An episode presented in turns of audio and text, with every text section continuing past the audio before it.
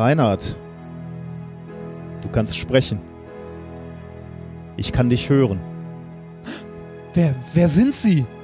Ich bin der Leiter des Labors, das Dutzende Studenten betreut und sie inspiriert. Und wer bin ich? Du warst der Doktorand. War meine Arbeit gut? Oh, das war sie. Deshalb hat man dir so gerne zugesehen. Hör zu, Reinhard. Da draußen findest du nicht mehr Freiheit als in dem Labor, das ich für dich geleitet habe. Dieselben Sicherheitsbestimmungen, dieselben Arbeitszeiten. Aber in meinem Labor hast du nichts zu befürchten. Ich kenne dich besser als du selbst. Sie hatten nie ein Messgerät in meinem Kopf. Du hast Angst. Deshalb kannst du nicht weggehen. Das macht nichts, Reinhard. Ich verstehe das. Ich beobachte dich schon dein ganzes Studium lang. Ich habe gesehen, wie du dich eingeschrieben hast. Ich habe gesehen, wie du deine ersten Scheine gemacht hast. Ich habe dich am Tag deiner Diplomarbeit gesehen. ich habe dich bei deinem ersten Vortrag auf einer Konferenz gesehen. Du kannst nicht weggehen, Reinhard. Du gehörst hierher, zu mir. Rede mit mir. Sag etwas. Nun sag schon, was du bist im Podcast. Alle Hörerinnen sind real life dabei.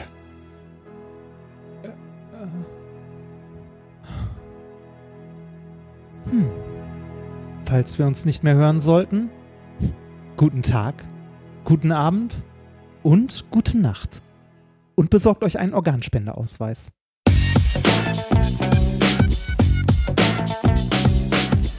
If, you, if you base medicine on, on science, you cure people.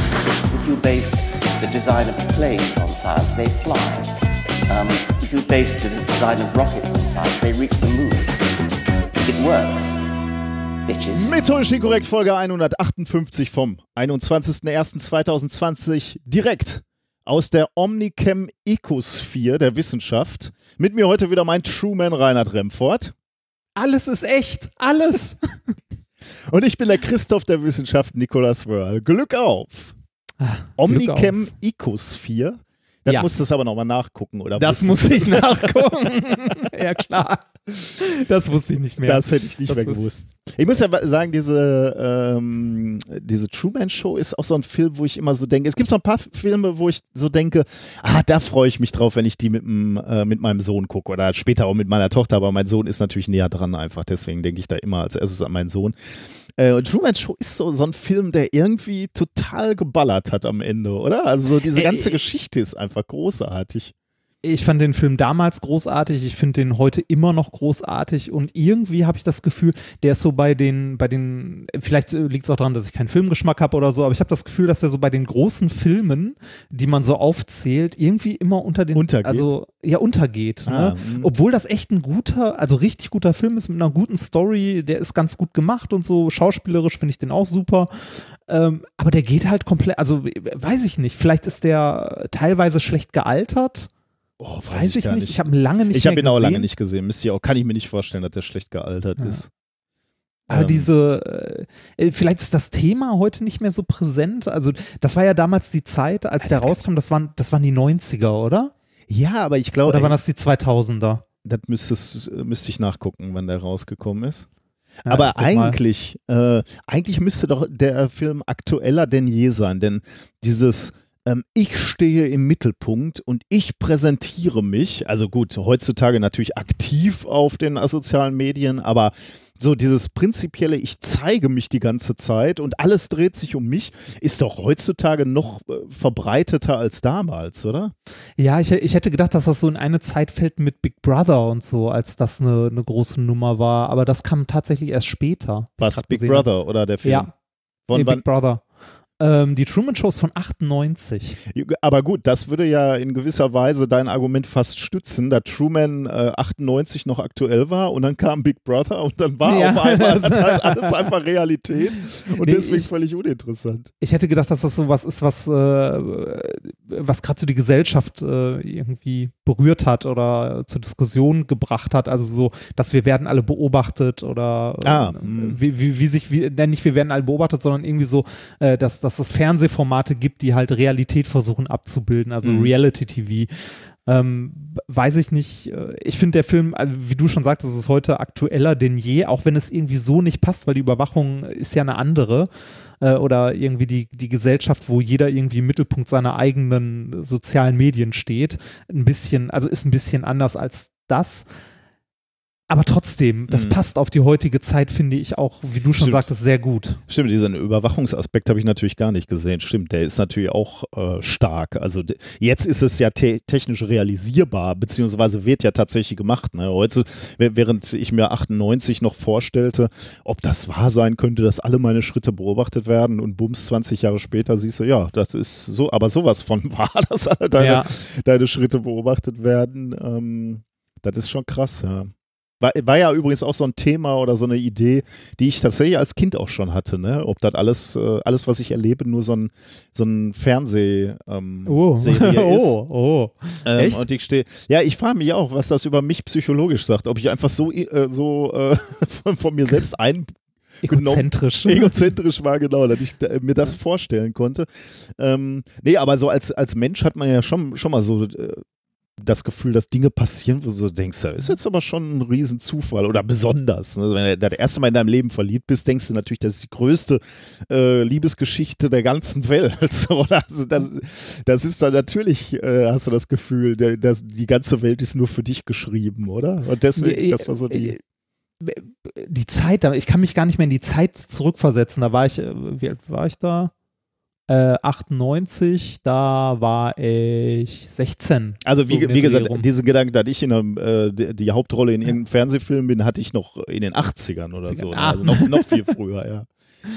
Hast du es mal ausprobiert, ob du Publikum siehst irgendwo?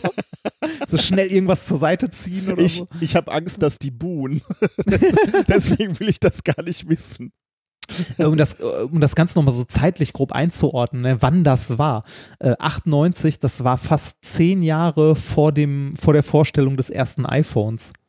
Ja, und das hat, das, man kann sich eine Zeit vor dem iPhone oder entsprechenden Smartphones eigentlich kaum noch Ja. vorstellen, oder? Also ja, es ist jetzt nicht so, dass äh, es ist ja nicht so, dass es vor dem iPhone keine Smartphones gab, aber für mich ist die Vorstellung des ersten iPhones immer das, wo das so, äh, also wo so Smartphones mit, äh, mit dem richtigen Internet auf dem Telefon und nicht irgendwie mit WAP oder sonstigem Mhm. Quatsch, den man irgendwie teuer noch bezahlen musste. So kurz danach, dass da Smartphones wirklich so den Massenmarkt ähm, also so, weiß nicht, innerhalb der nächsten fünf Jahre nach Vorstellung des iPhones irgendwie so auf den Massenmarkt gekommen sind und unsere Art, wie wir das Internet nutzen, ja auch komplett verändert haben. Oder wie wir mit Informationen umgehen und wie die zur Verfügung stehen. Ne? Also ich meine, meine ganze Arbeit ist ja nicht vorstellbar, wenn ich nicht ständig Informationen, Daten zur Verfügung habe. Ne? Wenn ich mit dem Tablet irgendwo im Labor bin oder äh, bei einer Besprechung bin, dann will ich ja auf meine äh, Notizen zugreifen, also meine, meine älteren Notizen oder auf Paper zugreifen und so. Da,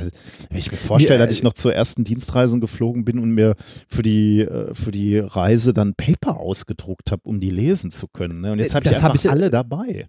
Das habe ich zu Diplomarbeitszeiten aber auch noch gemacht. Da war, also da hatten wir zwar schon mehr Internet und so weiter, aber nichts, was man irgendwie mobil immer dabei hatte, so wie jetzt das Handy oder so. Oder halt ein Laptop war auch nicht so selbstverständlich, wie er Mhm. heute ist. Ja, ja. Äh, also zu Diplomarbeitszeiten habe ich mir auch noch, also äh, wie lange ist das jetzt her? Sieben Jahre oder so? Da habe ich mir auch noch Paper ausgedruckt und habe die mitgenommen. Eigentlich ist es nicht so lange her. Eh, gut, man kann ja auch äh, mitunter verstehen, dass man gerne mal was äh, offline liest oder man will Ja, unabhängig klar. von Akkus sein. Äh, ich wollte jetzt. Ähm, Aber die, die, diese Umgang mit Informationen, dass man mobil äh, quasi immer das ganze Internet in der Tasche hat oder jederzeit, also Informationen sind heutzutage eigentlich fast immer jederzeit verfügbar, wenn man nicht gerade in einem Funkloch steht. Mhm. Ne? Aber wenn man in einem Büro sitzt, also in Deutschland sitzt, nicht, ne? Aber Ja, ansonsten genau. überall auf der Welt. Aber- aber wenn du in einem Büro sitzt, in der Uni sitzt als Student oder so, du hast eigentlich alle Informationen immer verfügbar. Es ist fast egal, ob ein Buch in der Bibliothek vorrätig ist oder nicht, weil du die Informationen sowieso auch online findest. Natürlich ist es hier und hin und wieder vielleicht für den einen ganz gut, wenn er sich mal durch ein gewisses Lehrbuch durcharbeitet, aber heutzutage äh, im Gegensatz zu vor, sagen wir mal, 15, 20 Jahren überhaupt nicht mehr nötig. Mhm. Ich glaube, das ist auch ein anderer Umgang, also zumindest das, äh, was ich mit den Studenten versuche, die ich an der Uni habe, äh, denen irgendwie Quellen vorzukauen nachzubauen oder so oder zu rezitieren. Äh, ich glaube, das, das ist was, was man mal hier und da machen kann, um was zu erklären, aber insgesamt ist das was, was der Vergangenheit angehört. Äh, vor allem den Studenten sagen, wo sie etwas finden. Ne? Mhm. Äh, jeder von denen kann googeln. Man kann denen mal ein paar Quellen geben, die man für vertrauenswürdige hält oder weniger. Ne? Also sowas, sowas sagen wie irgendwie, weiß ich nicht, Russia Today ist nicht unbedingt die vertrauenswürdigste Quelle, wo ihr irgendwie was nachschlagen könnt. Ähm, oder äh, weiß ich nicht, äh, der äh, irgendwie, äh, das und das Lehrbuch ist ganz gut, lest euch das mal durch, aber wenn ihr damit nicht zurechtkommt, äh, guckt euch irgendwas anderes an. Man kann ein paar YouTube-Kanäle empfehlen, die gut sind, aber irgendwie wirklich, äh, also so, so, eine Art wirkliches Skript zu haben, wie es früher immer bei Vorlesungen war, wo alles drinsteht, was man können muss äh, und alles erklärt, weiß ich nicht, ich finde, da sind wir lange von weg. Also äh, ich finde die Arbeit auch überflüssig. Also warum sollte ich etwas lang und groß irgendwo aufschreiben, was jeder in zwei Minuten googeln kann? Ja, ist natürlich für Studierende jetzt eine ange also ist, ist natürlich insofern angenehm, als dass du dann eine gewisse Verlässlichkeit hast, wenn es in Richtung Prüfung geht. Ne? Wenn du dann weißt, hier, das ist das Skript, das ist das Lehrwerk und darum geht es dann in der Prüfung.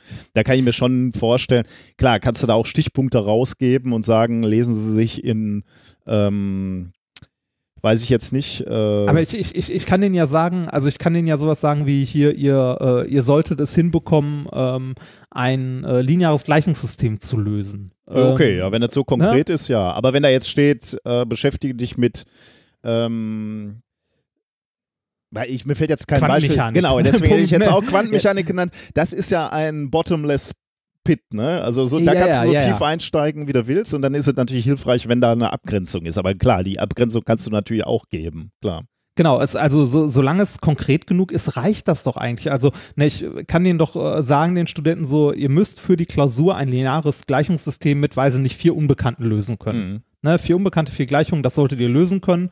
Äh, ich muss denen dafür das aber nicht aufschreiben, wie das geht. Mhm. Ja, ich, Weil, äh, also äh, ist interessant, habe ich noch nie so drüber nachgedacht, aber ich hatte auch äh, in der ähm, äh, Grundlagen der Physik, wie hieß das? Ja, hieß das Grundlagen der Physik? Ich weiß gar nicht mehr. Aber jedenfalls diese Erstsemesterveranstaltung, ersten zwei. Ähm, da hatte der Prof, das passiert dann ja auch, der gibt dann ein Buch vor, damals war das noch so ein Lehrwerk, was er vorgegeben hatte und ich kam ja. mit dem Lehrwerk nicht zurecht. Ne? Das gefiel Meistens mir einfach das, was nicht. er selbst geschrieben hat? Ja, das war in dem Fall nicht der Fall. Äh, ja, ja, aber ich verstehe, was ähm, du meinst. Ich mochte das einfach nicht. Ich kann dir gar nicht genau sagen, warum. Ich hatte das neulich hier nochmal in der Hand, weil ich mich davon nicht trennen konnte. Der Welches war's? Der Alonso Finn war das. Ah. Die Physikstudierenden unter euch wissen oder wissen auch nicht. Äh, ich weiß auch gar nicht, vielleicht möglicherweise gibt es ja jetzt eine neuere Auflage. Mir gefiel das einfach schon von der Aufmachung ja. nicht. Also irgendwie fand ich das nicht schön. Ähm, und äh, da habe ich nicht gerne drin gelernt. Und äh, nachher habe ich dann ein anderes, den Gerzen Kneser, den fand ich besser. Und dann äh, fiel mir, obwohl wahrscheinlich inhaltlich das gleiche drinsteht, fiel mir das viel einfacher. Und so wäre das dann ja bei dir auch. Du gibst einen Lernerfolg vor, der sich einstellen soll und du bist dann selbst dafür verantwortlich, wo du dir die Information herholst. Ja. Ähm, und manchmal sind es halt auch einfach nur sprachliche Barrieren, die dich abhalten. Ne? Ja, und das, äh, das finde ich tatsächlich auch deutlich zeitgemäßer und bereitet einen eigentlich auch später aufs Leben mhm. besser vor. Ne? Weil wenn du später irgendwie bei deinem Job, bei deiner Diplom, Master oder was auch immer Arbeit irgendein Problem hast, dann musst du ja auch selber Literaturrecherche betreiben. Ja, du musst ja. ja selber gucken, wo du dir die Informationen herholst.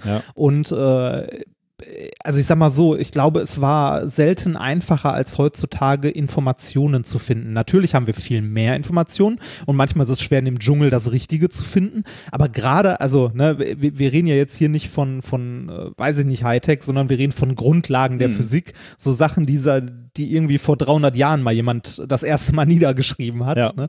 Äh, da gibt's einfach genug. Mhm.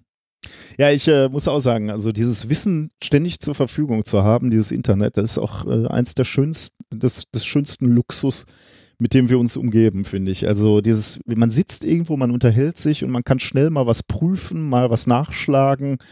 Ja, das ist so toll. Also das, das wird man nicht müde. Obwohl äh, ich auf der anderen Seite auch sagen muss, äh, ich habe jetzt die letzte Woche äh, mal wieder angefangen, abends nicht, ich, ich bin ja so ein, so ein Handyopfer dann auch, dass ich dann irgendwie Ja. abends noch so im Handy ein bisschen was lese, ne? Also sei Twitter oder äh, keine Ahnung, ähm, ja, Nein, Gag.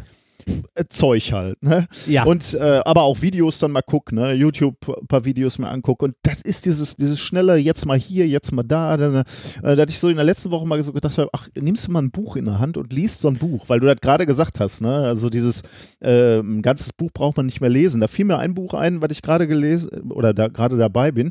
Das Arduino Kompendium lese ich gerade. Ne? Oh. Und das äh, fängt tatsächlich so ein bisschen äh, bei, ähm, Adu, äh, bei, bei Adam und Eva an. Ähm, also macht so ein bisschen äh, Elektronik, was, was sind elektronische Komponenten und so. Das ist, ist natürlich alles Zeug, was ich mal gelernt habe. Ne? Oder äh, wo kommt Arduino her, wer hat das entwickelt und so.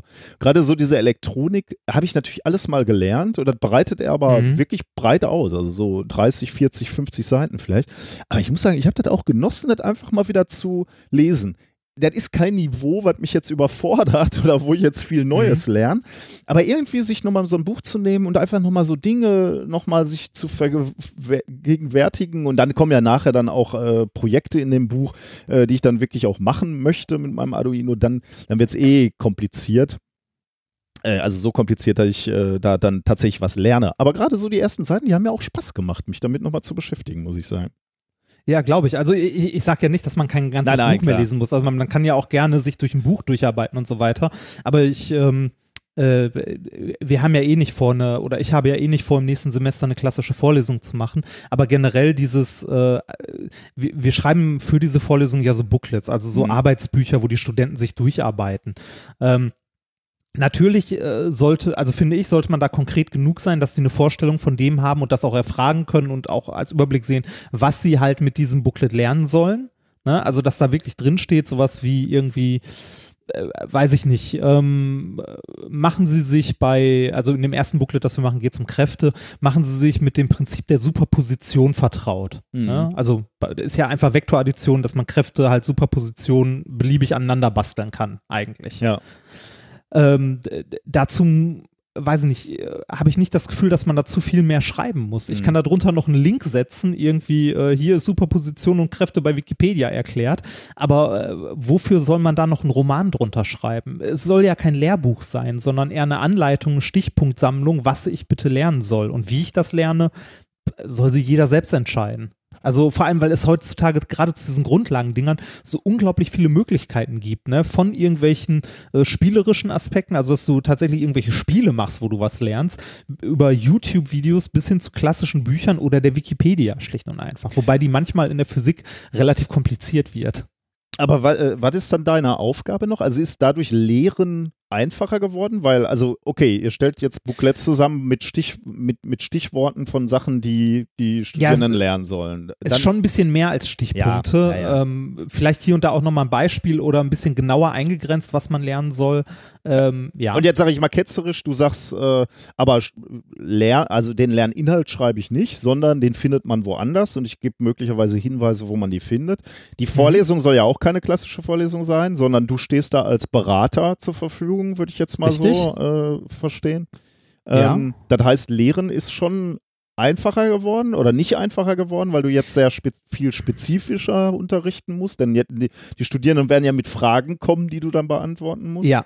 Meinst du einfacher für den Dozenten Für den oder Dozenten einfacher für die ja. Studenten? Für den Dozenten. Ähm, nee, einfacher würde ich nicht sagen. Ich würde sagen sogar schwieriger beziehungsweise äh, risikoreicher, weil wenn du als Dozent eine klassische Vorlesung hältst, ne, die bereitest du vor, du hast die, ne, jeder kennt das von irgendeinem Dozent, der die Vorlesung zum 20. Mal hält, der holt seine vergilbten Blätter raus, wo eine Ecke abgerissen ist, das Ding ist fertig, äh, da kannst du nachher, wenn irgendein Student ankommt und sagt, das hatten wir aber nicht, kannst du ihm sagen, doch hatten wir, Seite 23, Absatz 5. Ja. Ne? Und dann zeigst du ihm halt, doch, das hatten wir. Ne? Also mit einer, wenn du so eine klassische Vorlesung hältst, äh, hast du als Dozent eigentlich viel mehr, ich weiß nicht, wie man Rechtssicherheit sagen kann, aber Sicherheit. Mhm. Ne? Weil äh, du, du reißt einfach, du weißt am Anfang der Stunde, was von Anfang bis Ende der Stunde passieren wird. Mhm. Also in der Vorlesung du hältst, weil du, du ratterst einfach dein Skript runter. Mhm. Wenn dazu jemand Fragen hat, kannst du die, wenn du willst, beantworten, muss er aber nicht. also es gibt ja genug Dozenten, die das einfach runterleiern oder sagen, ja, das können wir später klären oder so. Ja. Ne? Ähm, das heißt, du hast, äh, eigentlich hast du es, finde ich, mit einer klassischen Vorlesung als Dozent deutlich einfacher, weil du es einfach runterleierst. Was du ertragen musst, ist der leere Blick in, die, äh, in den Gesichtern. Ne? Ähm, Das ist aber und, bei, äh, bei zwei, beim 20. Mal bist du auch abgehärtet. ja, ja, das, das, das glaube ich auch. Äh, das, das musst du halt ein Stück weit ertragen und äh, das, äh, weiß nicht, dass wahrscheinlich die Durchfallquote hoch ist oder dass die Leute nichts lernen oder ähm, dass die Leute irgendwie es erst nach einem halben Jahr verstehen, dass sie denn mal was tun müssen oder dass sie vielleicht lernen sollten. Bei dem Modell, äh, das, was wir jetzt nächstes Semester fahren, also diese Variante, äh, wie du gesagt hast, also wir, wir haben diese Booklets, die bestehen immer aus einem Backlog und Aufgaben, die sie rechnen können. Also das ist das Wesentliche, da ist noch ein bisschen Motivation da drin und so ein bisschen organisatorisches drumherum. Da läuft eine Vorlesung im Grunde ein bisschen, also anders ab und zwar ähm, am, am Anfang, wenn ein neues Themengebiet beginnt, macht man ein bisschen was wie eine klassische Vorlesung. Das heißt, man äh, rechnet mal ein Beispiel oder erklärt die grundlegendsten Züge. Das aber relativ kurz, so Viertelstunde, 20 Minuten. Länger muss das nicht sein. Mhm. Ne, weil äh, ein zu kompliziertes Beispiel sollte es eh nicht sein, weil dann versteht keiner von den Studenten mehr was. Dann hast du den klassischen Vorlesungseffekt und den kannst du dir auch komplett klemmen. Ne, ich fände es schöner oder wichtiger, wenn du aus diesem Abschnitt halt die wichtigsten Sachen einmal zusammenfasst, denen erklärst, worauf sie bitte achten sollen, was besonders wichtige Punkte sind, die sie lernen sollten in diesem Abschnitt. Äh, und das erklärst halt eine Viertelstunde, 20 Minuten. Dann überlässt du die Studenten ein Stück weit sich selber und die haben diese, ja, Stichpunktliste, im Grunde würde eine Stichpunktliste eigentlich reichen, aber ein bisschen ausformulierter, ne, so äh, abgegrenzt, womit sie sich beschäftigen sollen oder was sie lernen sollen. Ähm, dazu haben sie auch noch die Aufgaben, wo drin sie dann diese Sachen anwenden. Und wenn sie das Backlog ordentlich sich angeguckt haben und sich mit allem beschäftigt haben, was da drin steht, also ich sag mal so, zu jedem Stichpunkt mindestens den Wikipedia-Artikel gelesen haben, haben sie wahrscheinlich schon mehr gemacht als für jede andere Vorlesung ähm, dann sollten sie in der Lage sein, einen Großteil der Aufgaben äh, halt zu lösen. Und der Dozent ist in der Zeit da, also in diesen anderthalb Stunden Vorlesung, während diese Gruppen zusammensitzen und diskutieren und rechnen und sich die Zähne ausbeißen oder was lesen ähm, und äh, sch also schwebt so ein bisschen hier und da mal durch die Klasse. Also Klasse ist falsch gesagt, durch den, durch den Hörsaal und geht so von Gruppe zu Gruppe und guckt mal, äh, wie die so damit zurechtkommen. Und wenn, wenn du dann als Dozent siehst, so, die eine Gruppe äh, macht, also läuft gerade an einer Stelle in klassischen Fehler rein, also Mhm. nimmt irgendein, hat irgendeine Vermutung, macht irgendwas falsch, dann kannst du ja kurz hingehen und sagen so, nee, hört mal zu, das, was ihr gerade probiert, das geht aus dem und dem Grund nicht. Ihr müsst das auf eine andere Art versuchen, macht das mal so. Ja. Ne? Oder du merkst, die gehen, kommen nicht weiter, dann gibst, sagst du denen hier, äh, ruf mal YouTube auf, guck dir mal das folgende Video an und dann probiert's nochmal. Also du gehst ein bisschen rum und beschäftigst, beschäftigst dich mit den Gruppen und hast äh, viel, viel mehr Kontrolle oder viel, viel mehr Feedback darüber, was die gerade wirklich lernen, was deren Probleme sind. Mhm. Ähm, am Ende von so einem, äh, also von so einem Blog, wo du, sich um ein Thema beschäftigt wurde, machst du mit denen so einen kleinen Test. Ähm, je nachdem, was die Prüfungsordnung vorsieht. Bei uns ist es jetzt keine Prüfungsvorleistung. Also man kennt ja diese klassischen, hier, du musst so und so viel Prozent der Punkte haben. Ne? Ähm, das kann man organisieren eher so als Selbsttest, damit die gerade, also damit die sehen, ob die das, was sie gerade tun, auch verstanden haben. Wie man diesen, dieses, ja, Review nennen wir es mal, ähm, organisiert und man einen Test macht und man mit denen irgendwie, weiß ich nicht, es gibt ja mittlerweile auch so schöne Tools, wo du so anonyme Abstimmungen machen kannst. Ne? Also Ja. irgendwie Fragen Ja, stellst und jeder auf seinem Handy irgendwie antwortet und nachher siehst du irgendwie, okay, äh, ein, Drittel, ein Drittel der Studenten hat es nicht verstanden, dann erklärst du es halt nochmal an Mhm. der Stelle.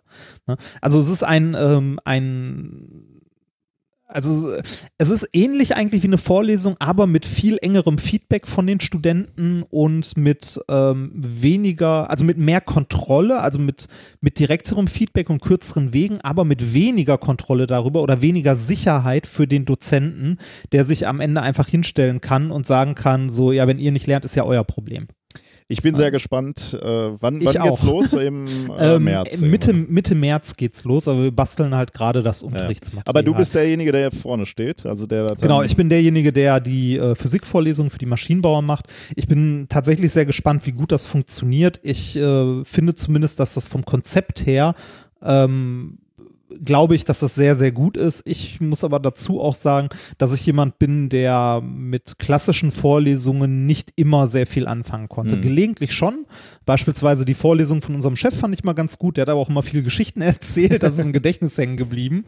Ähm, aber ich äh, hatte auch, und ich glaube, das hatte auch fast jeder mal, irgendwelche äh, Theo- und Mathe-Vorlesungen, wo ich nach einer Viertelstunde nichts mehr verstanden habe Ja. und die Zeit eigentlich auch besser anders hätte äh, verbringen können.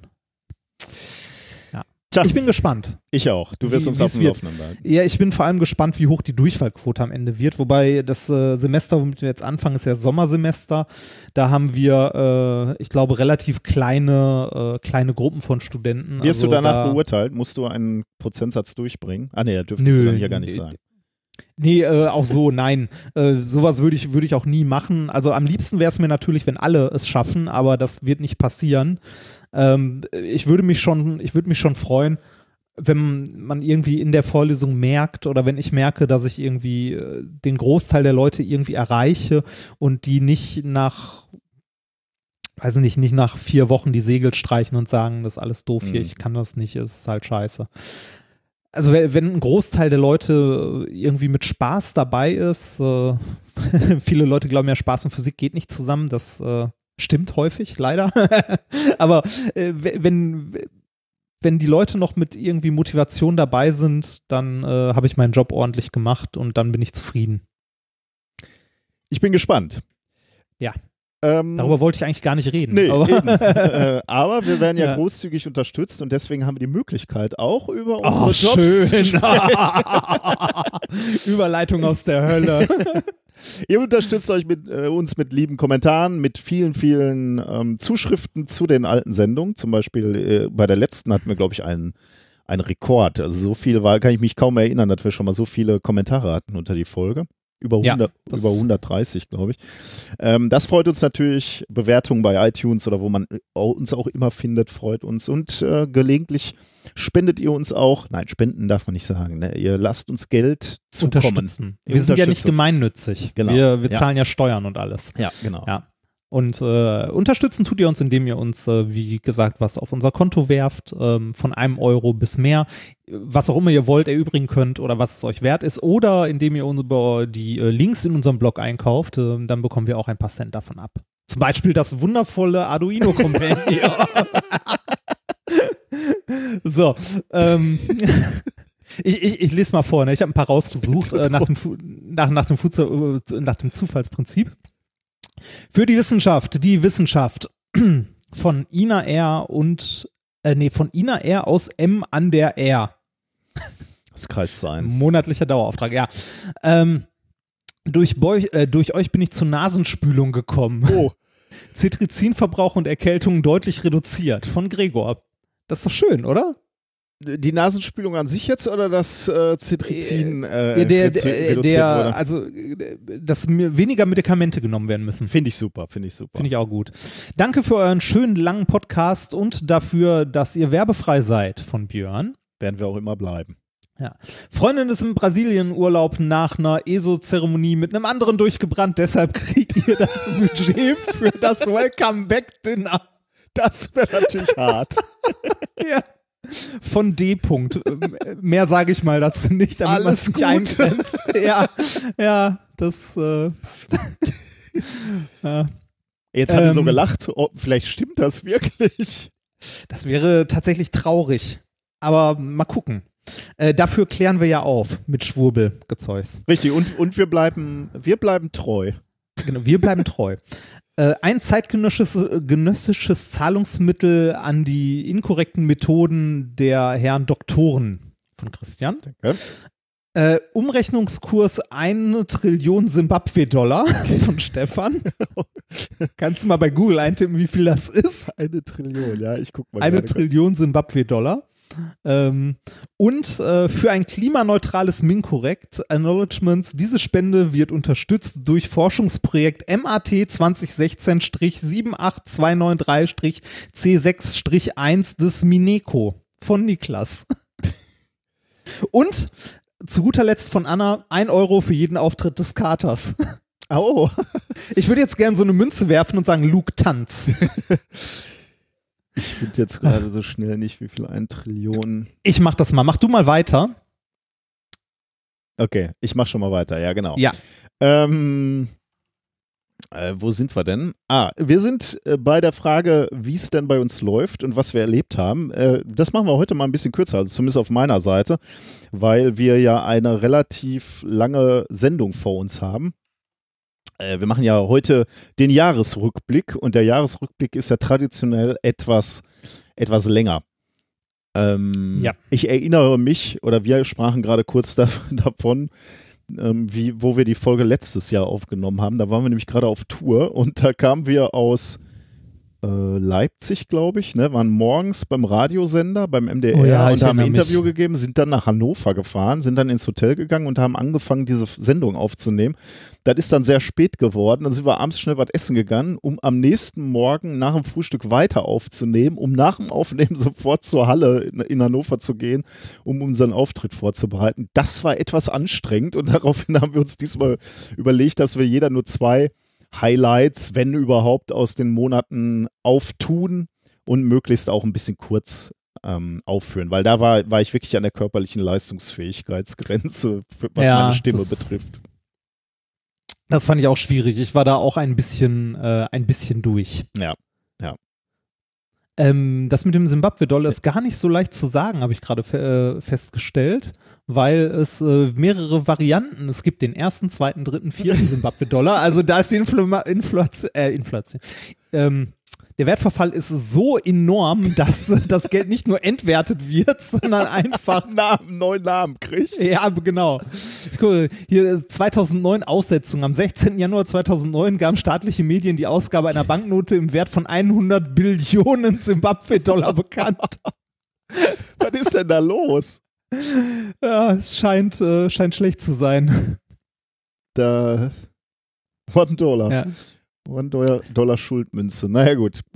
Ähm, eine kleine Anekdote. Ich war auf einer Patentveranstaltung in der letzten Woche. Oh, Also es geht darum, wir haben ja ein Patent geschrieben und dann gab es so ein Drittmittelprojekt, oder das gibt es, eine Ausschreibung, wo man, ähm, wenn man ein Patent hat, ähm, weitere Förderung sich erbeten kann, wo du dann versuchst herauszufinden, wie ähm, wie nutz, kommerzialisierbar, nutzbar denn dein Patent ist. Also äh, häufig bist du ja in so einer in so einem Laborstatus, wie ich jetzt auch. Ne? Ich habe irgendwas entwickelt, Ah. ich will da Ja. ähm, ja woll, wollte das als Patent, als meine Erfindung anmelden und deswegen äh, habe ich ein Patent angereicht.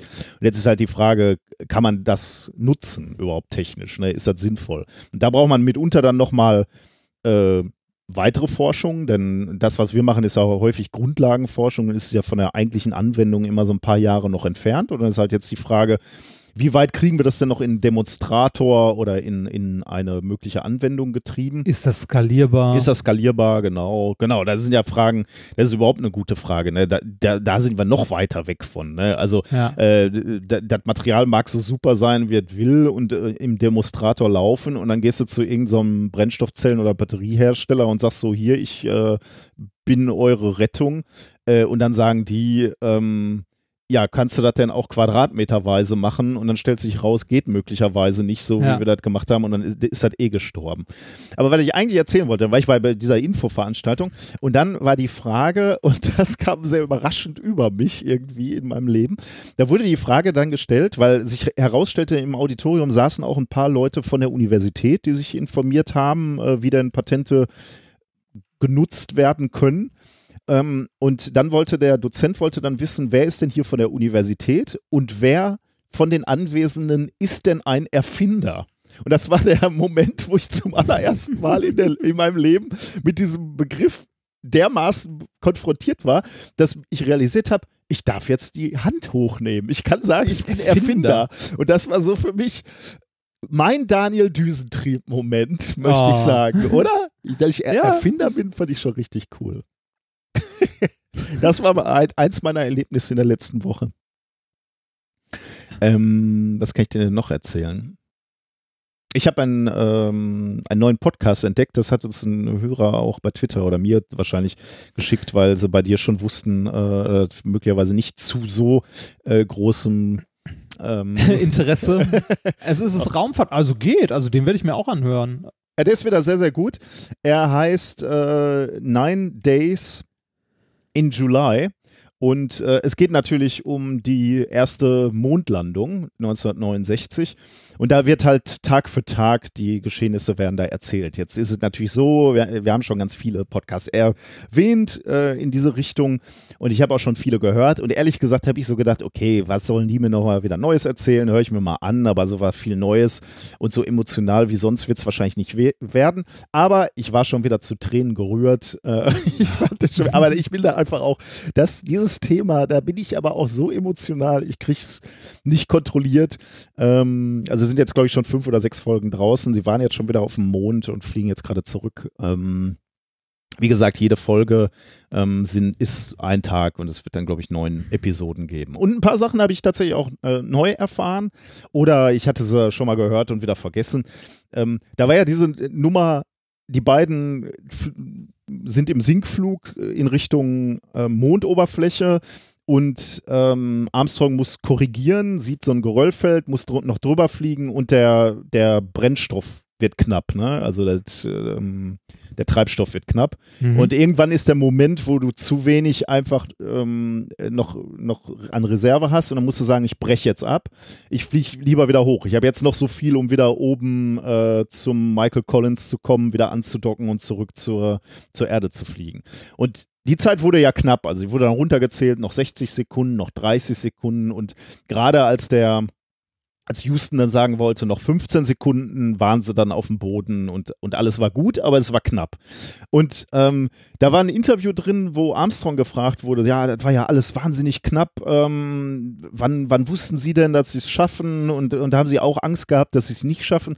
Und der Armstrong hat dann gesagt, und hatte, dieses Interview oder dieses Stück vom Interview habe ich noch nie gehört, der hat gesagt, naja, für ihn war das gar nicht so knapp, weil äh, er, er sah ja, wie dicht er schon am, äh, über dem Boden ist. Ne? Die schwebten da so 10, 20 Meter über dem Boden äh, und er wusste halt, selbst wenn jetzt die Zeit knapp wird, er kann jederzeit die Engines abschalten und dann kontrolliert abstürzen. Denn mhm. der Mond hat ja nur ein Sechstel der, der Masse der Erde und damit ein Sechstel der Gravitation und die wussten halt, sie landen dann relativ sanft und das Landegestell war wohl auch so konzipiert, dass da Material war, was ähm, eindellt, sage ich jetzt mal, also Wucht auffängt. Also es war schon so konzipiert. Und er hatte dann, ähm, hatte halt zumindest in diesem Interview gesagt, naja, dann hätte ich halt ausgemacht und wir wären kontrolliert abgestürzt. Und das wusste er irgendwie schon so 30 Sekunden bevor er dann auf dem Boden war, dass er das wohl schaffen wird. Und äh, deswegen war er da nicht so äh, nervös. Weil sie das übrigens nicht machen mussten, weil er so sanft gelandet war, hatten die tatsächlich ein kleineres Problem. Die Leiter war eigentlich viel zu kurz, um da aus diesem Ding dann rauszuklettern. Also die hatten ein paar Sprossen zu wenig, weil sie davon ausgegangen waren, dass sie im Mondgestein einsinken. einsinken oder eben diese Landestützen ein klein bisschen eindellen. Mhm. Und dass dann die Leiter so einigermaßen bis zum Boden reicht. Aber weil er so sanft aufgesetzt war, konnte er eben, äh, musste er dann äh, wirklich springen, das letzte Stück von, von der letzten Sprosse, beziehungsweise sie mussten eben auch wieder hochspringen, wenn es, wenn es zurück ins, in die Raum oder in die, in die Mondlandefähre ging. Fand ich cool. Hm. Und weil, weil ich zwar schon, zwar schon mal gehört hatte, aber wieder ver Ja, sorry. Wie, wie, wie, wie lang sind denn so die Episoden und wie viele gibt's? Äh, 40 Minuten oder so, 45 Minuten, also handlich. Also reicht okay. halt zum, ja. zum Pendeln, sag ich jetzt mal. Ja. Äh, und äh, es wird, glaube ich, neun geben, jeden, jeden Tag. Also der Podcast ja. heißt ja Nine Days in July und es geht, glaube ich, jeweils um einen Tag. Wobei das dann so ein bisschen artifiziell ist. Also die reden dann Tag drei sind die halt nur unterwegs irgendwie zum Mond. Da ist nicht viel zu erzählen. Dann blicken ja. sie so ein bisschen zurück. Wo kommen eigentlich diese Astronauten her? Wo ist, wo ist Armstrong her? Äh, dann erzählen sie darüber, dass er halt im Krieg, im Koreakrieg schon gedient hat und da schon so ein paar Gott. wirklich knappe Entscheidungen hatte, wo er hätte auch abgestürzt sein mhm. können. Und ähm, der Typ hatte, glaube ich, also der war, glaube ich, wie gemacht für den Job, muss man schon sagen. Also der hatte, glaube ich, keine Nerven. Also der, das ist ja das, was mich immer so zutiefst fasziniert, ne? wer da alles zusammenkommen musste. Da mussten halt Techniker, Ingenieure zusammenkommen, da musste halt der politische Willen zusammenkommen. Aber du brauchtest auch diese komischen Astronauten, ne? die irgendwie so sich in diese Kapseln da gesetzt haben, die so klein und eng waren. Verrückte. Verrückte, im Prinzip Verrückte, ja. Weil das, das, ist, das ist mir da auch nochmal bewusst geworden. Der, äh, der Armstrong hatte ja so ein paar persönliche Gegenstände dabei. Also die hatten jeder so ein Täschchen dabei, äh, wo die ein paar Sachen reintun konnten, was sie mitnehmen äh, wollten. Und Mhm. äh, Armstrong hatte zum Beispiel ähm, Schmuck von seiner Frau dabei, um, die, um diesen Schmuck eben mit zum Mond zu nehmen und wieder zurückzubringen und zu sagen, hier, Schatz, war beim warmen Mond. Ist ja auch wirklich schön. Aber was er, was er Mhm. auch dabei hatte, waren zwei Stücke von dem allerersten motorgetriebenen Flugzeug der Aha. Gebrüder Wright. Wright? Ein ganz Uh. kleines Stückchen vom Propeller und ein kleines Stückchen, das war so ein Doppeldecker, äh, von, von der Bespannung des einen Flügels. Also die zwei Sachen hatte er dabei. Weißt du, was jetzt das Schöne ist, das Detail? Sein Raumanzug steht im Museum im gleichen Raum wie dieser Flieger. Ja, das, äh, das dachte ich mir. Und äh, diese zwei Gegenstände, äh, die sind auch in einem kleinen Rähmchen. Also zumindest habe ich dieses, dieses Stück von, äh, diese Bespannung des Flügels gesehen. Äh, das ist auch in, an, in so einem Rähmchen da steht dann halt, äh, stehen so ein paar Widmungen. Also möglicherweise ist das sogar in dem gleichen Museum und möglicherweise bist du da dran schon vorbeigelaufen oder hast Das es sogar sein. gesehen. Äh, aber wat, also erstens finde ich natürlich schon wieder äh, äh, einen, einen wunderbaren aufgeladenen Pathos, dass die dieses Zeug dabei hatten. ne? Also Ja. ich meine, du vollbringst gerade diese technische Leistung, aber dann bist du dann doch noch irgendwie emotional genug, um zu sagen, wir nehmen ein Stück vom äh, Originalflugzeug der Gebrüder Wright mit zum Mond. Das finde ich schon irgendwie ziemlich geil, muss ich sagen. Und dann ist mir mal wieder bewusst geworden, die Gebrüder Wright ne, sind am 17. Dezember 1903 mit diesem Flugzeug geflogen. Das ist geil, ne?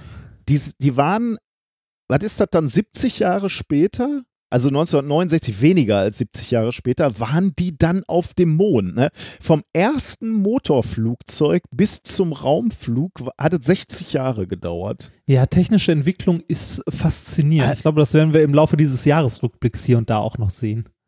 Und dann bin ich, bin ich irgendwie jetzt so ein bisschen hin und her gerissen zwischen Enttäuschung oder der, der Ehrfurcht, dass man was, wahrscheinlich sagen muss, da sind Entwicklungen gekommen, die einfach nochmal so drüber sind, dass man sie auch nicht immer alle miterleben kann. Denn nach der Mondlandung sind wir ja jetzt auch schon wieder 50 Jahre weiter und in manchen Dingen äh, sind wir natürlich so ein bisschen stagniert. In anderen natürlich nicht. Ne? Wenn man sich jetzt so das Internet anguckt und Informationen, Ja. über die wir gerade schon gesprochen haben. Die Welt hat sich schon auch da auf so einem Maßstab revolutionär geändert, äh, geändert wie ähm, vom ersten Motorflug bis hin zur Mondlandung. Da, da sind ja einfach auch die Grenzen im Kopf verschoben worden. Aber ähm, ja, so ein bisschen traurig finde ich, dass dass ich das Gefühl habe, so, äh, wir sind nicht dran geblieben, was diesen, was diesen Mondflug betraf. Auf der anderen Seite muss man auch zugeben, wahrscheinlich, dass was da in der Zeit ähm, gerissen wurde, war einfach auch so ein bisschen der Zeit voraus und danach musste man wahrscheinlich auch einfach mal ein bisschen Luft holen. Man muss ja auch sagen, dass vieles, also nein, eigentlich die, diese ganze Geschichte mit Mondlandung und Raumfahrt jetzt nicht davon getrieben war, dass, äh, dass die Menschheit, also es ist schön, sich das romantisch so vorzustellen, dass die Menschheit davon getrieben war, auf dem Mond zu landen und so weiter, sondern es war was äh, politisch-militärisches. Ne? Also, Davon will ich wer- nichts hören. also da war, da war der Kalte Krieg ein guter Motor. Das, Ja, das haben sie tatsächlich nicht gemacht aus wissenschaftlicher Neugierde. Das muss man schon so sagen. Die wollten Ja. schon den Russen sagen, wo der Hammer hängt. Ja. Ja, nicht, nicht nur das, also ich meine, ähm, das ist, äh, das war ja auch eine, ein Stück weit halt ähm, Kriegsführung im Weltall, ne? ja, ja, klar. Also wer, wer Satelliten hat, kann halt angu also kann sich halt angucken, was die anderen machen. Ja, ja. Äh, oder halt Sachen abschießen oder was weiß ich nicht was.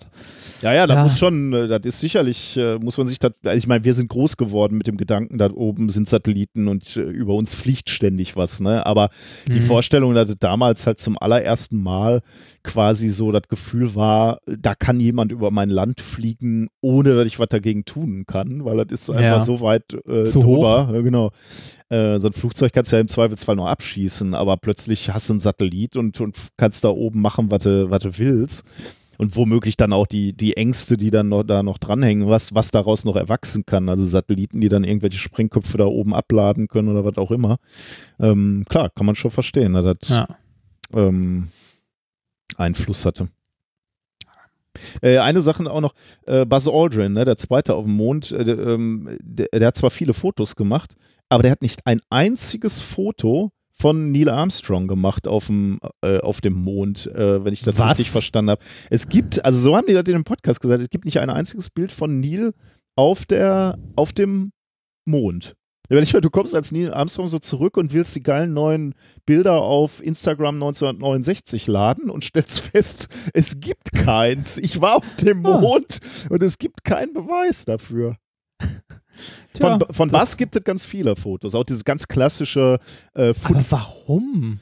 also äh, äh, äh, auch da sa- sagen die in diesem Podcast, es gibt dann so ein paar Leute, die sagen, ähm, äh, er, er wäre ein bisschen sauer gewesen, weil er nicht der Erste war auf dem Mond und deswegen wollte er, wollte er das äh, heimzahlen. Äh, aber ich glaube, das, das stimmt eher nicht. Das sagen die auch so ein bisschen augenzwinkernd. Ähm, ich glaube einfach, die hatten viel zu tun und äh, der hat zwar Fotos gemacht, nämlich die Fotos, die er machen sollte. Ne? Da gibt es dann halt auch fotografiere die Gesteine, fotografiere die Flagge, fotografiere, also die wollten ja, die hatten ja so, so, eine Auf, so einen Aufgabenzettel, den sie abarbeiten mussten. Und Ja. scheinbar ist das einfach nicht passiert. Ähm, aber ist natürlich schon wirklich ein bisschen ärgerlich, wenn du so als Neil Armstrong dann sagst, ja, okay, kein einziges Bild so von mir. Pixar didn't happen oder so. Ne? genau, ja. An dieser Stelle kann ich übrigens auch noch etwas ganz Tolles erwähnen. Dein Weihnachtsgeschenk, lieber Padawan. Oh. Du hast mir ja dein Oh. Weihnachtsgeschenk Ja. gegeben. Ähm, und zwar schon irgendwie gefühlt äh, im Sommer. Äh, Ja, warum wohl? Damit du es dir nicht selber kaufst. Wie Ja. sonst immer. Da, da muss ich aber in diesem Fall, muss ich sagen, das wäre, glaube ich, nicht passiert, weil das ist mal wieder so ein perfektes Geschenk, wie du es sehr, sehr häufig schaffst, finde ich. Äh, du, hast da ein. Gespür, äh, du hast da ein Gespür für. Äh, das ist nämlich ein Geschenk, was ich, glaube ich, also das perfekte Geschenk ist ja das Geschenk, was du unbedingt haben möchtest, aber es niemals selber kaufen würdest.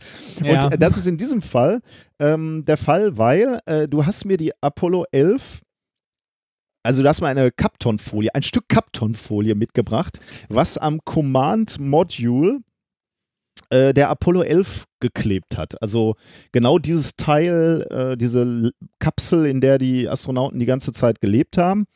Ähm, äh, zumindest beim Start und beim, äh, bei der Landung dann auch wieder. Äh, Also das ist der Teil des Raumschiffs, was eben auch wieder zur Erde zurückgekehrt ist. Und da war eben Kaptonfolie so zur Wärmeisolierung dran gemacht. Und da gab es wohl Leute, die haben nachher ähm, diese Kaptonfolie in Stücke geschnitten und dann durften manche Leute die mitnehmen. Und manche von diesen NASA-Angestellten haben die dann nachher natürlich auch veräußert, verkauft. Ja. Und da gibt es dann halt auch Leute, die sind auf der Suche und auf der Spur von ähm, diesen ähm, Artefakten, kann man ja fast sagen. Und Mhm. äh, dann wurde ein ganz winziges Stück ähm, rausgeschnitten und in so eine sehr schöne Box gepackt.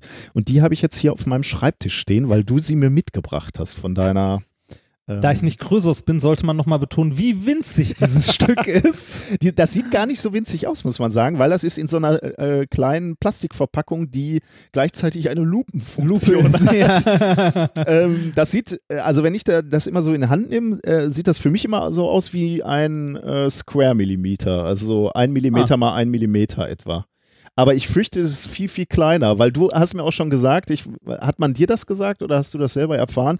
Man soll dieses Deckelchen nicht abmachen, weil der leiseste Windzug führt dazu, dass das Teil wohl wegfliegt, weil es halt auch noch so Ja. leicht ist ja. äh, und du dann möglicherweise das nie wiederfindest. Ja. Und die große Frage ist natürlich, ist das jetzt echt oder ist das sowas wie ähm, die, die Berliner Mauer, die jetzt wahrscheinlich zum zehnten Mal schon verkauft wird? Ähm, und da ist natürlich ein äh, hochwertiges Zertifikat bei und allein Ja, die ja. Tatsache, Das- dass du mir das gekauft hast, es kann nur echt sein. Du würdest Ja, mir niemals eine Fälschung schenken. Das ist ja ein Stück, man, man muss auch dran glauben wollen und dürfen und so. Nein, ich glaube das. Seit du mir das in die Hand gedrückt hast, glaube ich das. Und jetzt steht hier und manchmal weine ich davor. Ich, ich, hätte, dir- ich hätte dir ja auch vom Cape Canaveral von, von der äh, Saturn äh, was abgekratzt oder so, aber da kam ich nicht dran. Die war zu hoch. Ja, das wäre hart. Was hast du erlebt, mein lieber Padawan? Äh, ich habe gar nicht so viel erlebt. Ich war hauptsächlich arbeiten und äh, bei einem Whisky-Tasting. Ich war Oh. gestern bei einem Whisky-Tasting in Neustadt. Das Schlimme daran ist nur, ich trinke keinen Whisky. Warum warst du denn da? Du wirst doch sonst immer Weil ich eingeladen von wurde. deinem Bruder mitgeschleppt. Nein, nein, nein, nein, nein. Der, der hatte diesmal gar nichts damit zu tun. Ähm, ein äh, Hörer meines anderen Podcasts Ah, der hat ähm, dich- äh, war hier in der Stadt und äh, der macht sowas hauptberuflich. Der macht hauptberuflich Whisky-Tastings und äh, arbeitet für eine der großen irischen Distillen oder so und äh, hatte mir irgendwie auf Instagram geschrieben und meinte so, ja, wenn du Lust hast, komm vorbei, wir haben noch Platz, ich lade dich ein. Da habe ich mir gedacht, pff, ja, kann man mal machen. Ne? War in einer netten Bar hier in Neustadt. Äh, tatsächlich eine sehr hübsche Bar, wo ich garantiert auch nochmal hingehen werde. Ähm, war auch echt nett, aber Whisky ist nicht mein Getränk und wird es, glaube ich, auch nicht werden. Ah, ich stelle mir das auch beim Tasting, muss ich sagen, ganz anstrengend vor. Also, weil ich einfach so dermaßen nach einem oder zwei, spuckt man auch aus oder äh, schluckt man auch runter. Nee, der, also das sind jeweils so, so drei CL und ich habe, glaube ich, von jedem Glas so ein halbes CL getrunken. Also du, du probierst immer, isst zwischendurch ein Stückchen Brot und so und das war's. Also du trinkst jetzt nicht ganze Gläser. Also du kannst, wenn du willst, am Ende besoffen sein, aber du musst nicht. Ah, das knallt so schnell in meinen Kopf, so äh, Spirituosen. Ja, ist halt auch hochprozentig. Ja, ja, ne? klar. Das ist irgendwie so. Ja. Äh, Ich, ich fand es aber trotzdem, obwohl ich kein Whisky-Trinker bin, ganz nett, weil äh, der, äh, der gute Ike hieß er, hatte äh, tatsächlich ein paar Flaschen dabei von ähm, ja, von ein paar Distillen, die er kurz vorher noch besucht hat, wo so äh, Fassabfüllungen drin waren, die du so gar nicht kaufen kannst. Ah. Sonst hast du ja immer so Blendezeug Ja. oder so oder Single Barrel oder sowas. Und der hatte teilweise äh, so ein, zwei Flaschen mit, wo in der Flasche unten noch so, so Holzstückchen und so mitgeschwommen sind, die wirklich so beim Fass leer machen, so kurz in der Flasche abgefüllt waren und konnte dazu dann noch Sachen erzählen und so. Das war tatsächlich ein sehr schöner Tag und auch ein schönes Event und so, aber trotzdem wird Whisky nicht mein Getränk werden. Äh, ich glaube, mein Bruder hätte sich dort sehr wohl Ja, das glaube ich auch. Ich habe dadurch eine gute Bar gefunden. Wenigstens etwas. Ähm, ich habe auch sonst äh, kaum noch was. Äh, ich äh, Das Sport gemacht. äh, hab ich habe Sport gelesen. Ja, Sport gemacht. Ähm, ich habe, ähm, du doch hoffentlich auch, oder? Du hast doch Ja, gesagt, ich- dass ich du habe, so äh, fulminant in, ins Jahr gestartet bist. Äh, ich, ich habe auch Sport gemacht. Ich, ähm, also äh, an dieser Stelle, falls irgendjemand die, äh, unseren Podcast hört und auch diesen anderen Podcast, erzählt dem Herrn Bielendorfer nichts. Er glaubt nämlich immer noch, ich sitze die ganze Zeit auf der Couch rum. Aber ich finde es auch ein bisschen blöd, dass ihr das nicht mehr bei Strava äh, hochladet, Ja, eure Aktivitäten. äh, Weil ich dachte das, immer, äh, das wäre, die Idee wäre auch gewesen, äh, andere zu motivieren. Und Ja, ja, ja, das, das, das ist es auch. Ähm, allerdings muss ich sagen, ich trainiere tatsächlich aktuell auf einem Laufband. Mhm. Und das kannst du bei, bei Strava ja schwer tracken. Das äh, stimmt. Es sei denn, du kommst äh, zu Swift, äh, aber dann äh, da kannst du, könntest du dann deine gelaufenen Kilometer äh, tracken. Ja, dafür bräuchte ich aber auch ein passendes Laufband, oder? Äh, nee, das kann äh, im Prinzip jedes Laufband, äh, aber Swift gibt selbst so Laufpots raus. Und da kann ich dir sagen, da hast du vom äh, lieben Marco ein äh, Hörer. Äh, Postpaket bekommen hierhin ähm, Oh. mit so einem Laufpot. Äh, wenn du am nächsten Wochenende bei mir bist, dann können wir, ähm, kann ich dir das mal geben. Was macht der Laufpot? Äh, der zeichnet einfach deine Schritte und äh, Schrittlänge auf und äh, überträgt das dann in die virtuelle Welt. Also du könntest dir dann Swift runterladen auf äh, Computer oder iPad oder was auch immer. Und das stellst du, das iPad stellst du dann auf dein Laufband. Das kann so dumm sein, das Laufband, wie, wie es will. Ähm, Ja. Aber über diesen Laufpot, über diesen, über diesen äh, ja, Pot, den du am, am, Fen äh, am, am Schuh festmachst, merkt er da dann, da, äh, was du läufst und äh, überträgt das in diese virtuelle Welt. Ah, Die, die, ja, die, die Frage, die ich mir dabei stelle, ist, wie genau ist das? Weil ich, ich würde die Sachen ja, äh, ich würde die Sachen ja äh, weiter tracken. Ähm, aktuell bin ich ganz froh, dass ich das nicht so zwingend öffentlich machen muss, weil ich eine Krampe bin und, leide. Okay. Aber es wird besser, es wird besser. Nein, ähm, ich nehme das auf jeden Fall mit und werde das auch machen. Ähm, Ja, kannst du. ich, ich, ich habe ja aktuell meine Apple Watch äh, um und äh, tracke das damit und sehe dort einen äh, tatsächlich relativ krassen Unterschied zwischen dem, was die Apple Watch glaubt zu erkennen Hm. und dem, was das Laufband anzeigt. Und da traue, also vertraue ich doch tatsächlich dem Laufband deutlich mehr als der Watch. Hm. Und da liegt teilweise, äh, ist der Unterschied, also die Watch kann ja auch nur über Schritte irgendwie Ja. zählen und nicht äh, GPS, weil ich äh, mich ja nicht bewege. Äh, und da traue ich der Anzeige auf dem Laufband doch mehr, weil die, also das äh, zählt ja einfach Strecke, die das Band gelaufen ist. Und ich glaube, das ist genauer als das, was die Uhr aus den Schritten macht. Ich frage mich, wie das bei diesem, bei diesem Run-Pod ist. Ich habe den selber nicht, deswegen kann ich dir dazu zu wenig sagen. Ich weiß, äh, weiß nicht, wie der das macht und was der tut. Ja. Äh, ja, aber es, äh, zum, zum Sport, es ist besser geworden. Ich habe ja im Mai diesen 10-Kilometer-Lauf vor mir, bei dem du ja immer noch sagst, dass das doch jeder mal eben so aus der Hüfte schütteln könnte. Das habe ich nicht ganz so gesagt, aber. aber gemeint. Nee, äh, werde ich sehr gerne mitnehmen. Ich äh, habe mich verbessert. Ich habe mich tatsächlich äh, erstaunlich verbessert. Ich bin selbst ein bisschen von mir überrascht. Äh, ich habe ja äh, zum 1. Januar tatsächlich wieder angefangen, auf meine Ernährung zu achten und Kalorien zu zählen, durchgehend. Ähm, und habe seit dem 1. Januar, glaube ich, jetzt sechs Kilo verloren. Ui, das ist aber viel. Das ist, ja, ja, ich bin ja auch fett. Also ich, ich bin mit 111 gestartet, da geht das relativ zügig. Äh, aber trotzdem, ähm, knappe sechs Kilo verloren und ähm, ich habe mit dem Laufen wieder angefangen, wenn auch nur irgendwie im Fitnessstudio auf dem Laufband, bin ich aber trotzdem von, äh, ich weiß nicht, was ich, äh, an was du dich erinnerst, was ich sonst erzählt hatte, was ich so gelaufen bin, äh, irgendwie zwei Minuten laufen, eine Minute Pause oder so, schaffe ich es mittlerweile tatsächlich eine halbe Stunde durchzulaufen. Oh, da ist ja schon gut. Dann ja, bist du ja schon fast. Ich sag ja, 10 Kilometer ist kein Problem. Jetzt musst du das nur noch steigern auf, auf, auf 60 Minuten, dann bist du ja durch. Ja, ja, genau. Das, und ein entsprechendes Tempo dann auch. Ne? Das heißt 10 km/h, 60 Minuten. Ich, wir haben neulich eine Hörerinnen äh, gemacht. Swift ist ja diese virtuelles ja. äh, Fahrradfahren. Äh, und da, das war wieder sehr schön. Da waren viele Leute dabei, irgendwie zehn Leute bestimmt mit dem Fahrrad. Also falls ihr irgendwie äh, zu Hause Fahrrad fahrt und äh, schon mal über Swift nachgedacht habt, ähm, kommt mal dazu. Das macht echt Bock. Also einmal im Monat fahren wir so als Gruppe durch die Gegend und da haben dann einen Sprachchat an und unterhalten uns halt auch dabei, wie, ja, wie halt als würdest du normal miteinander durch die Gegend fahren. Und der Tolle bei Swift ist, sie haben äh, seit, seit einigen Monaten jetzt so eine, so eine Funktion.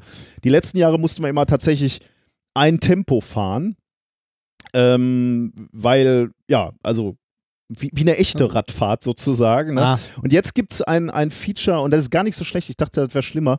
Äh, du sagst als Gruppe, wir wollen zusammenbleiben. Und dann kann jeder seine Watt treten, die er treten will, also so feste oder so schlapp treten, wie er will.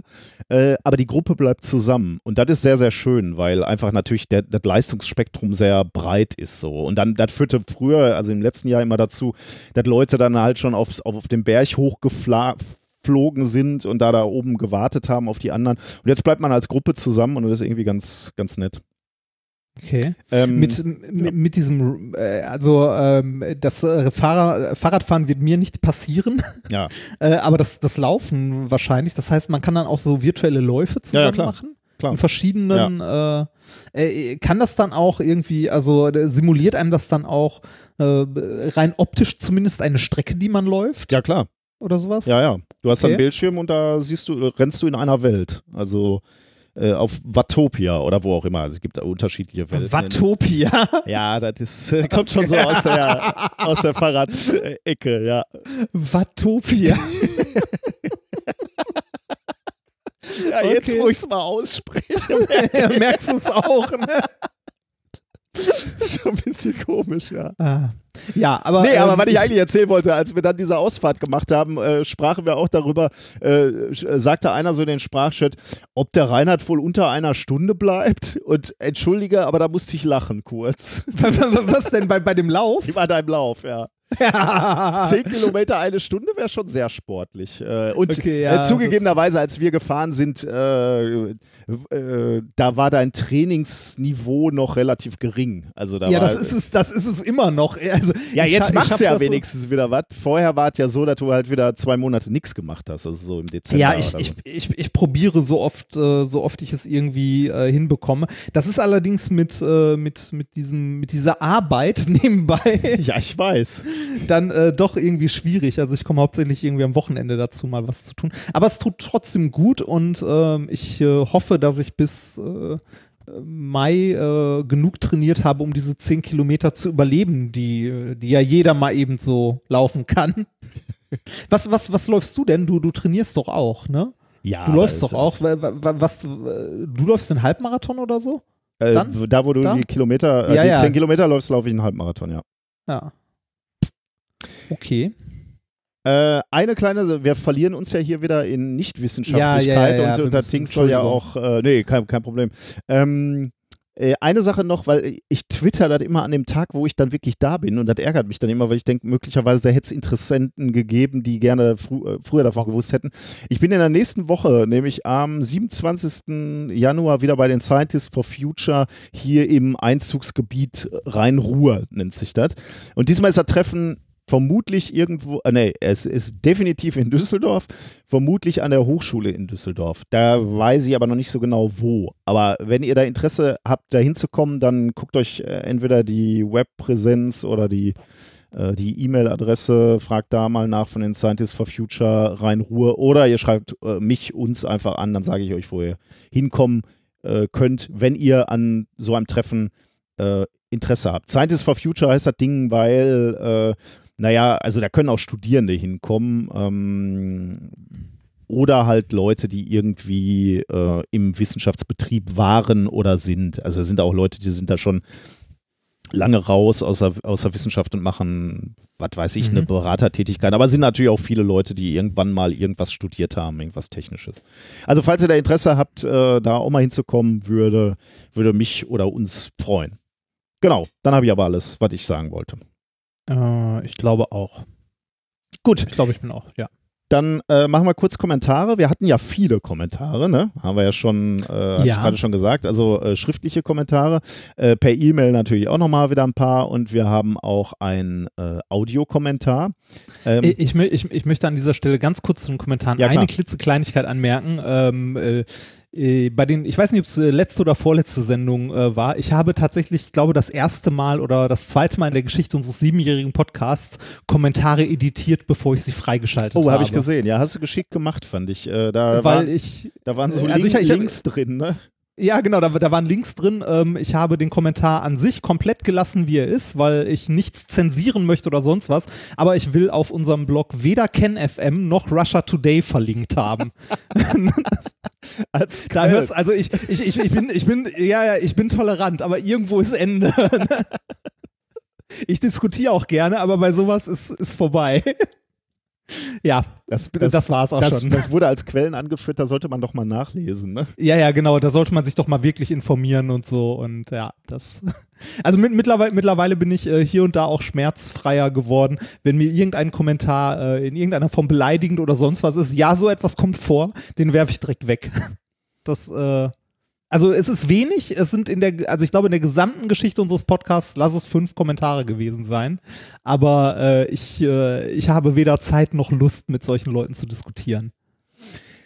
Apropos diskutieren, hier war, äh, ist ein Kommentar, da geht es nochmal um das Mondholz. Du erinnerst dich, wir Ah, hatten ja ja, Brennholz mich. und so. Ich erinnere mich. Ähm, hallo ihr Lieben, ich bin, also war, war eine E-Mail, ich bin begeisterte und regelmäßige Hörerin von eurem Podcast. An dieser Stelle großen Dank, bla bla bla. Jetzt muss ich zugeben, euer Schwurbel der Woche von Folge 156 über das Einlagern von Brennholz zu bestimmten Mondzeichen habe ich mir echt zu Herzen genommen. Ich komme selbst aus dem, dem Vorarlberg. Du erinnerst dich, da war ja, ähm, Mhm.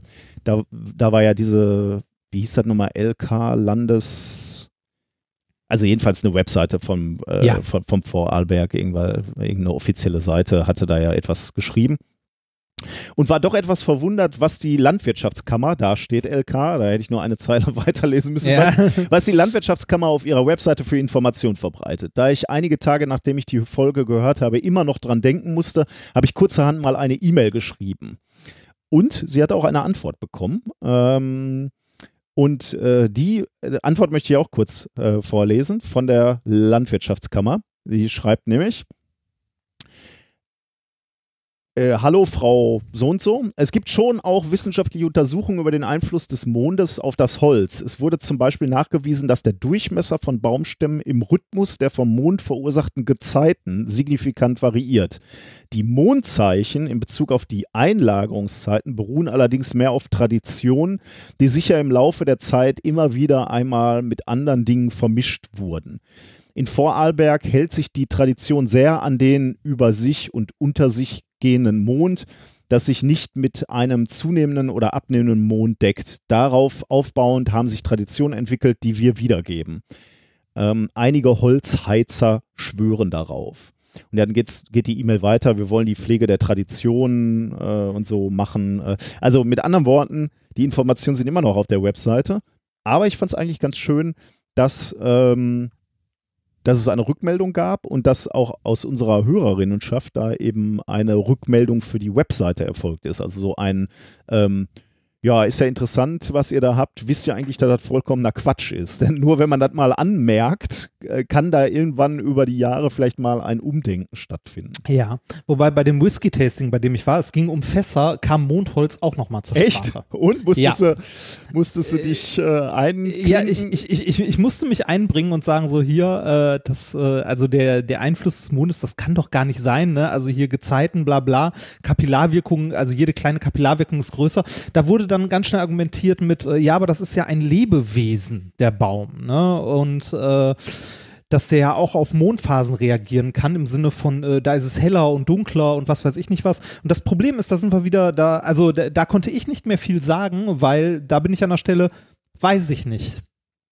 Also, ne, ich habe Hm. keine Ahnung, ob, also es, es gibt ja nachtaktive Tiere zum Beispiel, die irgendwie bei äh, Vollmondnächten, weil es heller ist, irgendwie aktiver sind oder sonst was. Ich habe keine Ahnung, ob es sowas bei Bäumen auch gibt. Deshalb meine Frage an dieser Stelle, was gibt es tatsächlich Wissenschaftliches zu diesem Mondholz in irgendeiner Form? Ich kann, also ich kann einfach nicht glauben, dass das in irgendeiner Stelle auch nur ansatzweise sinnvoll sein soll, sei es Wassergehalt oder sonst was. Das gleiche mit dem Wassergehalt hat uns übrigens auch ähm, äh, in einer Nachricht ähm, jemand auf äh, Instagram oder hatte mir jemand auf Instagram geschrieben, der die Tochter von äh, dem Orgelbauer kannte, Ja. mit der gesprochen hat. Ja, und da ging es dann auch um den Wassergehalt, dass der niedriger ist und so weiter. Ich kann mir das immer noch nicht vorstellen. Ähm, vom Landesamt, also hier von der äh, Ja, Landeskammer irgendwas wurde jetzt auch gesagt, ne, dass es wissenschaftliche Untersuchungen gibt, dass der Stammumfang irgendwie Ja, aber mit den, mit den Gezeiten, ne? Die Gezeiten Ja, genau. sind ja was anderes als Vollmond, ne? Und, ja, und, das, äh, und dieser Orgelbauer, der hat ja äh, Vollmondholz benutzt. Und Ja, das, ist das, ja einfach- gestern, äh, das bei diesen Whiskyfässern war irgendwie, äh, was übrigens nicht der Ike, sondern äh, ne, jemand, Ja, den ja, wir klar. besucht hatte und darüber geredet haben, äh, der, äh, das war irgendwie Holz, das bei abnehmendem Mond geschlagen wurde, wo ich mir auch denke, so, äh, wo soll da der Effekt sein? Ne? Aber ich, ich hatte halt auch keine Diskussionsgrundlage, irgendetwas dazu zu sagen, Ja, weil ich nicht weiß, also ich Schlimm, kann, ich schlimm kann, ist ja, wenn, wenn Leute glauben, dass der, der, der Neumond, also der nicht sichtbare Mond, keine gravitativen äh, Ja. Kräfte mehr hat und der Vollmond halt volle Lotte zieht an der Erde. Ne? Das ist ja nicht Ja, so, aber, dass der Mond da wirklich weniger ist am Himmel. Ja, die, die, die waren dann bei dem Punkt, nee, nee, mit Gravitation hat das nichts zu tun, aber mit dem, äh, mit dem Mond Ja, mit dem als Licht, Einfluss okay. auf den Organismus, so mit Licht und so weiter. Und da war ich dann an einer Stelle, wo ich gesagt habe, so, äh, ne, ich bin kein Biologe, aber ich kann es mir trotzdem nicht vorstellen, ehrlich gesagt. Gibt es an dieser, also gibt es da irgendeine Studie, kennt jemand eine Studie, die wirklich zeigt, dass irgendwie äh, der Organismus, äh, Pflanze oder Baum oder was in irgendeiner Form äh, auf, auf Mondzyklen äh, also ein, das Mondzyklen einen tatsächlich mess, also wurde das wirklich mal gemessen, dass ähm, Mondzyklen in irgendeiner Form Einfluss auf den Wassergehalt des Holzes haben? Ich kann es mir nämlich tatsächlich nicht vorstellen, weil der, äh, der Effekt, der ist doch quasi null. Ne? Über die Gezeiten müssen wir, also irgendwie über gravitative Wirkung müssen wir gar nicht reden. Das Licht kann ich mir auch nicht vorstellen, weil das müsste doch in jedem andere, in jeder anderen Rahmenbedingung untergehen. Ne? Schlechtes Wetter, gutes Wetter, Hochdruckgebiet, äh, Fabrik nebenan, äh, Stadt in der Nähe, was weiß ich nicht was. Das verstehe ich hier halt auch bei der Rückmeldung von, äh, von der Landwirtschaftskammer auch nicht. Der, der Satz ist ja, es wurde zum Beispiel nachgewiesen, dass der Durchmesser von Baumstämmen im Rhythmus der vom Mond verursachten Gezeiten signifikant variiert. Der Durchmesser von Baumstämmen im Rhythmus der Gezeiten. Die Gezeiten sind, laufen doch alle sechs Stunden durch, oder nicht? Also, äh, oder alle zwölf. Äh, das kann da hätte ich gerne nicht, einen Link ja, ja, zu okay. diesem Paper. Ja. Ja, Das- ja. Ja. Da, also okay, ich äh, unterstütze deinen Aufruf. Wenn es da was gibt, würden wir uns das gerne mal angucken. Ähm, ich, ich meine sogar, da wäre irgendwas gewesen, dass ich da auch was gesehen habe. Nur au, das hatte natürlich nichts mit aufgehend oder abnehmendem Mond zu tun, sondern irgendwelchen. Ja, ähm, ja ich we- weiß ich nicht. Muss man, muss, muss man sich nochmal angucken. So. Ähm, genau, das war die eine Sache. Und dann haben wir wieder ein Audiokommentar von Andreas zur Ladeinfrastruktur. Äh, und weil es ein Audiokommentar ist, äh, spiele ich den gerne nochmal. Hier ist Andreas. Hallo Nikolas und hallo Reinhard. Ich habe gerade eure letzte Folge gehört, wo ihr über die nicht vorhandene Ladeinfrastruktur für Elektroautos gesprochen habt und habe gedacht, ich habe dazu vielleicht einen interessanten Beitrag zu leisten. Denn gerade zu Weihnachten habe ich ein längeres Gespräch mit meinem Cousin über dieses Thema gehabt. Mein Cousin selbst ist Firmenmitbegründer und fährt seit Jahren einen BMW i3 in die Arbeit. Die Pendelstrecke beträgt hier circa 70 Kilometer. Er lädt den dann meistens an einer Ladesäule in der Stadt auf. Nun überlegen sie als Firma jedoch, dass sie die, ihren Mitarbeitern die Möglichkeit bieten, dass sie auf ein Elektroauto umsteigen. Das ist einerseits vom Tanken her billiger und ich glaube, die Firma kann das auch steuerlich absetzen hier bei uns in Österreich. Auf jeden Fall, es würde sich auszahlen. Das Problem ist jetzt dann, dass die Mitarbeiter auch irgendwo laden müssten in der Arbeit und da haben wir nicht die Infos, haben sie nicht die Infrastruktur dazu. Die Lösung wäre jetzt gewesen, sie haben Stellplätze in einer Garage und sie würden diese mit Steckdosen ausrüsten wollen auf eigene Kosten, aber sie müssten das halt mit dem Vermieter dieser Garage absprechen. Und das war das Problem. Das wollten sie eigentlich schon letztes Jahr, nein 2018 machen und das hat sich dann im Sand verlaufen, da der Mieter irgendwie die Verantwortung auf die Hausverwaltung geschoben hat, die Hausverwaltung wieder zurück und es, es hat sich nichts ergeben. Und jetzt haben sie das letztes Jahr im Herbst nochmal angestoßen und sind zu einer Lösung gekommen. Sie montieren die ähm, Steckdosen und alles auf ihre eigenen Kosten und schließen ihren Strom beim Treppenhaus an, beim Treppenhauslicht an. Das war nämlich der größte Punkt, da wie der Strom abgerechnet werden sollte, wo sie sich anschließen, ob ein Zähler montiert wird, wie das gemacht wird. Und die Lösung ist jetzt das, sie zahlen dem Vermieter den Strom für das Treppenhaus für das Treppenhauslicht und hängen sich dafür dort an und laden dort ihre Elektroautos auf. Das Treppenhauslicht ist halt eine Bagatelle im Vergleich zu den E-Autos und ähm, somit ist es eine Win-Win-Situation für beide im Endeffekt. Sie montieren dort jetzt fünf Steckdosen, fünf normale Schuko Feuchtraum-Steckdosen ohne Schnellladefunktion, da die Autos ja dort eh sechs bis acht Stunden stehen würden und genug Zeit zum Laden fürs Heimkommen haben. Und außerdem ist das Treppenhaus nur mit einer 16 Ampere Sicherung abgesichert und das würde diese Schnellladestationen nicht packen. Und ja, dann bin ich auch schon am Ende. Ich wollte euch noch danken für den tollen Podcast, den ihr macht, eine tolle Arbeit, die ihr leistet und schöne Grüße aus Wien. Viert euch! Vielen Dank. Führt, führt, führt euch. Das, ach, das ähm, habe ich das erste Mal ge gehört, als ich äh, tatsächlich in Bayern war als Verabschiedung und ich habe nicht verstanden, was, was haben die gesagt? Das waren dann so, also so ältere Damen, die dann, als sie gegangen sind, so führt euch und ist ja, hä, was? Danke für den Kommentar. Ähm, dann sind wir also danke für all euer Feedback. Wir haben insgesamt viel gekriegt, äh, gerade auch CO2-Rechner und so war sehr beliebt. Ganz viele haben das gemacht, äh, das hat mich sehr gefreut. Mit teilweise sehr überraschenden Ergebnissen, sehr ja. er überraschend gut, er erschreckend schlecht. Alles dabei. Ähm, ja. Aber es ist schon mal gut, wenn man weiß, wo man steht. Gut, kommen wir zu den Themen der heutigen Woche. Heute ist ja ein Heuer ist ja ein. Ähm, Heuer ist ja auch. ist ja eine besondere. Herzlich willkommen bei Methodisch Inkorrekt, dem Sprachpodcast. ist ja eine besondere Folge, nämlich die Jahresrückblicksfolge. Und äh, deswegen sind die Themen äh, eben nach Monaten geordnet. Wir haben uns nochmal wieder die Forschung der letzten, des letzten Jahres vorgenommen und haben mal zu jedem Monat Highlights rausgegriffen. Teilweise Highlights. Ja, zwei, die, zwei Themen. Ja, teilweise Highlights, die wir vielleicht sogar schon in der Folge hatten. Also ich habe zum Beispiel auch das ein oder andere, ähm, was wir sogar hatten in der Folge, äh, wo ich, ich aber nochmal. Da habe ich auch eins.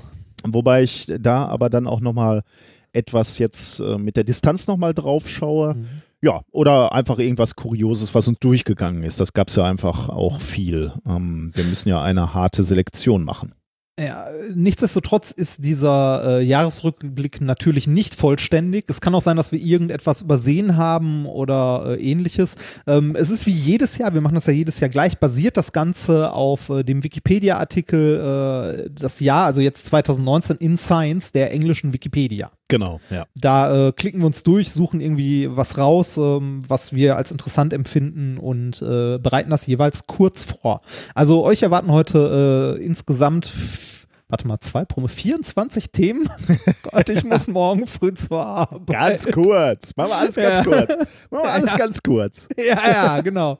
Ja, sehr schön. Dann, äh, ja, wir wechseln uns bei den Monaten ja ab äh, und du fängst an mit dem Januar. Genau. Geht's dir eigentlich auch so? Ich denke immer noch, äh, wenn wir diese äh, Jahre durchgucken, wie gesagt, du hast ja gerade gesagt auf Wikipedia, wir hatten einmal ein Jahr, da hatte doch irgend so ein Land äh, diese Liste äh, so, Ja, äh, so ein bisschen infiltriert und hatte da dann, ähm, das war irgendwie so was wie Pakistan oder so. Ich nee, weiß der nicht. Iran. Iran das war, der das? Iran. Ah, das war der Iran. Puh. Ja. Iranische Wissenschaftler haben herausgefunden, und zwar in jedem Jahr standen da irgendwie mehr, äh, also ich weiß nicht, auf der äh, Wikipedia-Seite sind da irgendwie pro Jahr vielleicht 10 bis 20 Eintragungen, oder? Würdest du sagen, kommt ungefähr was, hin? pro, ne? pro Monat. Pro Monat, ja, ja, genau. Ja, Ja, ja. Äh, pro Ja, ja, das exakt, kommt ungefähr hin. Und da waren dann irgendwie, unter diesen 20 Eintragungen waren dann immer so zwei oder drei eben, wo explizit darauf hingewiesen wurde, dass iranische Wissenschaftler etwas zum ersten Mal gemacht haben. Und das ist mir so in Erinnerung geblieben. Dieses Jahr konnte ich davon nichts entdecken, oder? Eine, ich, eine nee, Einflussnahme? Ich auch, nicht, aber ich hatte das Gefühl, dass es dieses Jahr zumindest bei, den, bei vielen Einträgen äh, sehr äh, astronomielastig war. Oh, du erkennst schon wissenschaftliche Trends, möchtest du sagen? Ja, ja, ja, das ist. Äh, Das ist natürlich schlecht, weil ähm, wenn, da schon Astronomie äh, lastig war, äh, dann geht es ja nochmal durch unser Filter und zumindest Ja, ich genau. bin da ja sehr empfänglich für. dann wird die Sendung also sehr weltraumlastig. Schauen wir mal. Wir gucken mal, äh, in welche Richtung es geht. Fangen wir an mit dem Januar. Es fängt mit dem Weltraum an, nämlich Sehr schön. am 3. Januar ähm, ist eine Sonde zum allerersten Mal auf der Rückseite des Mondes gelandet. Und Oh. genau darüber haben wir natürlich gesprochen, auch in der Sendung, nämlich die chinesische Sonde Chang'e 4 oder 4. Ähm, die ist äh, um 3.26 Uhr mitteleuropäischer Zeitrechnung äh, gelandet. Und wie gesagt, zum allerersten Mal auf der Rückseite des Mondes. Und äh, da in der Nähe des Aitken-Kraters, äh, ganz in der Nähe des Mond-Südpols.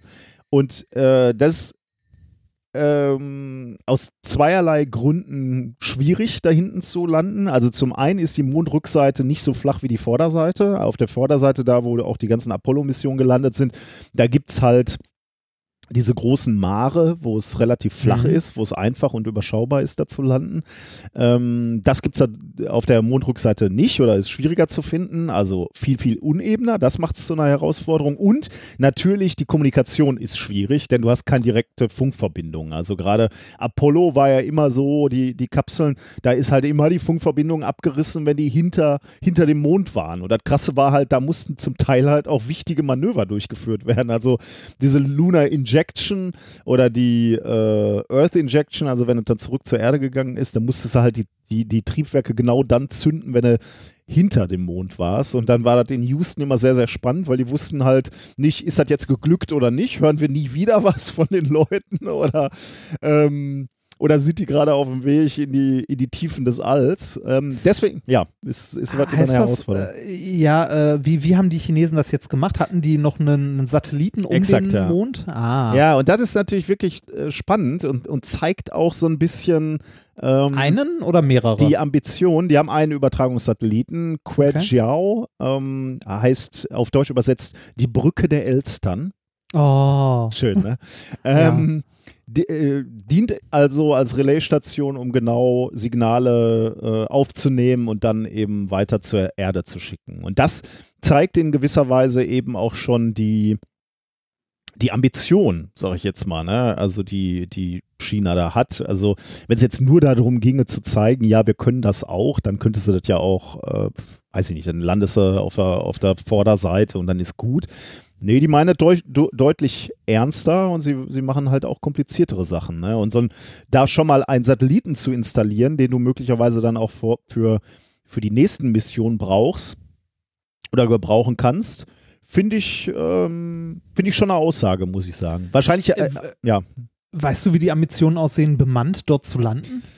Äh, ich glaube, das haben wir bei, als wir äh, in diesem Jahr, im letzten Jahr drüber gesprochen haben, habe ich auch mal einen Blick auf die äh, Perspektive geworfen, was die gesagt haben, wann die da bemannt landen wollen, aber das habe ich jetzt nicht rausgesucht, kann ich dir nicht sagen. Aber ah, die okay. Ambitionen sind da. Die siehst, das siehst du allein daran, da haben wir vor einem knappen Jahr auch drüber gesprochen, äh, dass die auch Saatgut dabei hatten. Erinnerst du dich? Aha. Die hatten so Pflanzen ja, dabei und haben mal geguckt, ähm, ob, die, ob die wachsen da in, an, an Bord. Ja. Ähm, ich habe jetzt mal nachgeguckt nochmal, äh, wie sieht es denn da gerade aus? Beziehungsweise ich habe mir auch nochmal ein bisschen das wissenschaftliche Programm angeguckt. Ähm, denn äh, jetzt könnte man also sagen, das ist also reine Demonstration der Fähigkeiten, da jetzt äh, hinten zu landen. Nein, nicht nur, sondern es ist auch wissenschaftlich ganz spannend, denn ähm, da auf dieser Rückseite gibt es ähm, eine geologische Besonderheit, die, die die spannend finden und die sie eben äh, erforschen wollte, wollten. Denn dieses, dieser Aitken-Krater, dieses Aitken-Becken, ähm, ist ein riesiger Krater, zweieinhalbtausend Kilometer Durchmesser der größte Krater des Sonnensystems, habe ich äh, nachgelesen. Ich war, bin mir nicht ganz so sicher, ob man, ob man schon alle kennt im Sonnensystem, aber okay, also lassen wir mal dahingestellt. Der größte Krater des Sonnensystems. Und der entstand vor vier Milliarden Jahren, als ein relativ großer Einschlagkörper auf den Mond gedonnert ist und die Mondkruste penetriert hat äh, und dann eben extrem viel Material abgetragen hat, eben diese oberste Schicht. Und dann kamen noch spätere Einschläge, ähm, von kleineren Kratern, die du da jetzt auch siehst, von Kaman-Krater ähm, und nordöstlich davon gelegen den Finsen-Krater. Und die Idee ist jetzt, die die Wissenschaftler und Ingenieure hatten, ähm, zum einen hast du erstmal eine relativ ebene Stelle, weil da diese Krater sind, die halt alles einmal platt gemacht haben, sage ich jetzt mal. Also große Krater. Das heißt, du hast relativ große Stellen, die eben sind. Ähm, und du hast die Hoffnung, extrem äh, altes Mat Mond Material oder alt sollte ich vielleicht nicht sagen, äh, Mondmaterial aus den Tiefen des Mondes zu finden. Denn du hattest erstmal diesen, diesen großen Einschlag, der da erstmal alles abgetragen hat und, und viel Material von, von unten hochgeholt hat. Und dann hast du noch diese kleinen Krater, die also auch nochmal Material aufgeschleudert haben. Und wenn du da jetzt in diesem Bereich landest, kannst du dir geologisch da die Steine angucken und hast eine relativ große Chance, da Material zu finden, was irgendwie aus dem Inneren irgendwann des Mondes mal hochgeholt wurde. Und die ersten Ergebnisse sehen auch genau so aus. Also die haben sich jetzt dieses Material, was sie sich da angeguckt haben äh, oder, oder was sie gefunden haben, ähm, angeguckt. Und da scheint es tatsächlich so zu sein, dass das Mondgestein ungewöhnlich ist im Vergleich zu den Gesteinen, die sie auf der äh, auf der Vorderseite, also die, die Amerikaner auf der Mond, äh, Mondvorderseite gefunden haben. Also geologisch scheint das sehr, sehr interessant zu sein. Ähm, äh, Material gefunden, was man da so noch nie gefunden hat und das wird natürlich jetzt noch weiter analysiert. Was das haben wir möglicherweise schon in Ansätzen äh, vor einem Jahr erzählt. Jetzt die, die, das Update sozusagen, wie sieht es denn da eigentlich aus? Ähm, ähm, die, dieser Lander hat ja nicht nur, ist da ja nicht nur gelandet, sondern hat ja auch ein Fahrzeug dabei gehabt, ähm, was da äh, rumfährt, der Jade Hase 2.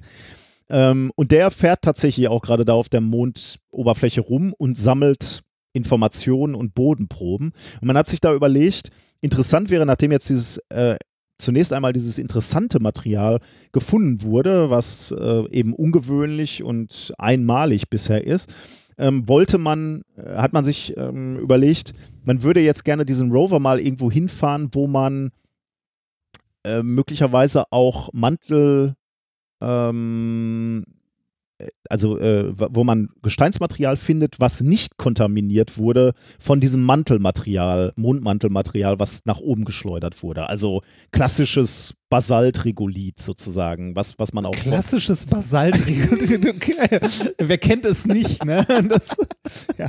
Aber jedenfalls will man, will man das als, als also ein übliches Mondgestein, ne? Das will ja. man jetzt finden, damit man halt sagen kann, ja, okay, wir haben hier wirklich zwei Gesteinsarten gefunden.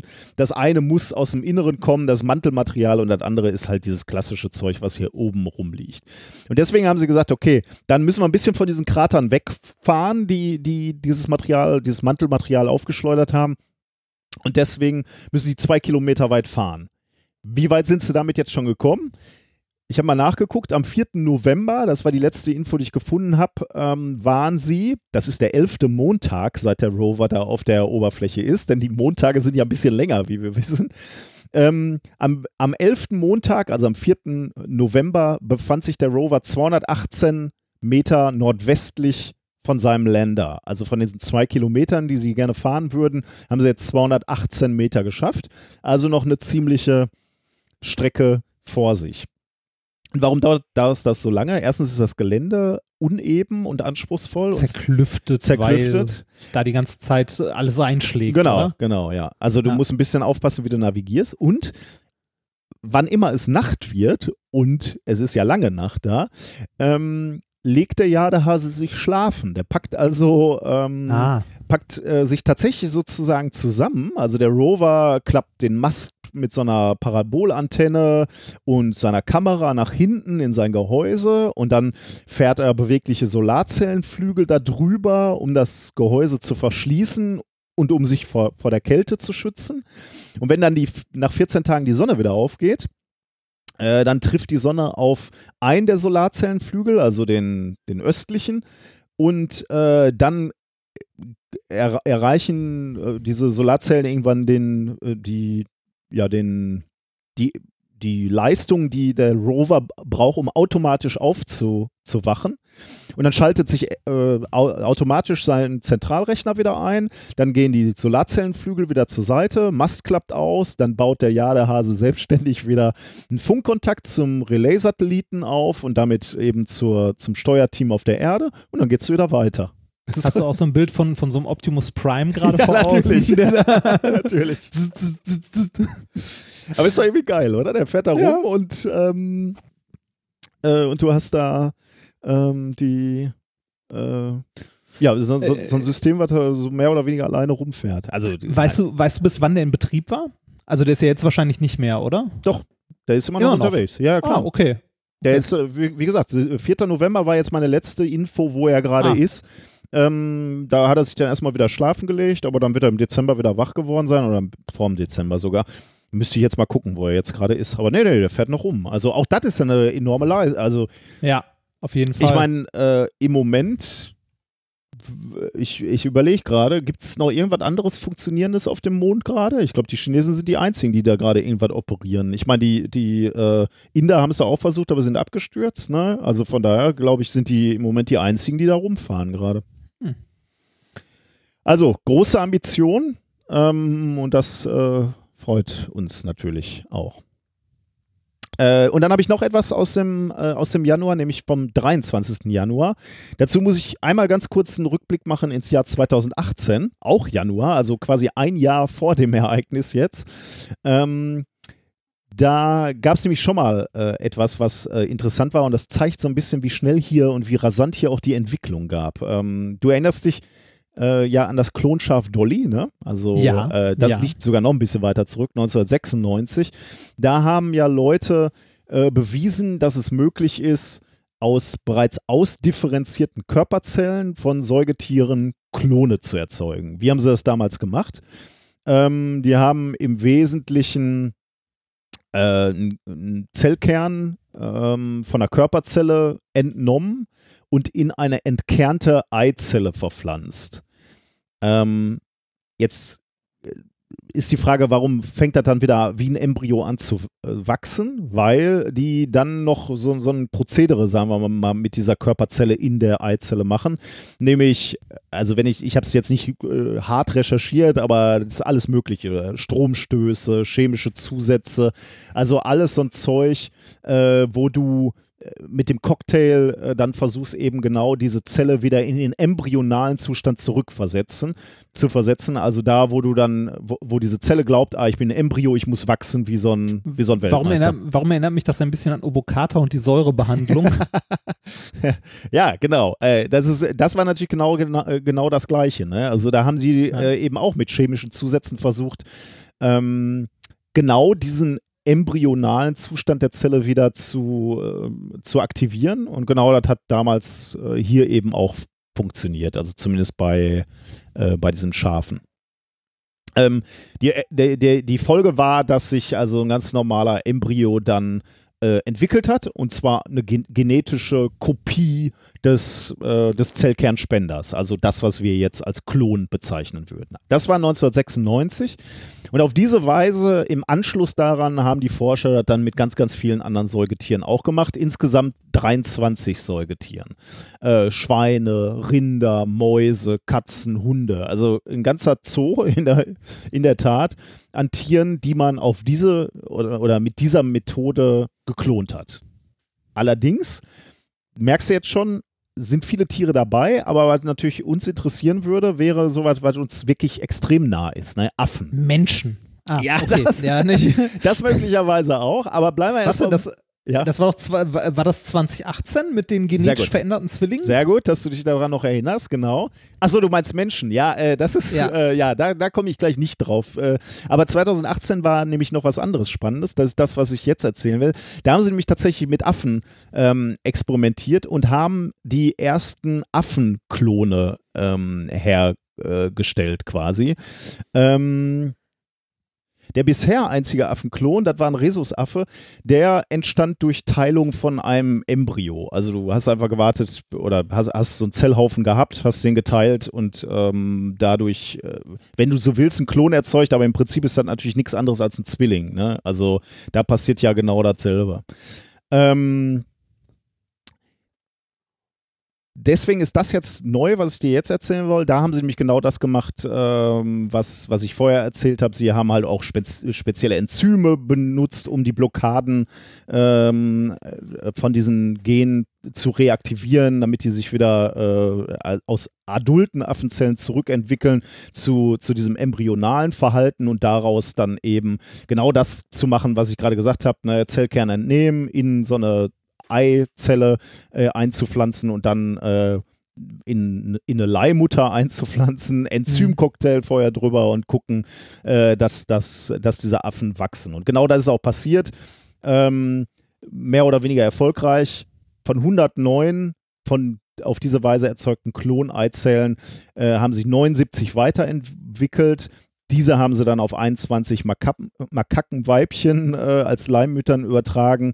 Ähm, dann hat sich nach ähm, einem Monat gezeigt, dass vier dieser Affenweibchen trächtig waren und in denen haben sich dann Affenjunge auch ähm, ja, äh, gebildet sozusagen und zwei mhm. davon wurden tatsächlich auch äh, geboren. Die anderen waren Fehlgeburten und das waren 2018 die ersten beiden geklonten Affenbabys Zong Zong und Hua Hua. Also geile Namen. das war das war 2018, ne? ziemlich genau auch, äh, ähm, also ziemlich genau jetzt vor zwei Jahren, 2018. Jetzt springen wir ein Jahr nach vorne, also vor einem Jahr, Anfang 2019. Da hatten sie nämlich die gleiche Methode benutzt. Wir sprechen wieder von Affen, gleiche Methode, aber Jetzt haben die Forscher Folgendes gemacht. Sie haben diese Genschere angewandt. Ah, CRISPR. CRISPR genau, CRISPR-Cas, wo alle uns ja immer sagen, wie toll das ist, ne? Äh, ja. am, äh, am Genmaterial rumzuschnibbeln kann ich ja auch alles verstehen, ne? finde ich alles äh, hochinteressant, aber äh, ich, das ist so ein Thema, wo ich auch immer dachte, so Vorsicht, wer weiß, ob wir das schon alles verstehen. Ähm, und hier haben die Forscher jetzt ähm, äh, Folgendes gemacht. Sie haben sich überlegt, ähm, jetzt gucken wir doch mal, wir schalten mal gezielt ein Gen aus, äh, nämlich das Gen BMAL1, ähm, was so der aktuelle Stand der Forschung für den zirkadianen Rhythmus verantwortlich ist. Mit anderen Worten, wenn du das Gen abschaltest, dann zeigen die Affen ähm, eine erhöhte Angst, Depression, verkürzte Schlafzeiten, Schizophrenie, Super. also all diese, diese Krankheitssysteme. Ähm, und jetzt war die Idee der Forscher, ist so super, wir klonen fünf identische Affen, ähm, erzeugen da diese Krankheiten, indem wir mit der Genschere da rumschnibbeln und, äh, und dieses Gen ausschalten. Und dann haben wir fünf Modellorganismen, die alle identisch sind und können jetzt Heilmittel ausprobieren. Also dann können wir bei dem einen Affen das machen, bei dem anderen das. Und du kannst sehr gezielt vergleichen und musst halt nicht immer sagen, ja, vielleicht hilft es nur bei dem einen, aber die sind ja nicht identisch. Äh, eine ist ein Männchen, andere ist ein Weibchen oder der Ja. eine ist, äh, ähm, weiß ich nicht, hat noch irgendeine andere äh, genetische äh, Information, die das vielleicht äh, beeinflusst. Nee, du hast hier Modellsysteme, fünf identische, knippst irgendwas an, damit die eine Krankheit haben, untersuchst dann die Heilungsmechanismen oder die Heilungschancen mit ge gewissen Methoden und kannst dann sagen, okay, super, ähm, hier haben wir möglicherweise was, was wir auch auf die Menschen übertragen können. Kurze Frage, hat es funktioniert? Also ja, die haben diese fünf, ähm, äh, diese fünf äh, Affen hergestellt, die, Ja. diesen Ge Genschaden haben. Ähm, das ist es jetzt erstmal. Dazu kann ich dir nicht viel mehr sagen. Ähm, was, was mich äh, interessiert hat, ist natürlich der ethische Aspekt daran. Ne? Und das interessiert mich natürlich nicht alleine, sondern da gab es extreme Kritik natürlich dran. Ähm, prinzipiell ist es natürlich mal eine, ein valider Ansatz, den man sich überlegen kann, ob man so Krankheiten heilen will, ob das so funktioniert. Aber die Kritiker sagen jetzt hier, die Art und Weise, wie hier gearbeitet wurde, ist höchst unethisch. Denn die Affen wurden hier halt nur als Werkzeuge angesehen. Ne? Ähm, Es Ja. wurde vorher gar keine richtige, also das ist jetzt nicht meine Kritik, sondern das ist etwas Kritik über diese Studie, die ich gelesen habe. Die äh, Forscher haben hier keine wissenschaftliche Hypothese vorher angestellt ähm, über die Behandlung, die sie nachher ähm, anwenden wollen, sondern sie wollten da nichts beweisen, sie wollten nichts widerlegen, sie wollten einfach nur mal zeigen, dass es geht. Ähm, und das ist für Tierversuche höchst strittig, ob das so sinnvoll ist, ob man das so machen sollte.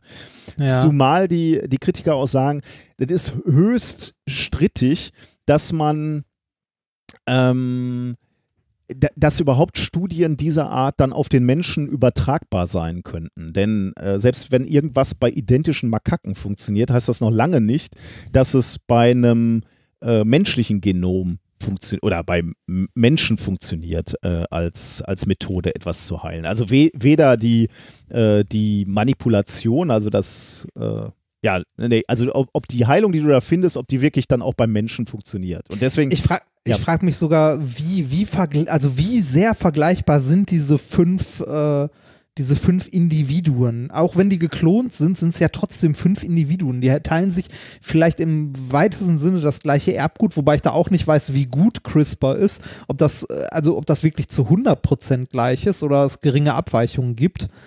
Ähm, aber selbst dann, also ethisch finde ich das äh, sehr fragwürdig, ohne direktes Ziel sowas zu machen. ja, das ist. Und ja. äh, ich bin mir, also ich habe ich hab halt zu wenig Ahnung davon, aber selbst technisch wüsste ich nicht mal, ob das Sinn ergibt. Ja, das ist eben genau die Frage, ne? Ähm, Weil fünf ist jetzt auch nicht die größte Ziel, also nicht die Ja. große Stichprobe, ne? gut, aber äh, da muss man natürlich sagen, dass du wahrscheinlich selten bei so Tierversuchen jetzt, äh, da wirst du nie mit tausend Tieren experimentieren, ne? sondern Da immer dann irgendwann. Also bei, ja, okay, bei Primaten wahrscheinlich nicht, aber so Mausmodelle Ja, oder so, okay. das sind ja, Ja, ja. äh, also Also äh, sehr schwierig. Ich, ich fand es mal wieder äh, spannend. Auch wenn ich jetzt äh, nicht alles verstanden habe von dem, was die da getan haben und mit welchem Ziel, aber ich fand eben diese Diskussion über, über diese, diesen, diese ethische Fragestellung ganz, ganz spannend, ähm, weil die kritisierenden Wissenschaftlerinnen und Wissenschaftler halt auch sagen, ähm, wann immer du so ethisch fragwürdige Experimente machst, dann ähm, muss halt eigentlich der Grundsatz gelten, dass der mögliche Nutzen dem Schaden überwiegen soll. Äh, und wenn du, wenn du an so eine Studie rangehst und vorher gar nicht so genau weißt, was du da tust, ne, sondern nur sagst, oh, ich habe jetzt hier mal fünf Modellexperimente oder Modelltiere und da probiere ich mal Dinge aus, dann ist das eigentlich wissenschaftsethisch nicht zu verantworten, das so zu, Mhm. so, zu, zu machen. Du hast dein, dein, dein Einwand ist natürlich auch berechtigt. Ne? Wie identisch sind die eigentlich? Ähm, naja, äh, wahrscheinlich leben die in ähnlichen Käfigen und kriegen das äh, ähnliche Essen und sind genetisch identisch. Besser wird's nicht, sagen wir mal so. Ne? Ja. Also äh, bessere Modellsysteme kriegst du nicht. Aber dass die da mal eben äh, ja, wie, wie übertragbar ist, wenn, wenn du da rumschnibbelst an, an deren äh, Genen mit, mit dem CRISPR-Cas, wie übertragbar ist das auf den Menschen? Wie übertragbar ist dann die Heilung auf den Menschen und rechtfertigt das den Aufwand? Äh, das ist natürlich wirklich äh, die Frage. Ich, also spannend ja. finde ich in dem Bereich halt immer, dass die Forschung, und so, so scheint es mir, die Forschung immer schon ein Stück weiter ist als die ethische Diskussion darüber. Ne? Ja. Ähm, ich meine, äh, es gibt jetzt auch Wissenschaftler, die diskutieren darüber, ob es okay wäre, wenn jetzt bei Babys schon die ersten äh, Genmanipulationen durchgeführt werden, wenn du glaubst, dadurch irgendwas ausschalten zu können. Ich meine, das war ja genau das, was du gerade kurz erwähnt hattest, ne? diese zwei Zwillingsbabys, wo die ja auch irgendwie, was war das, HIV ausgeschaltet hatten ja. oder irgendwie ja. sowas. Wo man dann ja nachher auch ausfand, äh, wir sind uns gar nicht mehr so sicher, was wir damit noch angerichtet haben. Ja, also kürzere Lebenserwartung und Ja. so weiter und so weiter. Das, ja, Also ist, ist mir irgendwie, also das war mein Thema, aber ist mir irgendwie nur in dem Feld eigentlich so bewusst, dass, äh, dass die Forschung eigentlich immer weiter ist als gerade diese ethische Diskussion, oder? ja. Ja, ja, das, das ist ja immer. Teilweise werden ja auch einfach Fakten geschaffen. Ja. Ne? Und, äh, und danach wird dann halt geguckt, Ja. ähm, äh, ob das ethisch äh, benutzt, also machbar ist oder Ja. nicht. Ja. Ne? Ja, natürlich alles wieder in, aus China hier, ne? Klar. ja. Gut. Machen wir einen So- Februar? Äh, soweit der Januar. Machen wir den Februar. Im Februar ähm, sind auch spannende Sachen passiert. Ich habe mal zwei rausgesucht und zwar äh, Nummer eins, äh, relativ spät im Februar. Beide Sachen, die ich rausgesucht habe, aber Nummer eins, ähm, Wissenschaftler haben äh, die äh, DNA, die wir so haben, um vier künstliche Basen erweitert. Oh, das hatten wir auch im Podcast, ne? das hatten wir, hatten wir, ne? Ja, ja, Oder? das fand ich. ich- ich, glaub, ich das glaub hat schon. mich auch irgendwie sehr beschäftigt, noch in den Tagen danach. Ja, ist krass, ne? Also wa- was da alles mit drin steckt und warum und so weiter. Äh, das kommt auch später nochmal. Also nein, genau das kommt nicht vor, aber das Thema DNA, ähm, ist, da ist, glaube ich, in diesem Jahr auch ein bisschen mehr passiert. Normale DNA, also DNA, äh, hatten wir ja schon häufiger gesagt, ist das ähm, Erbmaterial des Menschen, also wo quasi der Bauplan des Menschen äh, in der Zelle kodiert ist, was da genau, äh, Mhm. also wie der Mensch funktioniert. Äh, DNA steht für Desoxynuk nee, warte mal, Desoxyribonukleinsäure ein Zungenbrecher, aber ein wunderschöner, äh, super Wort für Hangman. Äh, wobei wahrscheinlich nicht so sehr, weil man es zu leicht errät, wenn man ein paar Buchstaben hat. Aber egal. Ähm, die DNA besteht immer aus äh, Paarungen von vier, also die normale von vier Basen, ähm, äh, wo, äh, wo immer zwei zusammenpassen. Ne? Ja. Und dann äh, durch die Abfolge wird halt Information kodiert. Die vier Basen, aus denen die normale äh, DNA besteht, sind äh, Adenin, Thymin, Guanin und Zytosin, abgekürzt mit den Buchstaben A, T, G und C. Also wenn man dann so, so äh, DNA-Sequenzen liest, dann sieht man da halt die Abfolge dieser Buchstaben und die stehen jeweils äh, für diese vier verschiedenen Basen. Ähm, äh, die Wissenschaftler jetzt, äh, die, die das Ganze hier erweitert haben, hatten diese Idee oder äh, sagen wir so, Wissenschaftler hatten die Idee, das zu erweitern schon in den 80ern. Also, dass man, äh, ne, dass man da doch eigentlich mal äh, gucken könnte, ob man da nicht mehr machen kann. Das ist doch bestimmt auch wieder so eine, das ist doch bestimmt auch wieder so eine Idee, die war erst in Science-Fiction-Filmen und dann wahrscheinlich, bei den wahrscheinlich. Wissenschaftlern, oder? Da kamen doch irgendwelche Besucher aus dem All und die waren uns überlegen, weil die nicht vier Basenpaare hatten, sondern äh, Ja, das, das ist wahrscheinlich so, so ein Hin- und Herspiel, wie es ja häufig ist zwischen Wissenschaft, Stimmt, also ja. Science und Science Fiction, dass halt irgendwie generell erstmal das, äh, das Prinzip DNA halt wissenschaftlich Ja. erfasst wurde und äh, erforscht wurde und das dann im, Science Fiction übernommen, halt Genmanipulationen mit weiteren Basen Ja. und so weiter und das dann wieder zurück in der Wissenschaft äh, ne, Wobei- gelandet ist. Wobei die, äh, es ist ja auch schon fast naheliegend, oder? Also zu Ja, sagen, so ein- äh, wir nehmen ein paar Buchstaben dazu, dann wird das Ja. System komplexer und es gibt mehr Möglichkeiten, kann man sie ja durchaus, äh, um Dinge zu kodieren, ist ja auch nachvollziehbar, sagen wir mal so. Ja, genau, so, so das ist der, äh, das ist der Baukasten der Natur. Und dann guckt man, oh, guck mal, das sind genau vier Basen. Warum sind es nur vier? Warum nehmen, also, ne, warum packen wir nicht mehr dazu? Ähm, das haben die Forscher hier tatsächlich gemacht. Wie gesagt, in den 80ern hat man schon die ersten Ideen, aber das ist wohl gar nicht so einfach, da andere Basen, also von der Chemie und Biologie her. Mhm. Ähm, die haben jetzt hier äh, eine DNA mit acht Basen geschafft und das Ganze äh, getauft auf den Namen ähm, Hachimoji-DNA.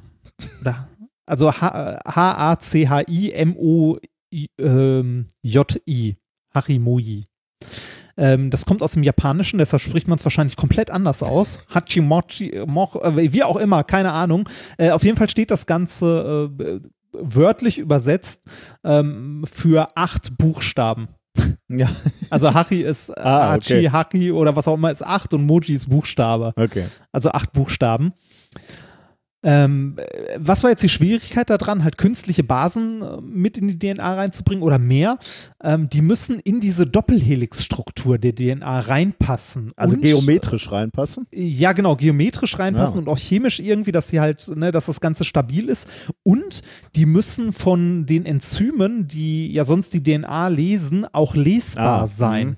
Ne, also äh, die DNA wird ja von, äh, ich glaube, von der RNA, aber jetzt begebe ich mich auf dünnes Eis, gelesen. Also äh, quasi so Basenpaar für Basenpaar abgescannt und dann in der Zelle umgesetzt, ne, was da für Moleküle gebaut Mhm. werden sollen, diese Anleitung. Und ähm, die neuen Basen müssen halt auch lesbar sein. Wenn die nicht lesbar sind, dann, äh, also wenn, wenn die, ich glaube, es war RNA, damit jetzt nichts anfangen kann, äh, dann ist es witzlos, ne? weil dann macht die halt nichts. Und die soll ja was tun. Es soll ja, und das hatten wir, glaube ich, jetzt erinnere ich mich auch grob in dem Thema damals, äh, die soll ja neue Moleküle bauen, äh, Mhm. neue Verbindungen Ja. schaffen. Ja. Und äh, das war wohl quasi die, die Hürde. Und das hat man jetzt geschafft. Also man hat äh, vier weitere Basenpaare reingebracht, die auch lesbar sind und wo am Ende wirklich sinnvolle äh, Moleküle rauskommen, was äh, halt gelesen werden kann. Ähm, äh, wofür ist sowas gut? Also war, wofür ist die, gut, die Forschung gut? Erstmal lernt man ein bisschen mehr darüber, wie DNA, also wie dieser Mechanismus DNA überhaupt funktioniert in Zellen. Ne? Und äh, das zweite, rein technisch erweitert es die Kombinationsmöglichkeiten. Also mit vier Basenpaaren kann man natürlich schon mehr, also kann man natürlich schon eine Menge Informationen speichern.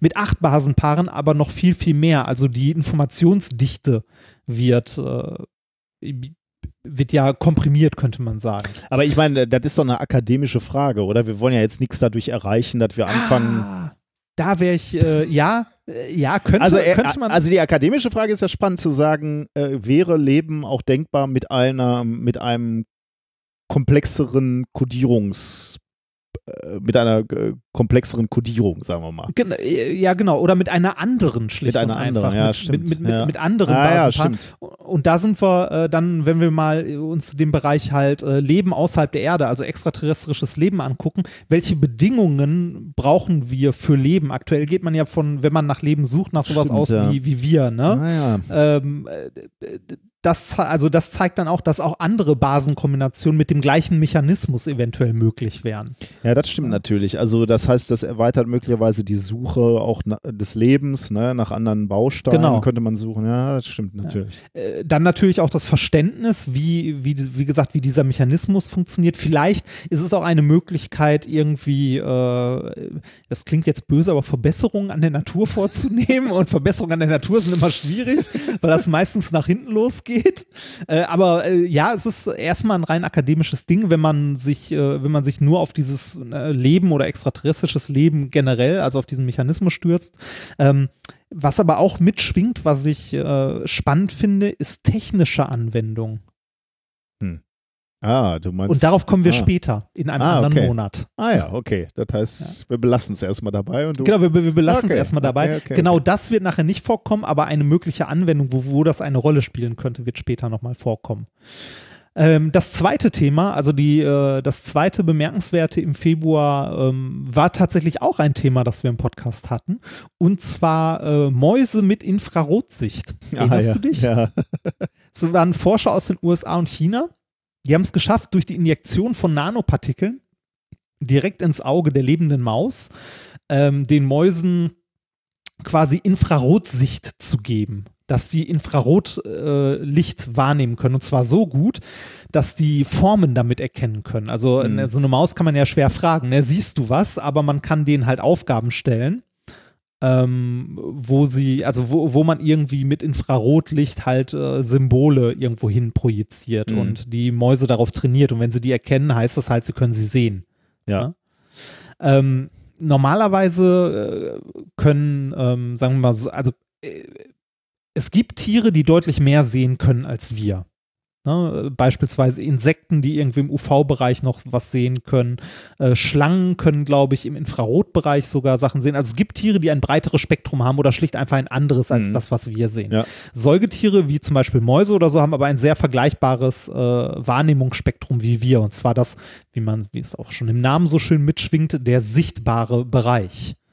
Der irgendwo, weiß ich nicht, wo sind wir da? 450 Nanometer, so bis 700 oder ja, so? etwa. Ja. da, da so in dem Bereich, also alles, was irgendwie von, von so äh, violett bis ähm, irgendwie, weiß ich nicht, rot. Mhm. Alles so dazwischen, grün, blau, gelb und so weiter. Äh, das können wir auch sehen. Warum können wir in diesem Bereich sehen? Also woran liegt das, dass wir was anderes nicht sehen können? Das liegt daran, dass die äh, Sinneszellen in unserem Auge, also unser Auge ist ja erstmal ein rein optischer Apparat. Wir haben ein Bild, äh, ähnlich wie eine Kamera, das durch eine Linse auf unserer Netzhaut abgebildet wird, genau wie in einer Kamera durch eine Linse auf den Film abgebildet wird. Erstmal ein rein optisches Gerät, aber dann haben wir auf der Netzhaut ähm, Sinneszellen, die für verschiedene äh, Wellenlängen, also für verschiedenfarbiges Licht unterschiedlich empfindlich sind. Es gibt ähm, die sogenannten Stäbchen und Zapfen. Ein Teil davon ist irgendwie äh, für, für äh, ich glaube, hauptsächlich so Kontraste verantwortlich, ein anderer Teil für halt verschiedene Farben und so weiter und so weiter. Also, ähm, kurz zusammengefasst, wir haben Photorezeptorzellen in unserem Auge, die für verschiedene Wellenlängen empfindlich sind und die sind halt in dem Bereich von ähm, Infrarot zum Beispiel nicht mehr empfindlich. Die Wellenlänge ist einfach zu lang, die Frequenz ist Hm. zu klein, da wird nichts mehr angeregt. Ja. In, äh, also da, das reicht nicht, um diese Photorezeptorzellen anzuregen. Was haben die, ähm, äh, was haben jetzt die Nanopartikel gebracht, die die Forscher den Mäusen ins Auge injiziert haben? Diese Nanopartikel haben sich bevorzugt an den Photorezeptorzellen auf der Netzhaut angelagert. Ja? Und äh, diese Nanopartikel sind so gestrickt, dass die Licht im Infrarotbereich absorbieren und dafür dann Licht im grünen Bereich, also im sichtbaren Bereich, emittieren. Also Also, man kann sich das ja. ein bisschen vorstellen wie so ein Lichttransformator. Ne? Da kommt langwelliges Licht rein und dafür emittiert es kurzwelligeres Ja, Licht. ja. Also transformiert quasi die Wellenlänge so ein bisschen. Das heißt, aus dem nicht sichtbaren Licht wird plötzlich sichtbares Licht und dieses sichtbare Licht, dieses grüne, wird dann von den Nachbarzellen erkannt Mhm. und als Reiz wahrgenommen. Dadurch können die Mäuse quasi infrarotes Licht als grün wahrnehmen. Und äh, was ist das Besondere daran? Man kann quasi, also die Mäuse könnten damit nachts sehen. Das ist quasi wie ein biologisch eingebautes Nachtsichtgerät. Wir haben ja schon mal, wir haben ja schon drüber diskutiert, ob wir uns das ausspritzen würden. Ja. Hast du mal nachgeguckt, ob es da mittlerweile Studien zu gab, dass sich da haben Menschen spritzen lassen? Äh, zumindest habe ich so offiziell nichts gesehen, aber es wird, äh, weiß ich nicht, bestimmt. ähm, also in, in, diesem, äh, in diesem Mausmodell äh, hat das Ganze bis zu zehn Wochen angehalten, ohne nennenswerte Nebenwirkungen. Manchmal gab es eine Trübung im Auge. Ne? Äh, die gab es allerdings auch bei der Kontrollgruppe, wo gar keine Partikel gespritzt wurden. Hm. Das heißt, diese Trübung liegt eher an dem Gesamtmechanismus der Injektion und nicht an dem, was injiziert wurde Okay. mhm. zehn, also zehn Wochen Nachtsicht ist natürlich ein interessanter Punkt. Ähm, du könntest damit äh, quasi mit einem Infrarotscheinwerfer nachts rumrennen. Niemand sieht etwas, aber du kannst äh, die Sachen sehen. So für einen Weil Krieg halt ja nicht schlecht, Infrarot- ne? So elf Äh, Genau, da sind, da sind wir an dem Punkt. Für wen könnte das denn interessant sein? so kriegerische Auseinandersetzungen dauern ja. mal so in der Größenordnung, da kann man schnell mal durchspritzen. Ja, das, äh, das habe ich mir auch gedacht. Aber ja, das äh, war eine, eine sehr, äh, finde ich, greifbare Anwendung und auch irgendwie eine witzige. Also eine, Ja. ne, also eine interessante, dass man, die Frage ist, was passiert danach mit den Nanopartikeln im Körper? Ne? Wo Ja. bleiben die? Ja, äh. Wo lagern die sich ab? Leuchtet man irgendwann aus den Lymphknoten? Das war der das war's. Februar, oder? Ja, Dann kommen wir jetzt zum März. Ähm, mein erstes Thema aus dem März äh, war vom 4. März. Wir kennen. Oh, warte. Ja. Oh, Entschuldigung, darf ich noch mal kurz äh, was äh, nachtragen? Ich will nämlich was vergessen, äh, was ich mir ganz vorne äh, reingeschrieben habe in die Notizen zum Februar. Eine Randnotiz, weil ich es nicht in jedem Monat erwähnen wollte, weil es in jedem scheiß Monat vorkommt, was auch nicht verwunderlich ist. 6. Februar, NASA und äh, NOAA ähm, bestätigen, dass 2008 das viertheißeste Jahr im, also in der globalen Wetteraufzeichnung ist. ähm, mit äh, 0,83 Grad Celsius äh, über dem Mittelwert von 1951 bis 1980. Also es wird immer, immer heißer. Hm, Zur Temperatur habe ich nichts, aber ich, ja, hm, okay. Äh, und ähm, ich habe noch, äh, noch zwei. Ich habe mal geguckt, wer äh, im letzten Jahr so von uns gegangen ist im wissenschaftlichen Bereich. Das steht in dem Artikel nämlich noch weiter unten. Äh, und Nennenswerte äh, habe ich mal äh, eingetragen. Am 6. Februar ist gestorben Manfred Eigen, ein äh, deutscher Chemiker und Nobelpreisträger. Hat den Nobelpreis 1967 bekommen für äh, seine Arbeit ähm, zur Messung schneller chemischer Reaktionen. Da kommt später auch noch thematisch mal was zu. Äh, und am 18. Februar Wallace Smith Broker, ein äh, Geophysiker, der den Begriff äh, Global Warming geprägt hat. Hm. Der, äh, ja. Genau, das äh, habe ich vergessen, das wollte ich kurz nachtragen. Äh, bitte fahre fort mit dem April. Entschuldigung. März. Erstmal März. Äh, März, März, Entschuldigung, April bin ich ja wieder dran. März. 4. 4. März. Ähm, wir kennen das aus Filmen wie Armageddon. Großer Asteroid ist auf dem Weg zur Erde. Wir müssen alle sterben, aber halt, wir haben noch eine Idee. Wir detonieren einfach Atombomben auf diesem Asteroiden. das Ding zerbröselt in alle, alle Einzelteile und wir sind gerettet. Ja, oder gehen in einem Hagel unter. Genau. Stellt sich raus, möglicherweise alles gar nicht so einfach, wie man sich das vorstellt. Äh, dazu kamen nämlich Forscher, die sich mal überlegt haben, beziehungsweise die berechnet haben, was denn eigentlich wirklich mit so einem Asteroiden passiert, wenn ähm, der getroffen wird von einem anderen Himmelskörper. Also mit anderen Worten, was passiert, wenn wir da was draufschießen oder wenn Ja. da ein anderer Asteroid reindonnert. Denn Rein hämmert, bitte. Reine, richtig. Früher glaubte man nämlich, äh, je größer so Objekte werden, so, je größer so äh, Asteroiden wer äh, werden, desto leichter müssten die eigentlich zerbrechen. Warum? Weil die halt mit größerer Wahrscheinlichkeit auch irgendwelche Fehler aufweisen, Defekte, Risse, die dann dazu führen, dass das Teil in Einzelteile ähm, Ja. äh, äh, ähm, ja, zerbricht eigentlich. Ähm, und ähm, da gibt es auch Studien, frühere Studien zu, die das im Prinzip gezeigt haben. Also aus den 2000er Jahren gab es wohl auch schon Teams, die sich damit beschäftigt haben und sich das mal angeschaut haben. Die haben auch schon äh, Sachen wie Masse des Asteroiden, Temperatur, Materialbrüchigkeit, alles berücksichtigt, haben dann da mal äh, andere Asteroiden reindonnern lassen und haben dann geguckt, was passiert und die haben tatsächlich in diesen Simulationen auch gesehen, ja, ja, das Ding fliegt komplett auseinander und ist erledigt.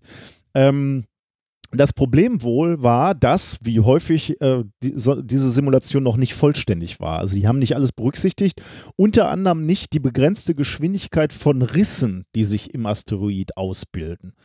Ähm, das ist natürlich auch komplex zu simulieren oder anspruchsvoller zumindest simu zu simulieren und das ist ja auch die, die Art, wie man Simulation macht. Erstmal vom Einfachen und dann wird man immer detaillierter, immer komplexer und bildet damit dann irgendwann die Wirklichkeit mehr und mehr ab. Und genau das, Mhm. diese, dieser evolutionäre Sch Schritt sozusagen in der Simulation von diesem von dieser Zerstörung von Asteroiden ist hier eben passiert. Hier gibt es nämlich eine neue Studie und die haben sich die Zerstörung eines Asteroiden oder den Aufprall von einem kleineren auf einem größeren mal in zwei Stufen angeguckt, in zwei Phasen angeguckt. Zunächst eine kurzzeitige Fragmentierungsphase, wo sie eben genau sich diese Fragen gestellt haben, wie bricht der eigentlich auseinander, wie breiten sich die Risse in diesem Asteroiden aus. Also das ist eine relativ kurzzeitige Simulation, also wenige, wenige Sekunden, die da ablaufen. Und dann haben sie eine langzeitige Phase angeschlossen, eine langzeitige Simulation angeschlossen, wo sie berechnet haben, wie sich die gravitative Wiederakkumulation, also das, ja, also du hast diese ganzen vielen Bruchstücke, äh, was passiert eigentlich damit? Die haben ja immer, möglicherweise immer noch einen gravitativen Einfluss aufeinander. Fällt möglicherweise ein Teil dieses Asteroids wieder in sich zusammen quasi. Mhm. Und das haben sie mal simuliert und haben dann tatsächlich festgestellt, ja, die erste Phase läuft schnell ab, Sekundenbruchteile, ähm, äh, laufen Risse durch, da platzen auch Teile ab. Aber was erstaunlich war, äh, war, dass ähm, es in, den, in der Simulation auskam, dass ähm, der Trümmerhaufen nicht so aussah, wie sie sich das vorgestellt haben, aus vielen, vielen kleinen ähm, äh, Bruchstücken, sondern dass immer noch ein relativ großer, fester ähm, Kern zurückblieb. Also da sind natürlich noch ganz viele Details, die sie gesehen haben. Teile des Asteroiden flossen dann wie Sand, weil sie flüssig geworden sind. Ähm, hm. Dann, äh, dann gab es Risse, die sich da durchzogen, aber an manchen Stellen eben auch nicht mehr ausbreiten konnten. Aber die, die, das, das Endergebnis war eben, es blieb ein relativ große, großer Kern zurück. Und der hatte so, so eine große gravitative Anziehung auf die ganzen Trümmer, die jetzt außen rum waren, dass innerhalb von einigen Stunden sich ganz, ganz viel von diesen Bruchstücken wieder um den Asteroidenkern äh, versammeln und mit dem quasi wieder verschmelzen. Das heißt, möglicherweise ist diese Strategie, wir schießen mal auf, auf so einen Asteroiden, gar nicht von Erfolg gekrönt. Ah, weil, das ist dann so, so ein bisschen wie so Terminator, ne? Ja, genau, so, ja, wirklich. Also gibt es äh, tatsächlich auf der Webseite, die ich verlinkt habe, äh, sieht das auch so ein bisschen aus. Da kann man sich diese Simulation angucken. Die, die eine sieht so ein bisschen unspektakulär aus, diese wenige Sekunden Simulation. Da kommt halt ein Asteroid angeflogen, dann hast du so einen Krater, so eine Ausbeulung und du siehst, ja, da bildet sich dann so ein, so ein kleiner Kern, bleibt zurück. Aber genau, so ein bisschen wie Terminator ist eigentlich ein sehr, sehr schöner Vergleich. Diese Stunden ähm, Wiederakkumulation, die sieht wirklich so aus, also da kommen halt diese, äh, diese, diese Bruchstücke, die schweben und, und Staub auch, ne? Also, also viele kleine Teile auch, die, die fliegen erstmal weg ein bisschen und drehen dann die Richtung quasi wieder um und kommen wieder zurück. Also genauso wie bei dem, äh, bei dem Terminator. Und das hat natürlich auch ähm, eine gewisse Konsequenz. Also die Wissenschaftler sagen auch, also mein Aufhänger jetzt mit, da kommt mal ein Komet und wir müssen was dagegen tun oder ein Asteroid. Ähm, äh, könnte man natürlich sagen, ist auch eher so eine äh, akademische Frage, aber die Wissenschaftler selbst sagen auch, naja, vielleicht möglicherweise jetzt im Moment noch nicht wirklich äh, akut, aber das kann natürlich mal passieren, ne? dass, dass ein Asteroid auf die, in Richtung Erde kommt, dass wir den ablenken müssen. Und dann hilft so eine Studie, so eine Simulation natürlich, sich zu überlegen, okay, wat, was muss man denn da tun? Wie schubst man den an? Kann man den zerschlagen? Wie groß ist zu groß? Was kann man dann machen? Welche Strategien hat man dann?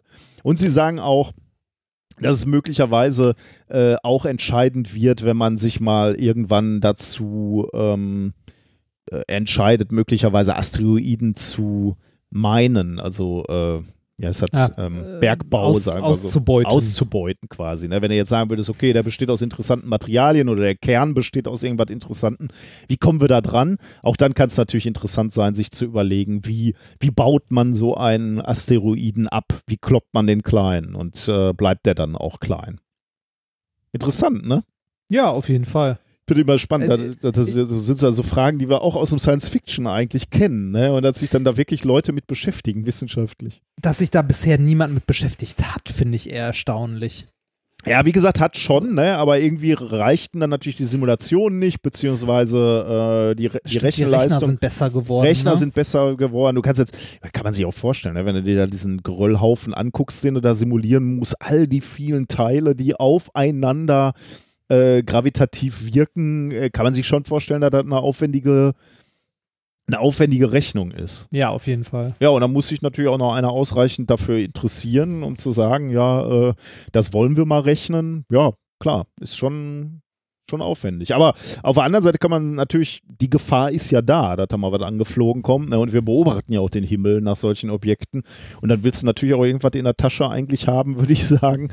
Ähm, als Strategie, die, was man dann abrufen kann, äh, damit wir die Gefahr abwenden können. Hm. Nächste Thema hat auch wieder was mit Weltall zu tun, diesmal aber tatsächlich praktisch, nicht nur simuliert. Am 27. März kam nämlich ein Abschlussbericht eines interessanten Projektes, nämlich dem Biomax-Projekt. Biomax ist eine Abkürzung für Biology and Mars Experiment. Äh, unter anderem auch vom Deutschen Zentrum für Luft- und Raumfahrt koordiniert. Ähm, Beziehungsweise, Fall, ja. Falls es hier im Hintergrund so Klappert. raschelt und knappert, äh, das ist der Frau Kater. oder Kater? Äh, das ist der Kater. Der Kater, der Kater, versucht sich gerade in einen viel zu kleinen Karton zu quetschen, der hier rumliegt, wo noch Verpackungsmaterial drin ist. Und äh, ich glaube, also er hat es zumindest geschafft, seinen Hintern reinzukriegen und guckt mich jetzt an. Das, will, er, will er belobigt werden oder warum ich guckt glaube, er dich ja. jetzt Warte an? mal kurz. Ja. Gut gemacht, Luke. Ist er zufrieden mit deinem Klatschen? Er, oder? Er, er, er, sieht zumindest sehr zufrieden aus. Ja, Entschuldigung, wollte ich nicht unterbrechen. Also ja. Biomax-Projekt Deutsche Zentrum für Luft- und Raumfahrt. Worum geht's da? Das war ein Experiment, was am 18. August 2014, also schon ein bisschen länger her, ähm, gestartet wurde, beziehungsweise installiert wurde, muss man schon sagen. Denn äh, dieses Biomax-Experiment beinhaltet mehrere hundert Proben in einem Experimentierkasten. Und dieser Experimentierkasten wurde von russischen Kosmonauten an der Außenplattform äh, des russischen ISS-Moduls angebracht. Ähm, und äh, diese, diese Proben bestanden aus ähm, primitiven Organismen, sage ich jetzt mal, zum Teil auch, ich überlege gerade, ja, Pflanzen, also da waren Moose bei, beispielsweise Flechten waren dabei, aber auch Pilze, Bakterien, Archeen. Tiere? Also kleine Tierchen auch, so Einzeller, Zweizeller Äh, oder so? Zellmembran, Pigmente, Algen waren dabei Okay. und nee, Tiere äh, würde ich jetzt nicht sagen. die waren zunächst einmal, also die waren äh, ja in so, so einem Experimentierkasten äh, quasi, ähm, ähm, ja, wie würde man sagen, auf einem künstlichen Maßboden aufgebracht. Also die haben da irgendwie die mineralische Komposition des Marsbodens äh, versucht zu simulieren. Und da waren äh, all diese Organismen aufgebracht. Und die hatten auch, ähm, glaube ich, in der ersten Phase des Experimentes eine Schutzhülle drüber, ähm, was dazu führte, dass sie so, sozusagen so eine imitierte Marsatmosphäre auch über dem ähm, über den Organismen und über diesem simulierten Marsboden sozusagen hatte. Ähm, 18. August installiert und am 22. Oktober haben sie diese, ähm, diese Hülle abgezogen und ab da waren diese Organismen tatsächlich dem direkten Weltall ausgesetzt. Also die echten harten Weltraumbedingungen, Vakuum, harte Temperaturschwankungen, gut, die waren vorher auch schon da, äh, UV-Strahlung, die die voll getroffen haben. Ähm, und das Besondere an diesem Experiment oder das, das besondere Resultat des Experimentes war, also die haben die Plattform dann irgendwann wieder abgebaut, nämlich nach insgesamt 533 Tagen im Vakuum, also nicht kurz, ne, also nicht ein paar Tage, sondern 533 Tage.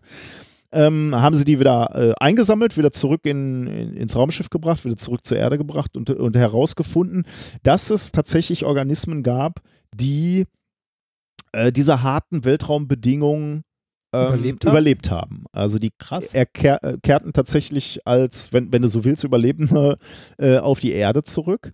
Ähm, da waren nämlich beispielsweise Archäen, also einzellige Mikroorganismen, also zugegebenerweise nichts Komplexes, aber immerhin Einzeller, die tatsächlich diese, diese Bedingungen überlebt haben.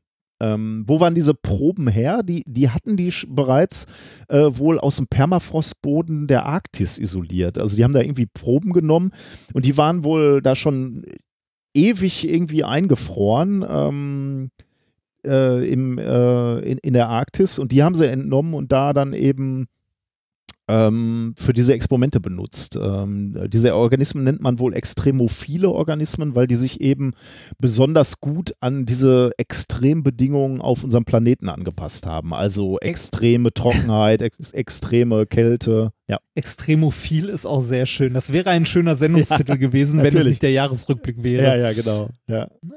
Und was, was lernen wir jetzt daraus? Daraus lernen wir ähm, zum einen, dass diese Art von, also weil man fragt sich, stellt sich ja die Frage, ne, gibt es Leben auf dem Mars?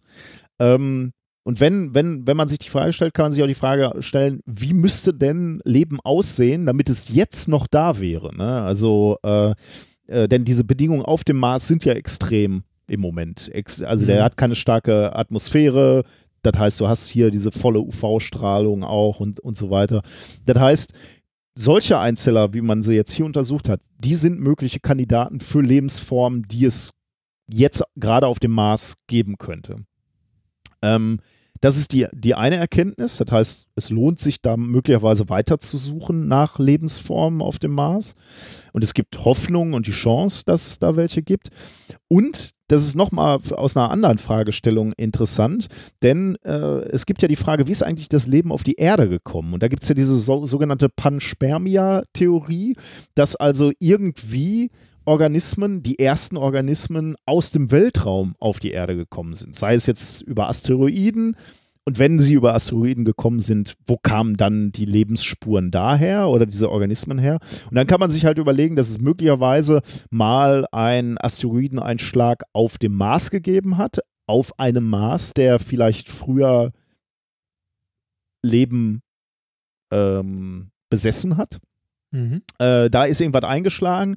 Einzellerorganismen sind äh, transportiert worden auf Asteroiden Richtung äh, innere Sonnensystem, Richtung Erde, ähm, hat da die Erde getroffen und wurde damit eben ähm, besperrt, sage ich jetzt mal so.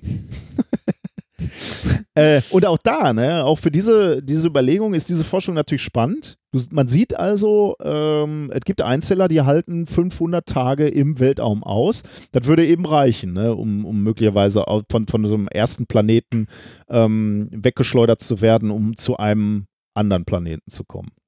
Ähm, und äh, allein deswegen ist dieses Experiment halt so hochspannend, weil man sagt, okay, da draußen kann tatsächlich Zeug überleben. Genau, das war der, die zweite Studie aus dem Der- März. Das sind aber nicht die ersten Organismen, die im Weltraum überleben können, oder? Weil äh, ich habe im, im Rahmen der Recherchen meiner anderen Themen noch ein, zwei andere Organismen gefunden, ähm, Ich erinnere von mich denen noch an, man ausgeht. ich ja. erinnere mich noch an Algen, glaube ich, ne, die man auch schon mal da oben gefunden hat. Aber du kannst uns ja. Ah ja, ja, richtig, stimmt. Aber da kommen wir später nochmal zu. Aber das sind, äh, was sind das? denn? Sind das auch, äh, stimmt, das hatten wir auch mal, ne? Ich hatte das schon wieder vergessen. die, die Dinger sind schon etwas komplexer. ah ja, Aber ja, sogar so Beinchen. kleine Vielzeller. Monster. Ja, da bin ich gespannt. Äh, wir kommen zum April? Ja. Äh, Wir kommen zum April. Ähm, das war, also der April, ähm, ich, ich trage einmal noch kurz vor, wer gestorben ist. Oh Gott. Sid- äh, Sidney Brenner, ein äh, Molekularbiologe und auch Nobelpreisträger, der seinen Nobelpreis für die genetische Regulation der Organentwicklung und des programmierten Zelltods bekommen hat. Hm. 2002 hat er den bekommen. Äh, David J. Toules, ein Physiker, äh, der hat den Nobelpreis 2016 bekommen für die Forschung der Theorie zu topologischer Phasen. Oh, Also topologische so. Phasenmaterie. Nee, ich erinnere mich auch noch dran, dass du das Thema vorbereitet hast. das ist, und geweint habe. ja, genau. Das war, glaube ich, der, der schlimmste Physik-Nobelpreis, den wir in der Ja. Geschichte unseres Podcasts hatten, weil wir Seitdem äh, bin ich nicht mehr freudig, in freudiger Erwartung, wenn Nobelpreise verliehen werden, sondern ich habe immer nur Angst und denke, hoffentlich Angst, kann ja. ich es erklären, hoffentlich kann ich es erklären. Weil ich habe es, glaube ich, also was genau die Leistung war bis heute nicht, da bin ich raus. Ja, das war schon sehr abstrakt, ja. Ja, das äh, war, naja, schwierig. Und dann ist am, äh, am äh, im April auch noch gestorben Paul Greengard. Das war ein äh, Neurowissenschaftler und Nobelpreisträger äh, der Medizin für die Entdeckung äh, betreffend der Signalübertragung im Nervensystem. Also drei Nobelpreisträger weniger, schade. So, kommen wir zu den Themen. Ähm, äh, Im April, äh, ich würde sagen, es war vielleicht das das Ereignis äh, 2019 ähm, in der Wissenschaft oder eins der Ereignisse auf jeden Fall. Ähm, äh, es war eine Nachricht, die mich tatsächlich erst einen Ticken erstaunt hat, äh, weil ich gedacht habe, so, oh, das hatten wir noch nicht. Und zwar das erste Bild eines schwarzen Lochs. Ah, ja. Aber Du erinnerst dich ja, ja, wahrscheinlich, klar. ne? Da, da, da, aber das hatten wir doch auch im Podcast, oder? Oder Ja, ja, da bi- bin ich fest von Ach so, überzeugt. okay. Also du, du, das hast du bestimmt im Podcast Ja, ja. gehabt Äh, als Thema. Ich bin Äh, ganz nein, erstaunt, äh, dass das noch gar nicht so lange her ist. Ich hatte irgendwie, äh, hätte ich das schon wieder äh, weiter zurück. Ich erinnere mich an die Pressekonferenz, die habe ich sogar live verfolgt. Weil das, Ja, das, also ich würde sagen, es war eins der Ereignisse Ja, in, der, ja. in der Wissenschaft im letzten Jahr. Und wie gesagt, mich, mich hat es einen Ticken, äh, oder äh, äh, es fasziniert mich immer noch, weil äh, man so als Laie in der Astronomie, wenn man keine Ahnung hat und auch und das Interesse jetzt nicht so sehr ist, dass ich mir die ganze Zeit irgendwie, äh, also dass ich viele Bücher dazu lese oder so, sondern einfach nur so mich einen Ticken für Astronomie interessiere, äh, fand ich es doch schon faszinierend, dass äh, dieses Phänomen schwarzes Loch noch nie beobachtet wurde bis dahin. hm, also jetzt Also, weiß, ja. also wirklich gesehen wurde, sondern dass äh, Ein dass schwarzes Loch kann man nicht sehen, Reinhard. aber, aber, aber, aber Fresse. Entschuldigung. das, Nein, aber äh, da, dass man, dass man das auch nicht gesehen hat im Sinne von, dass es irgendwie die Materie drum. Also Ja, hier ja, ist es ja. ja jetzt so, dass, ähm, dass es das Licht, glaube ich, gebogen hat, das von dahinterliegenden Sternen kommt. Ne? Und wir, also den Schatten, also das, was man sieht, ist der Schatten, der halt gravitativ die Umgebung verzerrt. Wenn ich das richtig verstanden habe. Ähm, ich dachte, man hätte sowas schon lange gesehen und wüsste, dass das so ist, aber dem war nicht so. Äh, das hätte ich jetzt auch gedacht. Also gravitative Linsen, dachte ich, diesen. Äh, Äh, ja, de, den. Effekt, der, doch, den hat man, glaube ich, schon gesehen, aber kein schwarzes Loch. Okay. Also damit hat man kein schwarzes Loch gesehen, weil das war jetzt das erste Bild eines schwarzen Loches. ja, kann, tatsächlich. Kann sein, ja. Das Ganze äh, wurde abgebildet oder äh, aufgenommen mit dem Event Horizon Teleskop. Äh, Project, weil das ist ein virtuelles Teleskop, das aus acht Radioteleskopen äh, besteht, die über die ganze Erde äh, verteilt sind. Dieses, dieses daraus dann wird, also durch Überlagerungen dann ausrechnen, hat man quasi ein virtuelles Teleskop, das ähm, ungefähr den Durchmesser der Erde hat. Und je mehr Durchmesser, desto mehr Auflösung. Äh, daraus resultierte eine ähm, Winkelauflösung, die das Ganze hatte. Also, ne, was für einen Winkel kann man noch voneinander trennen? Mhm. Eine Winkelauflösung von 20 Mikrobogensekunden. Jetzt muss man sich überlegen, eine Bogensekunde ist ein 3600 Grad. Okay. Und davon, von diesem einen äh, 3600 Grad, 20 Mikrobogensekunden. Also wirklich- Mikro, also sind auch nochmal ein paar Nullen, ne? 10 hoch 6 ist Mikro, wenn Ja. ich mich nicht irre. Ja, Äh, also sehr, sehr viele Nullen. ja. Also, ja kann man ähm, sich nicht mehr äh, vorstellen, oder? Nee, genau. äh, Es gibt ein paar schöne, ein paar schöne äh, Gedanken, äh, um das darzustellen, was das bedeuten würde, was äh, rein technisch natürlich nicht geht. Aber das ist von der Auflösung her ungefähr so, als ob du von Paris aus in New York eine Zeitung lesen könntest. Ah, ich glaube, das hatten wir auch im Podcast, ja. Mhm. Ja. Das, ähm, genau.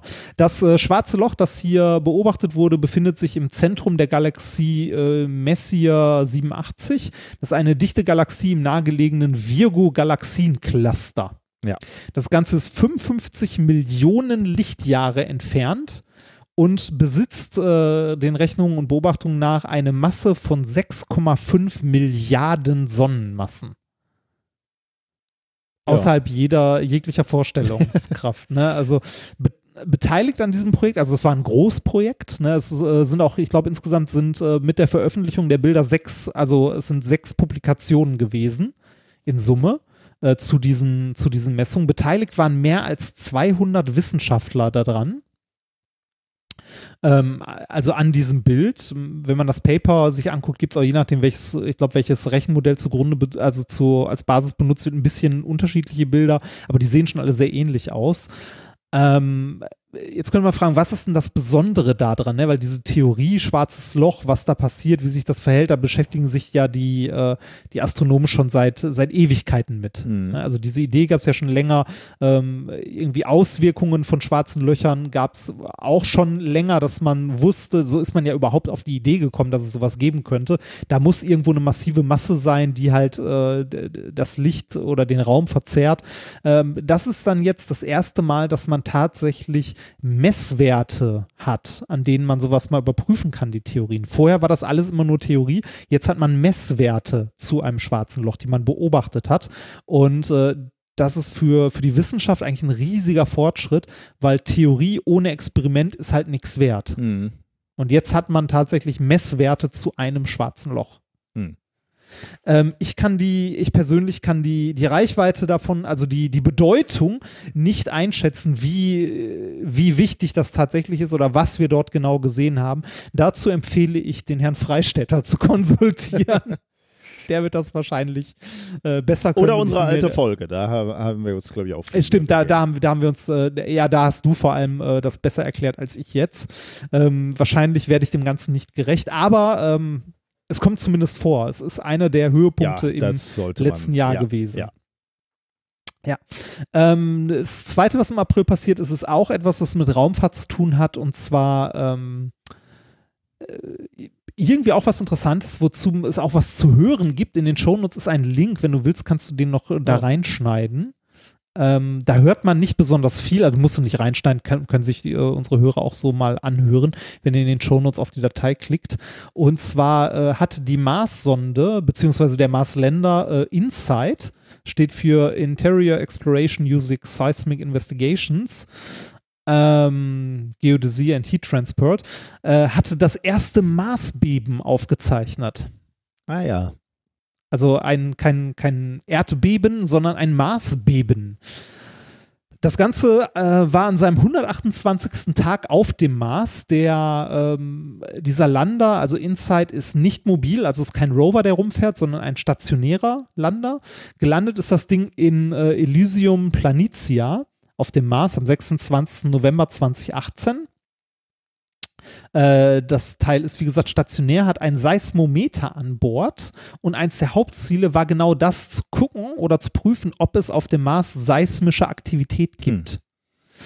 Und ähm, das, was wir da hören oder was wir in diesen Aufzeichnungen sehen, ist das erste Signal, das seinen Ursprung im Marsinneren zu haben scheint und nicht von Kräften an der Oberfläche verursacht wird, sowas wie Marswind oder ähnlich. Mhm. Ähm, einer der Wissenschaftler der NASA sagte dazu, uh, this first event of, uh, officially kicks a new field in science, Martian Seismology. Also, ne, ja, ja, ja. jetzt können wir nicht nur Erdbeben, also jetzt können wir nicht nur Beben auf der Erde untersuchen, sondern auch äh, Beben auf anderen äh, Himmelskörpern. Ja. Also ein, ein weiteres Forschungsfeld auf dem Mars. Und wir lernen eventuell was über die Tektonik des Mars, ob es überhaupt sowas wie Tektonik gibt. Also muss es an dieser Stelle ja, wenn wir so etwas wie ein Marsbeben haben. Ähm, man lernt etwas über den Kern des Marses und so weiter und so weiter. Ich habe äh, Mars Insight Lander habe ich gleich tatsächlich auch nochmal später im Jahr ah, noch, schön. noch ein Erkenntnis daraus. Sehr schön. Dann äh, fahren Sie fort. Mitte Mai. Ähm, äh, ich fange am 2. Mai an. Da gab es eine Studie, die sich mit der Entstehung von Krebs beschäftigt hat. Und da gibt es Theorien oder die Studie, die äh, da am 2. Mai vorgestellt wurde, die basiert auf der Theorie, dass viele Krebsarten entstehen, wenn adulte Zellen ähm, aus Reparaturzwecken sozusagen wieder zurückversetzt werden in primitivere, wachstumsstarke Zelltypen. Ähm, äh, dass daraus Krebs entsteht. Denn, äh, also man, also der, der Körper will sich regenerieren, der will Zellen wieder erneuern. Das heißt, er nimmt adulte Zellen, vernünftige Zellen, äh, setzt die zurück in so, so eine fötale Entwicklung, das, was wir gerade auch schon ähm, am Anfang hatten im Januar. Äh, und dann können die wieder wachsen, äh, Zellmaterial regenerieren, neu herstellen. Und normalerweise sollte dieses äh, geförderte, verstärkte Wachsen äh, sollte dann irgendwann wieder gestoppt werden. Jetzt gab es aber die Vermutung, dass möglicherweise, wenn in der Nähe ein besonderes Gen aktiv ist, ATDC, dass dann diese, dieses Wachstum unkontrolliert weitergeht. Und dass das genau, also dieses, diese, dieses Zusammenspiel aus diesen sich stark vermehrenden Zellen und der Rolle von diesem ATDC äh, gehen, dass das dafür verantwortlich ist, dass sich Bauchspeicheldrüsenkrebs bildet. Und dann haben sie, äh, die Wissenschaftler, sich das angeguckt bei, äh, bei Mäusen ähm, und haben dann herausgefunden, also sie haben dann dieses ATDC-Gen ausgeschaltet, gelöscht äh, in den Bauchspeicheldrüsenzellen und haben dann äh, gefunden, dass sie in, zumindest in diesem Mausmodell einen Effekt beobachtet haben, den man mit der Stärke noch nie beobachtet hat. Ähm, die haben nämlich, sie, sie hatten damit gerechnet, dass sie möglicherweise das Krebswachstum dadurch verlangsamen können. Aber was sie beobachtet haben, war fast eine vollständige Verhinderung von Krebswachstum. Ähm, bei, bei, bei Krebs ist ja immer schwierig, ne? weil Krebs, ja. Sind, also es gibt ja irgendwie tausende verschiedene Arten oder so. Ja. Äh, bezog, das bezog sich auch auf eine spezifische Art, oder? Ja, Bauchspeicheldrüsenkrebs, äh, genau. Okay. Ähm, was äh, insofern wohl interessant ist, als dass äh, das wohl, ähm, also wenn, wenn du das hast, das ist eine der dann hast du eine, eine, der schlechtesten Prognosen, die du haben kannst, äh, weil mhm. der wohl extrem bösartig ist und wohl auf dem Weg ist, bis 2030 der, die zweit häufigste krebsbedingte Todesursache zu werden. Also äh, wohl eine extrem fiese Variante und deswegen ist man da äh, so auf der Suche nach ähm, nach äh, Heilungsmöglichkeiten oder Therapiemöglichkeiten. Aber es ist natürlich genau wie du sagst, das ist halt hochkomplex, ne? Und äh, es gibt erstmal tausend unterschiedliche Krebsarten. Ähm, und wenn die dann auch noch wechselwirken, beispielsweise jetzt mit diesem ATDC-Gen, ne, dann ist es natürlich die, die Suche nach der Nadel im Heuhaufen, ne? Dass du die richtigen Gene findest, die dafür, oder wenn, wenn du den Mechanismus des Zusammenspiels verstehen möchtest. Ja. Also von daher kann man sich schon vorstellen, warum es nicht so schnell geht. Und wie gesagt, das ist jetzt im Mausmodell beobachtet worden. Ob das dann wiederum übertragbar ist auf den Menschen, sei mal dahingestellt. Aber da sind sie sicherlich bei. Hm. 11. Mai ist das zweite Thema aus dem Mai. Da kommen wir zum, zum Klimawandel. Ähm, ich glaub, ah. Zweimal habe ich es drin, aber hier wollte ich es einmal, einmal erwähnen. Äh, du hast es ja auch heute schon einmal kurz erwähnt. Ähm. Diese reinen Temperatursensationen, die können wir uns eigentlich äh, klemmen, weil wir dann in jedem Monat sagen, der heißeste Mai, der heißeste Juni, der heißeste und so weiter. Aber hier äh, kommen wir noch einmal äh, auf eine, eine andere Messung, Proxy-Messung, wenn du so willst, nämlich von, von CO2-Konzentration in der Atmosphäre. Die wird ja seit 1974 ähm, in der National o Oceanic and Atmospheric Administration Station äh, in Hawaii gemessen, also da auf so einem Berg, Mauna Loa. Ähm, und da wird eben seit 1974 quasi lückenlos. Einmal gab es, glaube ich, einen Systemausfall, da wurden Messwerte nicht aufgezeichnet, aber seitdem äh, kontinuierlich die CO2-Konzentration gemessen. Und daraus ist die sogenannte Keeling-Kurve entstanden. Keeling, weil der Wissenschaftler, der damit angefangen hat, David Keeling, Charles David Keeling, ähm, der, ja, wie gesagt, der hat damit angefangen. Ich glaube, sein Sohn hat er tatsächlich fortgeführt danach. Ja, das finde ich ja, also deswegen äh, tr trifft dieser Name wirklich sehr gut zu. Diese Keeling-Kurve zeigt eben, dass die CO2-Werte oder Konzentrationen, die gemessen werden, äh, permanent steigen. Ähm, die hat so einen relativ interessanten Verlauf. Also äh, zum, zum einen zuckt die jahreszeitlich beginn, bedingt immer so nach oben und unten. Führt, äh, also die, die Ursache ist, als Keeling das zum ersten Mal beobachtet hat, hat er sich gefragt, irgendwas stimmt hier mit meinen Messungen nicht, aber dann konnte er zurückführen auf, ähm, auf das Wachstum von Pflanzen auf der Nordhalbkugel, die dann natürlich erstmal CO2 gebunden haben. Und das ist eben etwas, was jahreszeitlich schwankt. Aber abgesehen von dieser jahreszeitlichen Schwankung siehst du, dass mit jedem Jahr die Kurve ansteigt und eben äh, die CO2 CO2-Konzentration in der Atmosphäre steigt. Und warum sage ich jetzt gerade der 11. Mai? Weil am 11. Mai eben mal wieder ein Rekord gerissen wurde, nämlich die höchste CO2-Konzentration, die jemals gemessen wurde, ähm, von diesen Messstationen mit 415 ppm, also Parts per Million in der Atmosphäre. Ähm, das ist schon äh, sehr, sehr deutlich, dieser Anstieg. Ne? Ja. Also diese Kurve ist. Äh, Insbesondere, wenn du dir vor Augen führst, äh, Charles Keeling, äh, als der mit den Messungen begonnen hat, 1974, da lagen die Werte noch bei 320 ppm. Also jetzt sind wir bei 415. Ähm, und dann gibt es natürlich Vergleichsmessungen, die Wissenschaftlerinnen und Wissenschaftler mal gemacht haben, beispielsweise bei bei Luftblasen, die im Eis in der Antarktis ähm, eingeschlossen sind. Und da kommt man zu dem Ergebnis, dass die CO2-Konzentration 2018 so hoch war wie mindestens seit 800.000 Jahren nicht mehr. Ja. Das ist auch geil. Ähm, es, es, gibt auf der Seite, die wir in den Shownotes verlinkt haben, sind ja auch noch mal so, äh, also ist der Graph aufgezeichnet und noch so eine äh, CO2-Konzentration aufge, ähm, aufgetragen äh, gegen die letzten 10.000 Jahre, halt ja. auch so Messwerte ja. aus Eisbohrkern. Und da sieht man tatsächlich so der, der rechte Rand, ne, also so ganz, ganz knapp mhm. äh, heute, da äh, das ist wie so ein Delta-Peak ja. einfach mal nach oben.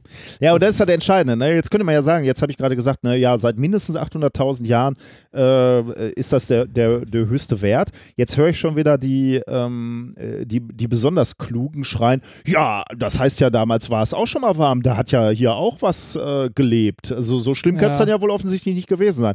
Naja, also zum einen, ähm, wenn man sich mal anguckt, äh, wird hier so äh, vor, sagen wir mal, da wo es wirklich auch so einen hohen CO2-Anteil in der Atmosphäre gab, vor zwei Millionen Jahren, drei Millionen Jahren, da war die Temperatur in unserer Atmosphäre zwei bis drei Grad wärmer aufgrund des CO2s und damit lag der Meeresspiegel auch 10 bis 20 Meter höher.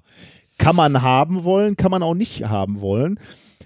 Und äh, das, was du jetzt gerade eingeworfen hast, ist genau der Grund, warum wir jetzt noch nicht diese zwei bis drei Grad sehen, beziehungsweise die 10 bis 20 Meter höheren äh, Meeresspiegel, weil das natürlich ein bisschen Zeit braucht. Ne? Das System ist träge. Jetzt haben wir zwar da CO2 schon drin, was später mal dazu führen wird, dass die Temperatur so ansteigt. Aber wir haben dermaßen schnell das CO2 in die Atmosphäre gebracht, dass äh, all diese anderen Parameter noch nicht reagieren, noch nicht nachziehen konnten. Das wird aber kommen, wenn wir jetzt nicht aufpassen. Äh, und deswegen, das Entscheidende ist eben genau das, was du sagst, ne? die Geschwindigkeit, mit der wir hier eingegriffen haben, die Geschwindigkeit, mit der sich äh, das CO2 ähm, hier so schnell angesammelt hat. Und deswegen werden die Effekte eben noch auf uns ähm, äh, zugerollt kommen das, was du gerade gesagt hast, der Anstieg ist so extrem schnell. Ja, der ist etwa 100 Mal schneller als bei früheren natürlichen Anstiegen. Also wenn irgendein so Schwurbler wieder zu euch sagt, war auch schon mal früher so hoch CO2, ja, aber nicht so schnell. Und das ist unser größtes Problem, was wir damit gerade haben. Also äh, in den letzten 10.000 Jahren sehe ich nicht mal einen Punkt, der auch nur ansatzweise so hoch ist. Ja, das stimmt, ja. Das äh, ist so. Also vor, vor 11.000 bis 17.000 Jahren gab es wohl auch mal einen Anstieg äh, ähm, ja. am, am Ende der letzten Eiszeit. Aber äh, ja, aber wie gesagt, viel, viel langsamer. Ne? Krass. Tja. Das war der Mai. Das war der Mai. Ähm, dann kommen wir noch zum äh, Juni vor der Pause. Genau. Also vor dem Experiment und so. Ja. Es geht, äh, es geht weiter mit, äh, ja doch mit Klima, aber ein bisschen indirekt. Und zwar, ähm, warte mal, jetzt muss ich mal kurz gucken. Ah, äh, ich habe in meinen Shownotes äh, Sachen hint, also äh, nicht ordentlich sortiert der Zeit nach. Ich habe mich gerade gewundert, weil ich wusste, was als nächstes kommen sollte, aber da stand was anderes in meinen Notizen, aber das kommt erst danach. Am 10.06. eine Studie der Royal Gardens in London zeigte, dass 571 Pflanzenarten seit der industriellen Revolution, also in den letzten 250 Jahren so in etwa, verschwunden sind, also ausgestorben sind. Äh, das ist mehr als doppelt, also das ist mehr als das Doppelte aller Vögel, Amphibien und Säugetiere kombiniert. Wie viele? Was hast du gesagt? 571 äh, Pflanzenarten sind seit der industriellen Revolution verschwunden. Ich hätte viel, echt, das, äh, das ist mehr, also da hätte ich jetzt gesagt, das sind viel mehr, da hätte ich viel mehr Angst gehabt, äh, weil ich, hört man nicht ständig, da täglich irgendwelche Käfer aussterben oder sowas? Äh, ja, aber also wie gesagt, Vögel, Amphibien und Säugetiere waren weniger, das waren äh, 271, also die Hälfte. Das ist ja alles gar nicht so schlimm. Nee, genau, ist alles gar nicht so schlimm, können wir jetzt sagen. Ne? Aber gu gucken wir uns das mal, gucken wir uns das mal ein bisschen genauer an. Ähm, das ist nämlich eigentlich ganz interessant. Äh, die Pflanzen wurden, also hat man sich anscheinend noch gar nicht so genau angeguckt, weil, ähm, sagen wir so, wenn irgendwie ein Tier plötzlich nicht mehr da ist, ne? also irgendeine Vogelart oder irgendein niedliches, äh, weiß ich nicht, äh, niedliches kleines Bärchen oder so, dann fällt das auf.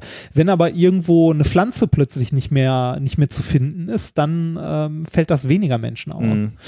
Äh, die Forscher haben hier für diese, für diese Studie haben die einen riesigen Berg an Daten zusammengetragen und zwar aus botanischen Sammlungen von Feldversuchen aus der Literatur weltweit. Ne, also die haben sich weltweit angeguckt, ähm, was gibt es so an Veröffentlichungen dazu, dass äh, Pflanzen ausgestorben sind. Mhm. Und einer der Forscher hat sich dazu alle Veröffentlichungen, also der hat eine Re weltweite Recherche gemacht und hat sich alle Veröffentlichungen der letzten 30 Jahre zu ausgestorbenen Pflanzenarten angeguckt und hat diese Daten mal zusammengetragen. Okay. Also eine riesige Metastudie, ja. könnte man sagen.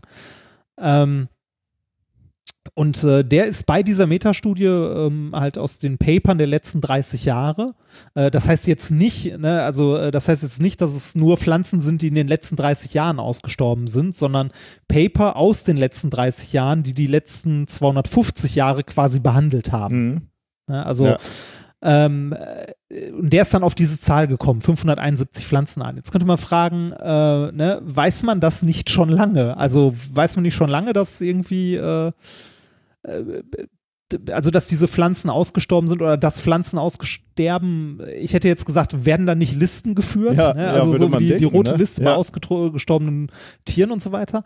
Äh, ja, da werden Listen geführt, aber das ist jetzt das erste Mal da, anscheinend, dass sich jemand mal äh, so in einer Metastudie quasi die ganzen Studien mal zusammengetragen hat und äh, das mal ein bisschen genauer sich angeguckt hat und er ist, ähm, hat es dann verglichen mit der Liste, wo ausgestorbene Pflanzenarten geführt werden und äh, ist dabei, also hat dabei herausgefunden, dass diese Liste um Faktor 4 daneben liegt. Mhm. Also es sind viermal mehr Pflanzen tatsächlich ausgestorben, als in der Liste der ausgestorbenen Pflanzenarten verzeichnet. Da könntest du mal, jetzt könnte man sagen, du hast ja gesagt, so, ne, du hättest gedacht, es wäre mehr. Ne? Ja, ohne mir jetzt wirklich Gedanken. Ja, aber ich dachte echt, wir, wir, ja, es wären schon mehr, ja. Ähm, jetzt könnte man äh, sagen, so, ja, könnte mehr sein, ne? Nee, bitte Äh, nicht. Ja, äh, oder, oder es ist noch nicht so erschreckend und ähm, es wird richtig erschreckend, wenn man sich aus der Studie auch mal die Rate anguckt, mit der das Aussterben ja. voranschreitet. also so ähnlich wie der CO2-Anstieg jetzt die Aussterberate, ja, genau. Ja, äh, und zwar äh, das Aussterben von Arten, das also sowohl Tiere als auch Pflanzen, weiß man, dass es das auch schon gab, bevor es den Menschen gab. Ne? Also Ja. auch zu Dinosaurierzeiten quasi sind Ja. schon ähm, sind schon Arten ausgestorben oder neue Arten dazugekommen und so weiter und so weiter. Äh, aber seit dem Menschen ne, äh, hat sich das äh, drastisch geändert, seitdem der Mensch aktiv geworden ist quasi. Und zwar bei Pflanzen ähm, ist die Aussterberate, seitdem es den Menschen gibt, um den Faktor 500 angestiegen und bei Tieren sogar um den Faktor 1000 Okay. zu sagen, zugegeben, die Probe äh, ist wahrscheinlich klein, ne? Und die Abschätzung ähm, würde ich jetzt sagen, würde ich auch mal den Experten überlassen, ob dieser Faktor 500 oder 1000, also ob das hinkommen kann. Äh, Alltagserfahrung hat man ja nicht, ne?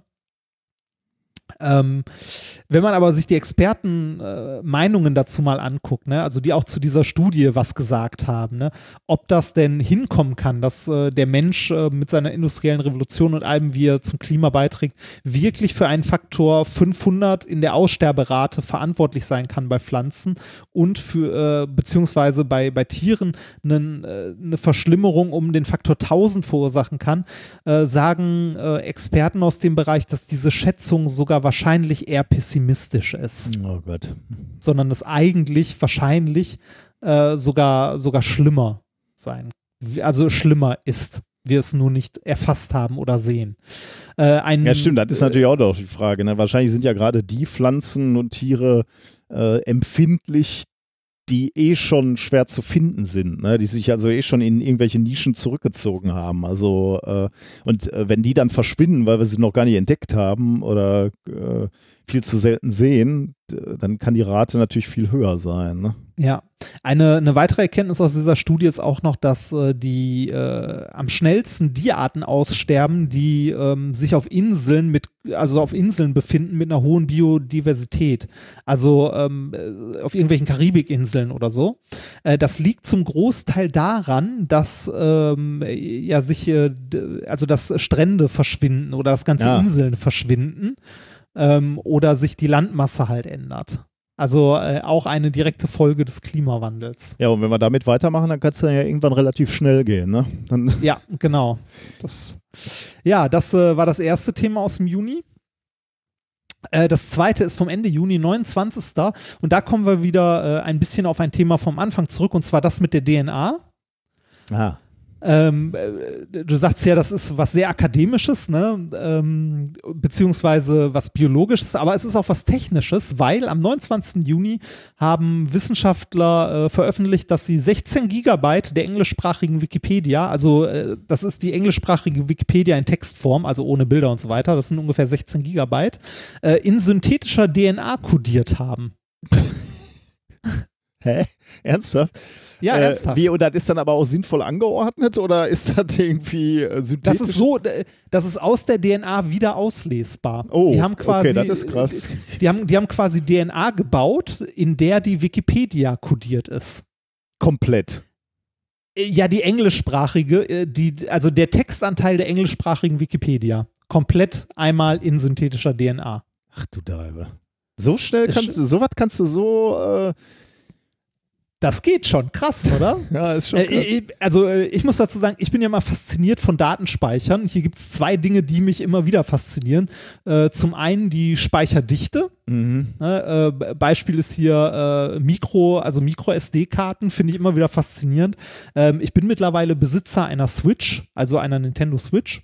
Und da kommt als Speicher, äh, als Speicherkarte ja auch so eine Micro-SD-Karte rein. Das ist das erste Mal seit langer Zeit, dass ich mal wieder eine Micro-SD-Karte gekauft habe, um die als Speicher da reinzuhauen. Und ich habe, glaube ich, 25 Euro für 200 Gigabyte bezahlt. Oder 20 Euro oder so. Und ich hatte diese kleine Micro-SD-Karte in der Hand und dachte so, okay, da sind 200 Gigabyte passen auf dieses Ding. Und äh, der, also das ist, das ist ja eher so Mittelklasse, ne? Du kriegst ja irgendwie ein halbes Terabyte Ja, oder so mittlerweile da drauf. Aber mir haben die 200 Gigabyte für ein paar Switch-Spiele dicke gereicht und äh, Preis-Leistung war das, glaube ich, so mit, also das Beste, was ich kaufen konnte. Ähm, äh, aber ich fand es trotzdem faszinierend, wie viel, wie viel Information auf diesem kleinen Fitzelchen Plastik Mhm. und Halbleiter drauf liegen. Äh, das ist eine Sache, die mich interessiert, also die mich immer wieder fasziniert, Speicherdichte, wie die voranschreitet. Ähm, äh, da haben wir, äh, da hat uns auch jemand eine Mail geschrieben, heute oder gestern. Äh, wir haben in einer der ersten Minkorrekt-Folgen äh, Prognosen gemacht Mhm. zu irgendwie Speichern und so und äh, wir lagen anscheinend recht gut. Kann ich dabei, mir was- kaum vorstellen, aber ich mir auch nicht, aber äh, ich habe es heute mit Wohlwollen gelesen.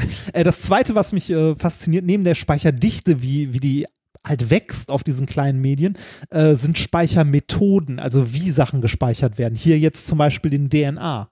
Ich weiß noch, als ich in der 11. Klasse war, war so eine der, äh, der faszinierenden Dinge äh, Speichern auf einer Tesafilmrolle. ja, ich erinnere mich, ja. Das habe ich äh, damals, ich habe damals meine Facharbeit in Physik über ähm, Speichermedien geschrieben und da war äh, unter anderem als Ausblick so Tesa, holographischer Speicher auf Tesafilm. Fand ich damals äh, sehr interessant als Schüler. Hat sich jetzt aber nicht so durchgesetzt, ne? Nee, nicht, nicht so richtig, ne? Aber äh, wir sind ja, wie, wie wir sehen, sind wir im letzten Jahr bei äh, Speichern auf DNA angekommen. Ne? ähm, äh, hier haben wir, also bei dem Speichern auf DNA haben wir nämlich beides zusammen so ein bisschen. Einmal eine andere Speichermethode und eine unglaubliche Speicherdichte. Ähm, veröffentlicht wird das Ganze von einer Firma, also von einem Start-up, das heißt Catalog. Äh, gegründet wurde das von einem MIT Postdoc und einem Doktoranden dort. Also äh, die haben tatsächlich technisch ähm, wirklich, also äh, das war eine Demonstration von der Technik, die die quasi entwickelt haben und äh, die wollen damit halt äh, tatsächlich irgendwann mal Massenspeicher anbieten für eine zugegeben ja für eine zugegebenerweise sehr sehr spezielle Zielgruppe Was ist also die das wird, Zielgruppe? da kommen wir gleich zu Also, äh, das, das, wird das wäre jetzt nicht irgendwie äh, die, der DNA-Chip, den ich mir in meine Switch haue oder in mein Handy, sondern für was anderes. Ähm, äh, aber trotzdem, äh, also die haben ein Startup gegründet und wollen es wirtschaftlich nutzen. Die haben das Ganze, also die haben die, äh, wie gesagt, die englischsprachige Wikipedia, den Textteil, die 16 Gigabyte ähm, in DNA kodiert und das Ganze haben die mit einer von ihnen entwickelten Maschine gemacht, die zu dem Zeitpunkt, also im Juni letzten Jahres, äh, mit 4 äh, vier Megabit pro Sekunde Schreiben konnte. Schreiben konnte. Äh, mit, also da, das war nur, äh, das war quasi der, der Aufbau in noch nicht ordentlich eingestellt. Die haben gesagt, mit, äh, wenn das Ganze ordentlich eingestellt und optimiert ist, äh, schaffen die damit 125 Gigabyte am Tag. Das ist für riesige Speichermengen jetzt auch für den Arsch. Ne? Ja, also, gut, aber so- du musst ja überlegen, mit was die da schreiben, ne? Also ja, ja, genau. Und wie, ne? Wahnsinn. Ähm, was Was hätte ich nie noch für möglich gehalten, also dass das möglich ist. Nee, ich auch nicht. Und was ich auch noch interessant finde, ist, die machen ja eine Gensequenz, ne? Also Mhm. was, also so, einen- so einen langen DNA-Strang quasi. Mit der von denen entwickelten Technik können die wohl mit einzelnen Sonden äh, an jede beliebige Stelle der DNA springen und die dort auslesen. Das heißt, Ach. äh, nicht sequenziell wie so ein Magnetband, dass du immer an der Stelle spulen musst, sondern die können quasi irgendwo hinzeigen, beziehungsweise ähm, die können einen Marker setzen, also quasi äh, ein, ein Molekül, das die DNA äh, quasi absucht, beziehungsweise an einer Stelle dann zugr äh, zugreift und liest. Auch das Also- ist unvorstellbar. Ich würde mir ja die DNA wie so ein Spaghetti-Knopf, äh, Topf vorstellen, ne? wo du Ja, überhaupt genau, nicht weißt, wo du da rein su suchen sollst. Jetzt muss man jetzt muss man natürlich sagen, okay, das ist alles von einer Firma, die damit mal Geld vor, äh, also verdienen möchte, aber trotzdem, äh, also die werden das Ganze natürlich wahrscheinlich ne, so die positiven Seiten Ja, berichten. Ich natürlich. glaube nicht, dass das so, so einfach, aber trotzdem, es scheint wohl möglich zu sein. Jetzt die Frage, die du ja gerade schon gesagt hast, ernsthaft, die wollen damit Geld verdienen. Wer ist denn diese Zielgruppe? Ne? Ähm, was ist das Besondere an DNA, wenn man Informationen auf DNA speichert? Ähm, die Informationsdichte ist unglaublich hoch. Diese komplette Wikipedia, ne, Mhm. auf DNA gespeichert, ist, äh, die haben ein Bild gezeigt, wo sie es gespeichert haben, ist in so einem Mini-Röhrchen ein, äh, nicht größer als ein Tropfen, so ein Mhm. Fitzelchen. Also die Speicherdichte ist unglaublich groß. Ähm, und DNA ist relativ langzeitstabil. Ah, das hätte, Natürlich, ich, das hätte ich jetzt tatsächlich nicht gedacht. Ich hätte gedacht, äh, das, weil, weil, also in meinen Augen so ein bisschen biologisch das ist, äh, aber wahrscheinlich ist es ja eigentlich eher chemisch. Äh, Ja. Hätte ich gedacht, fliegt dir das früher oder später halt auseinander, wenn da, wenn das wechselwirkt mit Licht oder Energie. Ja, natürlich kann das von äh, ionisierender Strahlung und so weiter zerstört oder verändert werden und so weiter. Ne? Aber du kannst es ja ähm, ähnlich wie der Körper das ja, selber stimmt. auch ja, Ja, tut, klar.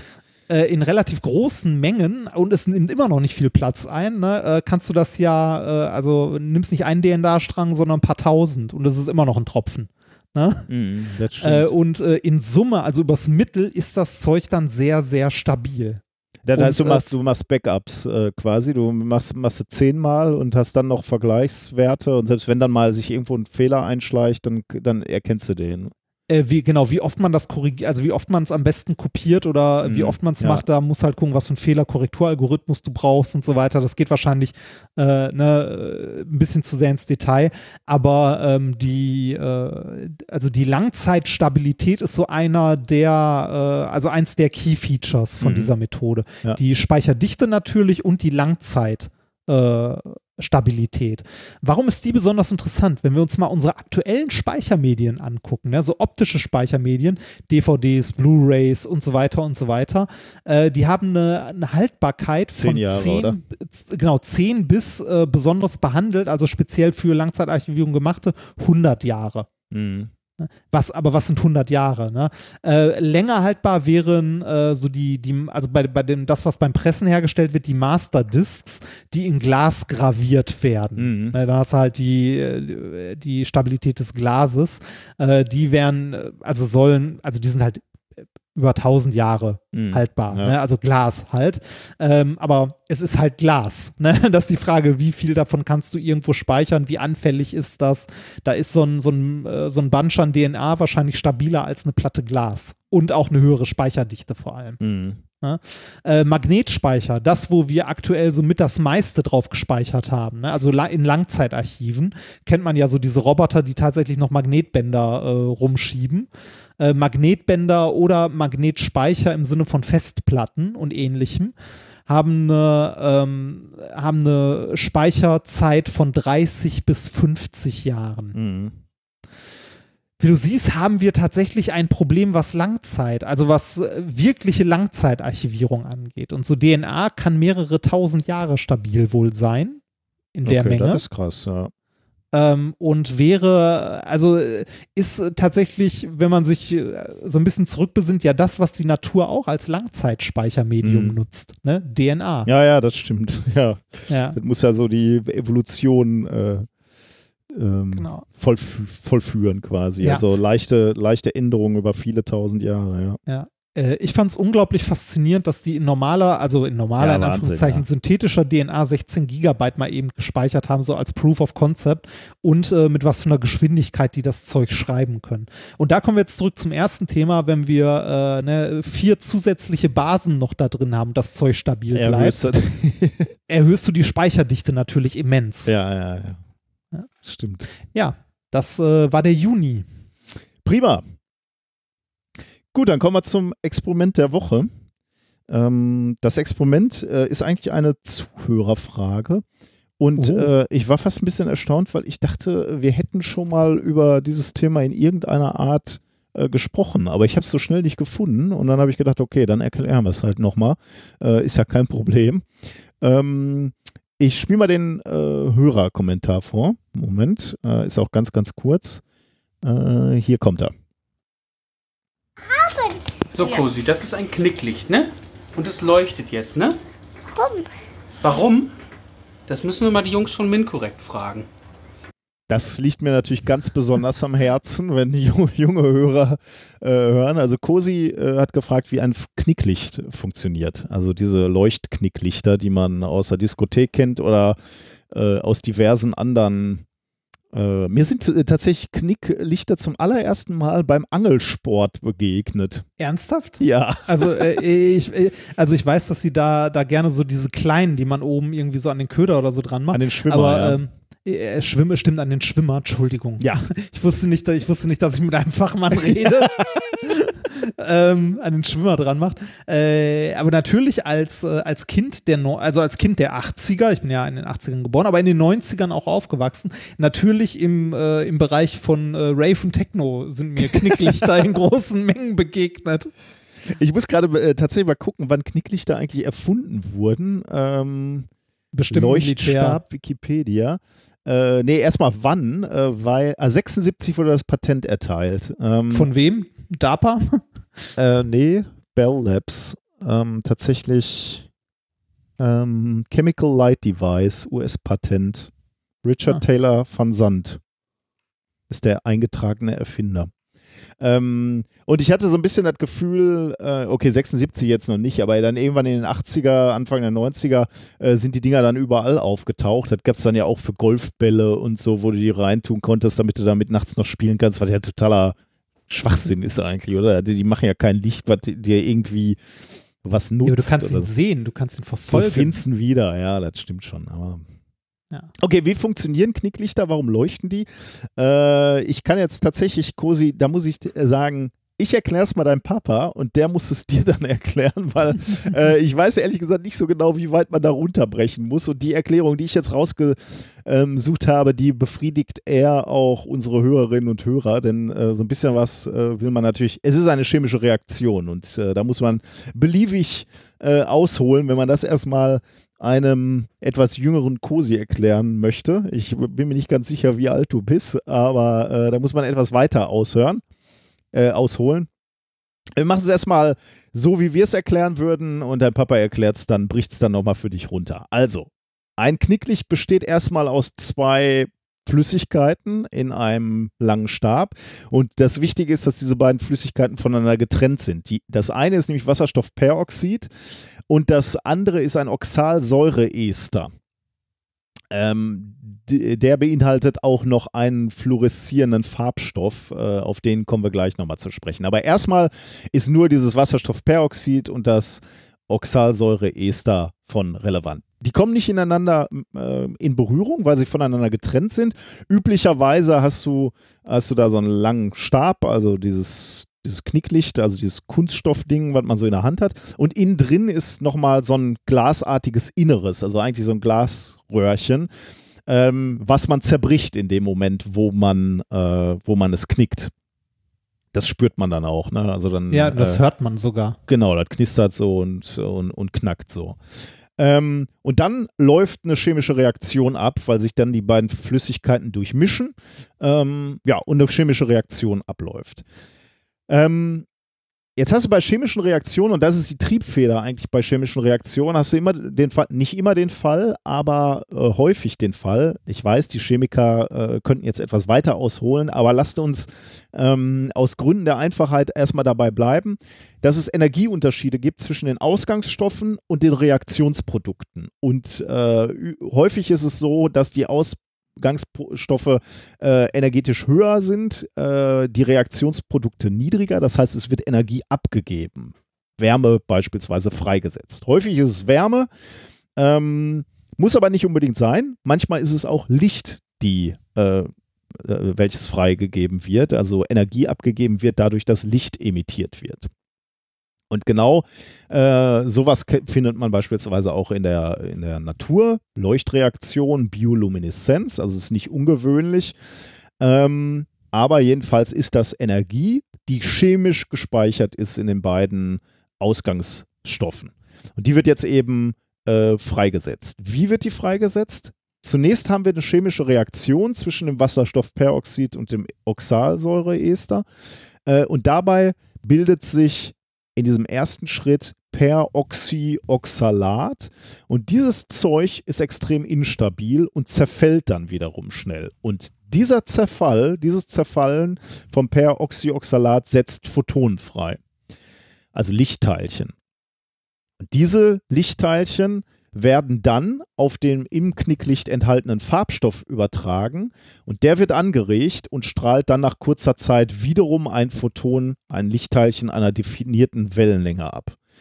Und das Spannende ist jetzt, ihr könnt da jetzt jeden beliebigen Farbstoff eigentlich reintun in das Zeug oder nicht jeden beliebigen, aber jedenfalls äh, Farbstoffe, die du anregen kannst mit, äh, mit dem Lichtteilchen, was aus diesem Peroxyoxalat ähm, herauskommt beim Zerfall. Ähm, aber da hast du eine riesige Farbpalette und deswegen kannst du ähm, Knicklichter in allen möglichen Farben eigentlich herstellen. Du brauchst eben immer nur ähm, einen anderen Farbstoff, den du hinzufügst und der angeregt werden kann. Und so leuchtet eben, solange wie die Knicklichter dann chemisch aktiv sind, wo diese Reaktion stattfindet, wo sich dieses Peroxyoxalat bildet, solange leuchtet dann eben dieses, dieses Knicklicht, bis diese chemische Reaktion eben vollständig abgelaufen ist und dann leuchtet erstmal ähm, der, der Leuchtstab nicht mehr. Allerdings muss man natürlich sagen, dieser Farbstoff, der ist natürlich immer noch drin. Das heißt, wenn ihr jetzt beispielsweise dieses Zeug mit UV-Licht anstrahlt, Ah, Schwarzlicht, äh, da sind wir wieder bei deiner Rave-Vergangenheit, bei deiner glorreichen, dann ist es natürlich so, wenn ihr die, diese, dieses Zeug, da hängt man sich ja auch gerne als Ketten um oder um die Arme und so. Wenn ihr dann wieder unter Schwarzlicht seid, dann leuchten die Dinger natürlich wie vorher eigentlich. Nur nicht mehr aus sich selbst raus, weil natürlich die, die Photonen in der chemischen Reaktion nicht mehr ähm, erzeugt werden. Aber ähm, solange die Es wird Photonen. angeregt und Genau, solange die Anregung von außen erfolgt, ist kein Problem, dann leuchten die Dinger immer noch. Mit den Teilen kann man übrigens auch noch äh, lustige Experimente machen, denn ähm, man kann die Reaktion nicht anhalten und vor allem auch nicht umkehren. Also man kann so einen, so einen Knick nicht, nicht mehr reaktivieren sozusagen, aber Mhm. man kann durch äh, Wärme oder Kälte kann man die chemische Reaktion langsamer oder schneller ablaufen lassen. Also man kann Aha. zum Beispiel, wenn man so Dinger mal hat, kann man mal eins aufknicken und einfach so auf dem Küchentisch liegen lassen. Dann kann man einen mal in den Eisschrank legen. Dann sollte die Reaktion langsamer ablaufen. Das heißt, ja. es leuchtet nicht so stark, aber dafür viel, viel länger. Und man kann so ein Teil auch mal warm machen. Dann soll's, so, müsste es äh, deutlich heller leuchten, äh, aber nicht mehr so lange, weil die chemische Reaktion eben schneller abläuft. Und warm machen heißt nicht in die Mikrowelle. Ja, sehr gut. Das ist hier Das tatsächlich ein Satz, den ich genauso in meinen Sendungsnotizen habe. Bitte Ja. nicht in der Mikrowelle, weil es nicht so lustig, wenn die Dinger aufplatzen. Ähm, wie gesagt, Wasserstoffperoxid will man alles nicht so unbedingt auf der Haut haben. Nee. Aber was, was, äh, das hätten wir eigentlich als Experiment mal machen können, wenn wir drei kleine Leuchtstäbe irgendwie haben. Eins in, äh, also ich weiß nicht, ob der Temperaturunterschied schon reicht. Eins in äh, Zimmertemperaturwasser, eins in Eiswürfel mit Wasser und eins in kochendes Wasser. Das wird funktionieren. Also äh, das Problem ist natürlich, die Dinger leuchten ja relativ lange, ne? Also Ja. äh, Ja, viel, könnte viele man- Stunden. Aber wenn du das Wasser einigermaßen heiß hältst oder nochmal nachkippst, ähm, wir, wir, wir können doch so eine, so eine, äh, ach so, stimmt, weil das Wasser kalt wird, meinst du? ja, ne? ja, genau. Na, okay, sonst hätte man das mit einer, äh, irgendwie so mit so einer GoPro im Zeitraffer aufnehmen können. Das kann man auf jeden Fall mal machen, ja. Man muss eventuell dann halt gelegentlich mal das äh, das Wasser nachkippen, ja, damit das äh, heiß bleibt. Oder, oder Ah. du hältst halt irgendwas zum Heizen rein, ja. Aber interessant. Ich habe gerade den, ähm, den Wikipedia-Eintrag offen, den du auch in die äh, Ja. Notizen geschrieben hattest. Ähm, da sind, möchtest du noch was dazu sagen? Oder? Äh, Ein Fun bist du Fact durch? noch, den du möglicherweise jetzt auch ähm, äh, erwähnt hättest. Jährlich werden über 15 Millionen Ja. Leuchtstäbe vom US-Verteidigungsministerium verbraucht. ja, das ist schon müssen ordentlich. ja ne? Liter und Liter von Wasserstoffperoxid sein. ja. Vor allem, da fragt man sich, wofür? Krieg. Ja, ja, der, ach, wirklich. Nee, aber man, Ja. trotzdem fragt man sich natürlich ernsthaft. Also man ist nicht kriegsfähig, wenn man nicht mit diesen albernen Leuchtstäben. vor, allem, vor allem in, Zeit, in Zeiten der LEDs, ne? Ja, kann man sich nicht vorstellen, Äh, oder? Immer noch. Ja. Schön, schön finde ich auch noch den Fun Fact, der da drunter steht. Äh, was steht da? Das habe ich mir nicht Der, notiert. der größte Leuchtstab der Welt Ach, ja. wurde, wurde mit drei Metern Höhe und 88,6 Litern Flüssigkeit am 29. Juni 2009 in Darmstadt von der Knicks GmbH geknickt. da frage ich mich ja schon fast, ob es dazu Bilder gibt. Oh ja, Video. Größter, das Ja. doch eigentlich äh, geben. natürlich, natürlich Guinness World Record. Äh, hast du schon Ah. gefunden, Video? Nee, ne?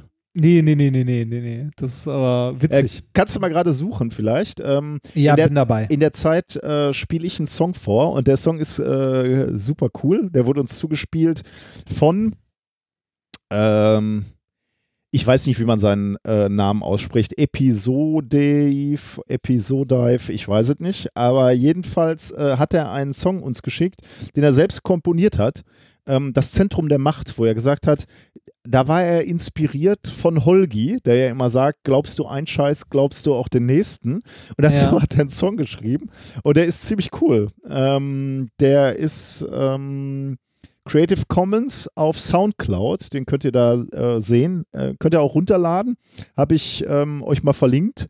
Äh, der Song ist richtig gut, der wird dir gefallen.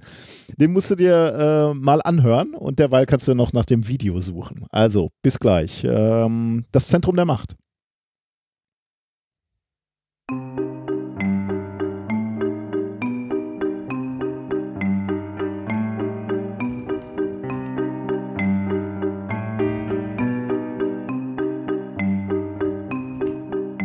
Das Zentrum der Macht liegt in Bielefeld, wird von Illuminaten bewacht. Die Echsen, ziehen ihre Strippen dort, steuern bei Tag und bei Nacht. Zucker bekämpft jedes Krebsgeschwür, Flor in der Zahncreme macht dumm. Wir waren noch nie auf dem Mond, aber unter uns laufen Aliens rum. Wenn du einen Scheiß glaubst, glaubst du bald auch jeden anderen Scheiß. Und du lachst und sagst, du wärst der Einzige, der alles weiß. Du sitzt am Steuer, doch dein Zug fährt auf dem Abstellgleis. Wenn du einen Scheiß glaubst, glaubst du bald auch jeden,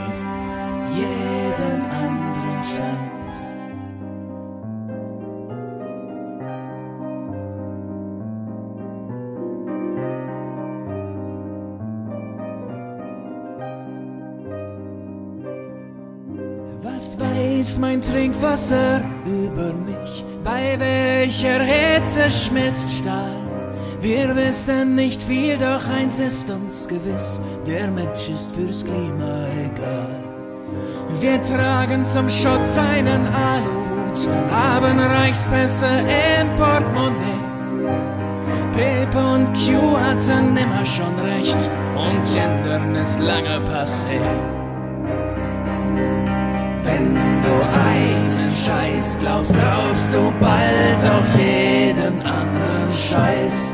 Und du lachst und sagst, du wärst der Einzige, der alles weiß. Du sitzt am Steuer, doch dein Zug fährt auf dem Abstellgleis. Wenn du einen Scheiß glaubst, glaubst du bald auch jeden,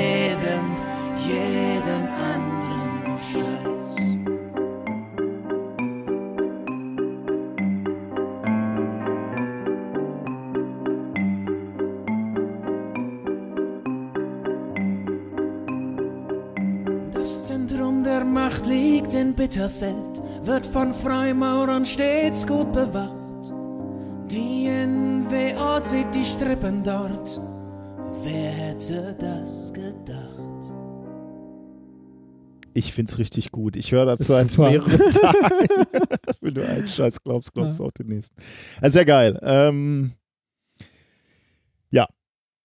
Äh, Hört euch, äh, hört ihr euch, da, hört euch das gerne an. Dieses Lied hat es verdient. Hast, warst du erfolgreich mit deiner Äh, Internetrecherche? ja, habe ich. Äh, Und zwar von der Firma Knicks gibt es tatsächlich ein Video zu diesem Weltrekord versucht. Ich habe es auch direkt mal in die Shownotes geschrieben.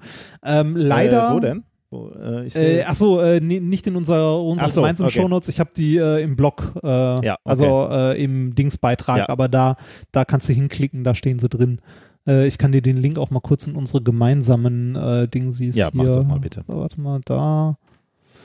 Und ist das spektakulär, das Da. Video? Oder? Ja, also mittel. Ähm, also es ist leider kein richtiges Knicklicht, wo man sich vorstellt, dass jetzt Leute so ein riesiges Ding tragen und dann einer das in der Mitte durchbricht oder so, sondern so eine äh, große Plexiglas gefüllte Röhre ist trotzdem ganz spektakulär, ähm, wo dann einer mit so einem Ja. Gummihammer gegenhaut und äh, Da das war nicht quasi mal, nicht mal. Publikum dabei? Ja, anscheinend nicht. Da musste doch. Ein bisschen schade, oder? Ja. Ja. Aber Guinness äh, World Record, das heißt zumindest einer von. ja. Ach du Deive. Vor allem haben die alle diese geilen Schutzanzüge. Ja, aber leuchtet schon ganz beachtlich. Ach, und mit dem Ja. Gabelstapler mischen die das. das Ja, genau, dann drehen sie es Ja, einmal okay, so um. ich aber schon ganz cool. Ja, ja, hat was. ja, hat ja was. ist schon nicht, nicht schlecht. Okay, ja, Ja. das ist so eine kleine Klitsche wahrscheinlich, ne? Die das. Ja, ist die Frage, wie, wie groß die sind, ne? Knicks. Diese Folge wird euch nicht präsentiert von Knicks. leider Knick- nicht. Knicks Knicklichter. Lichter von Was heißt hier Knicks. leider? Wir sind doch froh.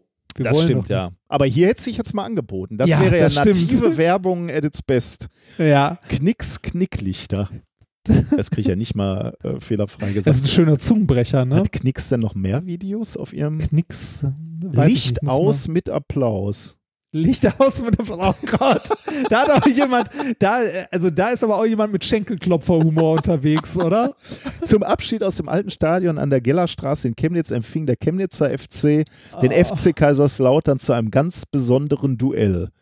Und dann hatte, hatte wahrscheinlich die Abschiedsspiele, und dann hatte die Firma Knicks die ganzen Knickslichter verteilt. Oh, da leuchtet's blau. Wie schön. Uh. Na gut. Okay. Ah. Ich kaufe meine Knicklichter nur bei Knicks. Nur noch bei Knicks, ne? Genau. Okay, äh, dann sind wir schon beim Oh, nächsten die bauen, äh, die bauen auch Konfettikanonen. Ja, jetzt wird's in der, Laden ja auf einmal sympathisch. Ne? ja. Die machen nur so einen Ja. Scheiß wie wir. Ja. ja, machen wir weiter. Aber das heißt doch eigentlich, man könnte auch so ein, so ein Knicklicht, hätte man auch in groß auf der Bühne bringen können. Aber gut, da müsstest du jedes Mal mehrere Liter an. Das äh, wird teuer. ich glaube, das, ist wird scheiße, richtig ja. teuer. Ja, eine Riesensauerei. Dann ist alles Ja. irgendwann voll mit, äh, mit äh, Wasserstoffperoxid. Das will man nicht. Ne? Ah. Okay, dann machen wir den Juli. Ja. Wenn das schon als Idee nichts taucht, dann machen wir Juli. Bitte. Ähm, der Juli fängt an am 15. Juli für uns. Da geht es nämlich ums Terraforming, ein Thema, was Uh. mich ja insbesondere äh, interessiert, zumindest als Spiel. Ich spiele ja immer noch dieses Terraforming-Mars-Spiel, weil ich das immer noch lustig finde. Ähm, also geht, geht darum, kann man äh, aus dem roten Planeten, aus dem Mars irgendwas ähm, kann man es terraformen, damit man da ähm, äh, Pflanzen drauf anbauen kann. Denn äh, das ist natürlich ein Problem, wenn du da hin willst irgendwann mal, wenn du da bleiben willst, dann müssen die Astronauten irgendwas essen und es ist relativ teuer, wenn man das ganze, die ganze Nahrung dahin fliegt. Deswegen wird es natürlich mehr Sinn machen, wenn man da irgendwie Pflanzen anbauen kann. Aber das ist natürlich schwierig.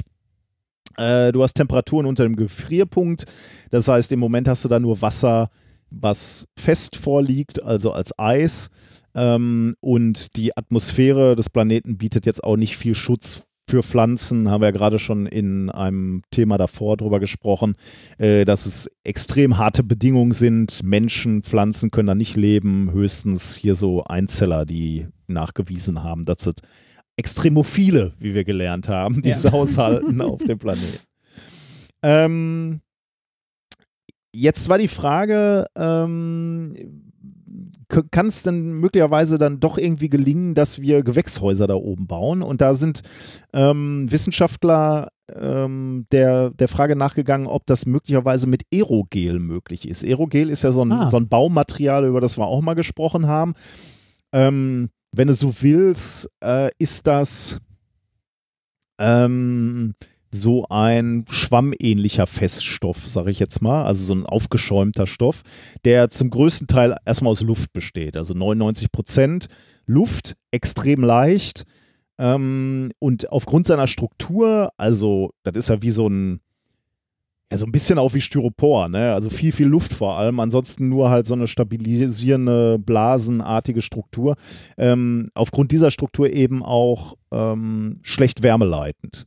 Das heißt, es gibt so, ähm, so schöne Fotos, wo, äh, wo eine Katze, hatte ich mal äh, in einem Vortrag, wo eine Katze auf dem Aerogel sitzt und da drunter brennt ein Bunsenbrenner. Und die Ah, Katze interessiert ja, das halt nicht, schön. weil sie die Hitze halt nicht äh, mitkriegt. Das gibt es noch etwas weniger spektakulär, finde ich, mit, einem Foto, wo ein Eiswürfel oben drauf liegt Ja. und, der Bunsenbrenner drunter. Äh, weil das Zeug eben so, ähm, so gut Wärme isoliert. Und deswegen ist Aerogel auch schon lange auf dem Mars, nämlich ähm, die ganzen Mars-Rover sind damit wohl ausgestattet, um irgendwelche Bauteile äh, Wärme zu isolieren, um diese extremen Temperaturschwankungen eben abzu, abzudämpfen. Ähm, Aerogel hat noch, ein, äh, noch eine Eigenschaft, äh, Aerogel ist durchsichtig, also sichtbares Licht kann da durch. Äh, dringen. Das ist so, so cloudy sieht das ein bisschen Ja, aus. sieht ganz, ne? Also so. wenn es frisch ist, sieht es echt irre aus. Ich habe ja äh, in meinem Büroregal habe ich ja so ein Stück ähm, äh, Aerogel. Nur dummerweise ist das milchig geworden über die Jahre. Ich weiß ehrlich gesagt gar nicht so genau warum. Ähm, aber am Anfang sah das echt so total geisthaft aus fast, ne? weil du eigentlich durchgucken kannst, aber äh, naja, so ein bisschen cloudy, wie du gerade gesagt hast, so, so wolkig sieht das schon aus, genau. Ähm, aber er hätte halt den Vorteil, dass es ähm, Licht durchlassen kann äh, Ja. und UV-Strahlung blockiert, ja.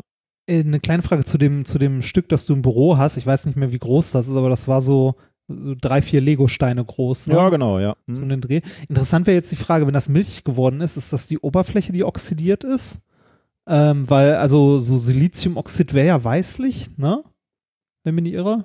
Ja, wobei das meiste Aerogel ähm, besteht aus Siliziumdioxid. Also so, das eigentlich schon oxidieren sollte das Ah. meiner Meinung nach nicht. Jetzt weiß ich natürlich nicht, möglicherweise ist das, was ich in meinem Büro habe, ist das gar nicht aus Siliziumdioxid. Das kannst du ja theoretisch wahrscheinlich auch aus anderen Materialien Also, machen. äh, was ich eigentlich sagen wollte, ist die Frage, äh, ist das durchgehend Ja, das milchig oder nur die Oberfläche milchig? Also könnte man da ein Stück von abschneiden und dann die, ne, die, die Oberflächen wegschneiden und gucken, ob das transparent ist darunter oder milch, also nicht so milchig?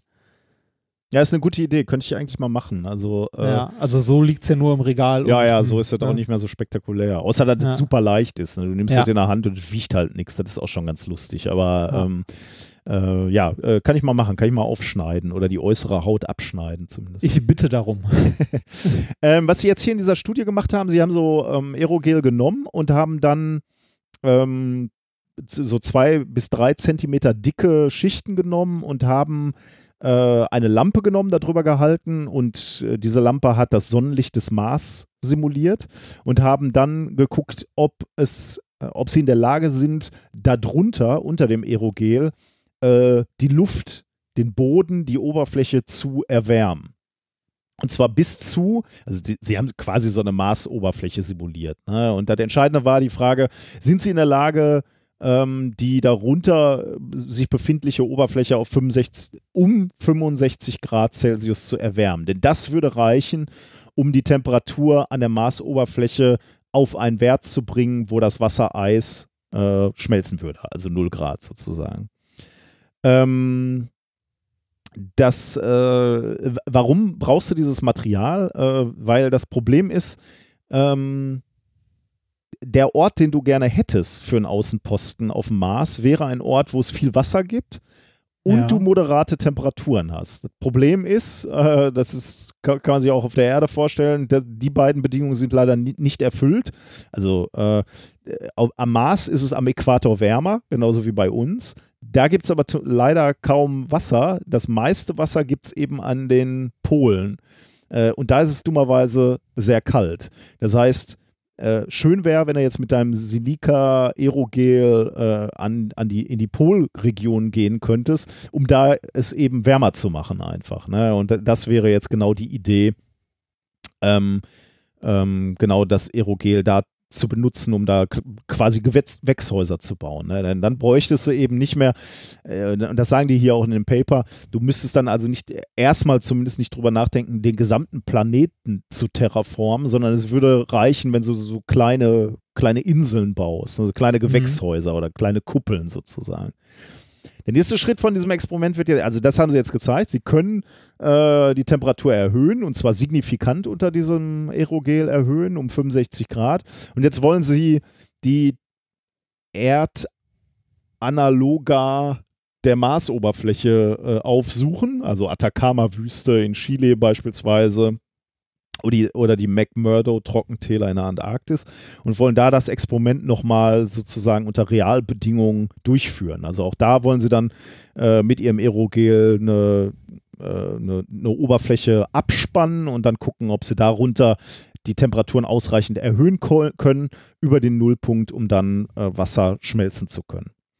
Ähm, weil man natürlich dazu sagen muss, da gibt es jetzt noch viele, viele Fragen, die, die geklärt werden müssen, bevor wir anfangen, äh, Teile des Marses zu terraformen. Denn erstmal muss natürlich das Aerogel dahin und zwar auch in größeren ja. Mengen, denn du willst da ja Kuppeln aufspannen und da ist die Frage, ja. transportierst du den Baustoff dahin oder erzeugst du möglicherweise das Zeug da vor Ort? Ähm, und wenn ja, dann mit welcher Energie? Wie willst du das realisieren? Wie äh, und wer? Wie und wer, genau. Äh, das ist die Frage. Dann muss das Aerogel brauchen ein bisschen Zeit. Ähm, die haben mal ausgerechnet, dass sie wahrscheinlich zwei Marsjahre brauchen, beziehungsweise vier Erdenjahre, um eine ausreichende Erwärmung ähm, zu erreichen, die dann dazu führt, dass das flüssige Wasser erzeugt werden kann. Ähm, und dann ist natürlich die ingenieurstechnische Herausforderung, wenn du da jetzt, also dieses, dieses Aerogel ist extrem zerbrechlich und porös. Das heißt, du willst es auch noch irgendwie stabil, stabilisieren, ne? also möglicherweise in anderen flexiblen Materialien äh, einschichten oder du willst es abstützen äh, oder einfassen. Und da muss man sich halt auch überlegen, wie man das realisieren will, wenn man da größere Strukturen auf dem Mars bauen will. Da herrschen mhm. ja auch Stürme und so. Denn ja, brüchig ist das Zeug und das müsste man dann irgendwie noch ähm, ähm, ja, äh, stabilisieren. Aber das ist halt eine Ingenieursaufgabe, an die sie sich auch machen wollen. Also möglicherweise ist Aerogel ein Maßbauwerkstoff. Spannend. Ich dachte mal, das wäre so hauptsächlich irgendwie Science-Stunt. Ja, aber erstaunlich, ne, dass das äh, sogar schon auf dem Mars ist. Das hätte ich jetzt gar nicht gedacht. Also, dass mhm. sie das Zeug sogar schon benutzt haben, um ihre, um ihre Rover zu isolieren. Hätte ich auch nicht. Hätte ich auch nicht gedacht. Wir bleiben. Also nein, äh, ja. Science Stunt ist viel gesagt. Also es wird ja schon in, äh, also so für Detektoren wurde es ja schon genutzt, ne? In, Echt? Äh, also ja, in, äh, das hatten wir auch schon mehrfach in der Sendung, so in, äh, in Satelliten und so. Äh, also für, um irgendwie einen Schweif vom Kometen oder so, ah, okay. Teilchen ja, einzusammeln, ja, dafür. Mich, okay, das wundert das, mich dann nicht, ja. ja. Ach so, ja, zum äh, mechanischem Auffangen von genau. Material, ja, ja, ja. Stimmt, genau, und dann an der Eindringtiefe auch direkt die Energie abzulesen und so. Ja, das ist das, natürlich clever auch mit dem Material, ja. Weil du kannst gut reingucken, ne? du siehst diese ein, genau. Einschusskanäle genau. dann gut, ja. Äh, wir bleiben im Weltraum. 31. Juli. Ähm, ein Astronomenteam hat drei Planeten entdeckt außerhalb unseres Sonnensystems. Ähm, und ja, ich muss schon zugeben, die Meldung ist schon so ein bisschen auf Sensation gemacht, finde ich. Aber äh, trotzdem finde ich sie zu gut, um sie nicht zu erwähnen. Ähm, und zwar haben sie einen Exoplaneten entdeckt, also mehrere Exoplaneten, drei Planeten, um genau zu sein. Aber einer davon, sagen sie, ist möglicherweise bewohnbar. Warum? Natürlich. Ja, wo? das ist schon, ja, wo ist genau die Frage. Deswegen ist es überhaupt eine interessante Meldung, weil ähm, das ist potenziell bewohnbare Planeten geben würde und auch schon entdeckt wurden, ist nicht so spannend. Aber dieses Planetentrio äh, ist relativ nah an uns, um, umkreist nämlich einen äh, Stern namens GJ357 und dieser Stern ist nur 31 Lichtjahre von uns entfernt. In der, äh, Im Sternbild Hydra, in unserer Heimatgalaxie offensichtlich. Ähm, ja, und ähm, ist äh, eben in der unmittelbaren kosmischen Nachbarschaft, würde ich sagen, mit 31 äh, Lichtjahren. Was haben wir letztens gesagt, als wir über, über Entfernungen im Weltraum gesprochen haben? Der, der nächste Stern, also unser absolut nächster Nachbar, ist irgendwie 4,7 Lichtjahre oder so in der Größenordnung mhm. weg. Also du siehst, 31 ist jetzt nichts, was ich äh, am nächsten Wochenende bereisen möchte, aber das ist schon äh, etwas näher dran. Und was haben sie jetzt hier gefunden? Die haben mit so einem äh, mit so einem Kamerasystem von einem Satelliten, Trans Transiting Exoplanet Survey Satellite, hat die NASA diesen, diesen Stern beobachtet und das Messprinzip hatten wir hier auch schon in der Sendung ein paar Mal, ist äh, das Messprinzip, wenn ein Planet vor einem Stern vorbeifliegt, dann schattet der den Stern ein wenig ab und wir können genau diesen Intensitätsverlust des Sterns beobachten. Der wird kurzfristig äh, ein bisschen dunkler und dann weiß man, aha, da fliegt, also periodisch immer dunkel und dann weiß man, aha, da fliegt ein äh, Planet um den, ähm, um den Stern. Das war der erste Planet, den die entdeckt haben, äh, um diesen Stern GJ357b.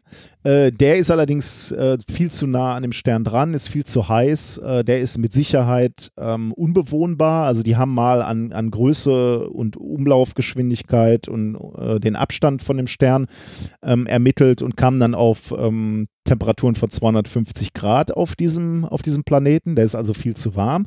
Aber dann haben sie ähm, noch andere Methoden benutzt, um eben auch äh, noch weiter dieses Sternsystems zu, äh, zu, zu untersuchen und haben noch wei zwei weitere Planeten gefunden, nämlich GJ357c und GJ357d.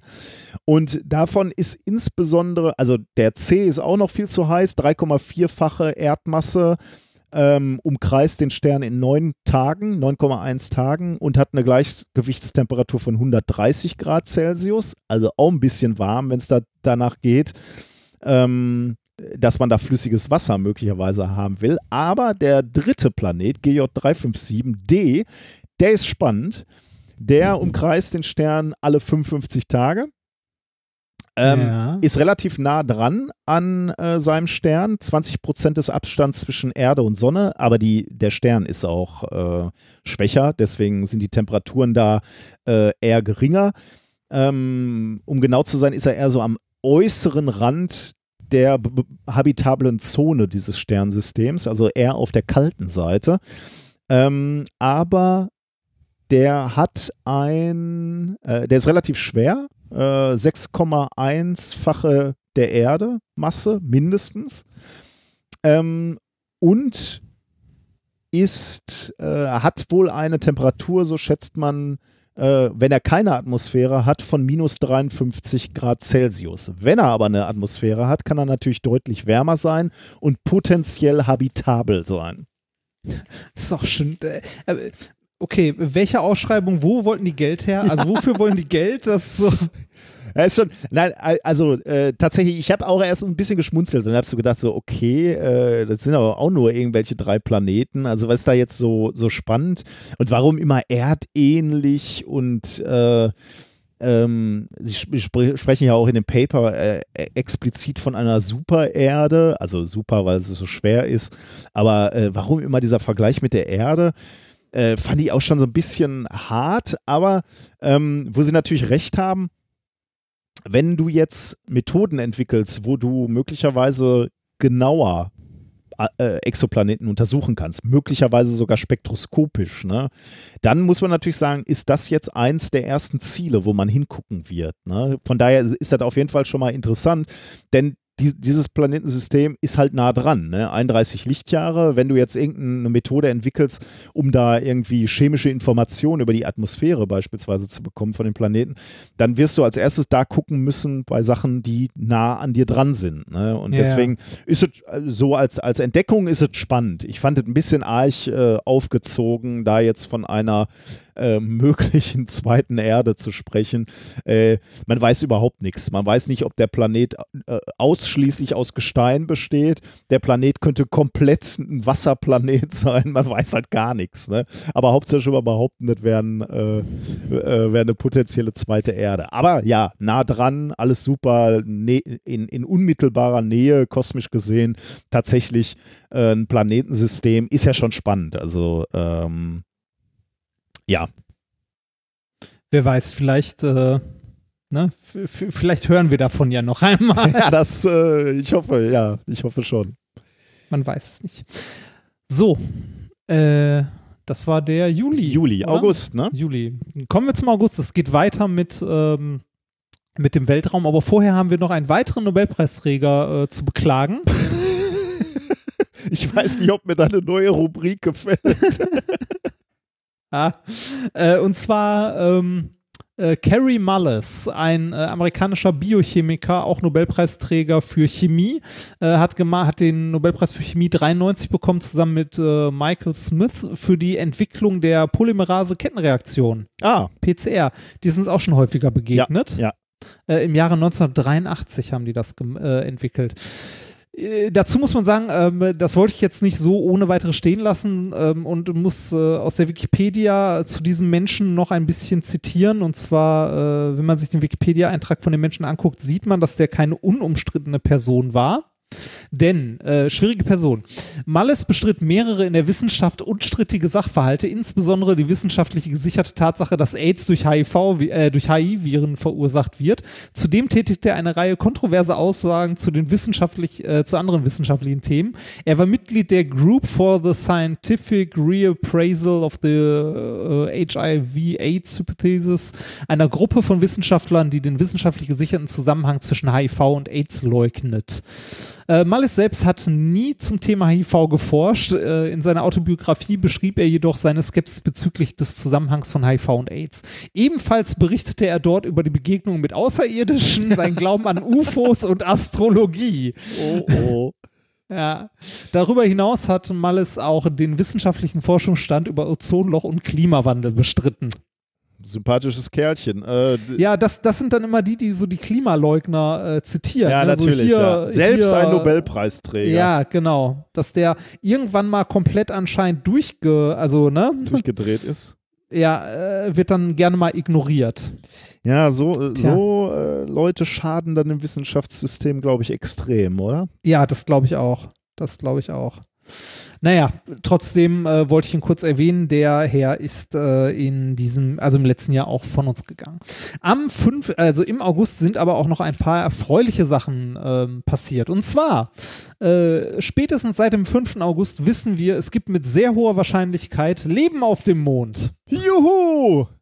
Dank uns oder besser dank Israel. Ähm, oh. Es geht nämlich um eine Mission beziehungsweise also äh, Mission beziehungsweise den äh, Mondlander Bereshet. Ich weiß nicht, wie man es ausspricht. Es ist eine israelische Mission. Äh, die Israelis waren auch schon auf dem Mond. Ja, die haben, also ja, mit nicht, einem, nicht so gezielt. Ne?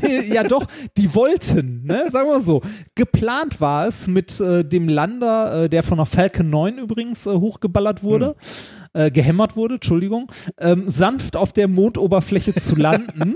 ich mag, wie du sanft sagst. Ja, sanft auf, dem, äh, sanft auf der äh, Oberfläche zu landen. Damit wäre Israel Land Nummer 4, dem das gelungen wäre. Oh, das wäre. ist krass, ja. Ne? Also bis jetzt haben wir äh, die Amis, die äh, Russen und die Chinesen und Israel wäre Nummer Warte 4 mal, gewesen. Ich dachte, die Inder, gerade habe ich immer behauptet, die oder Inder. Die Inder?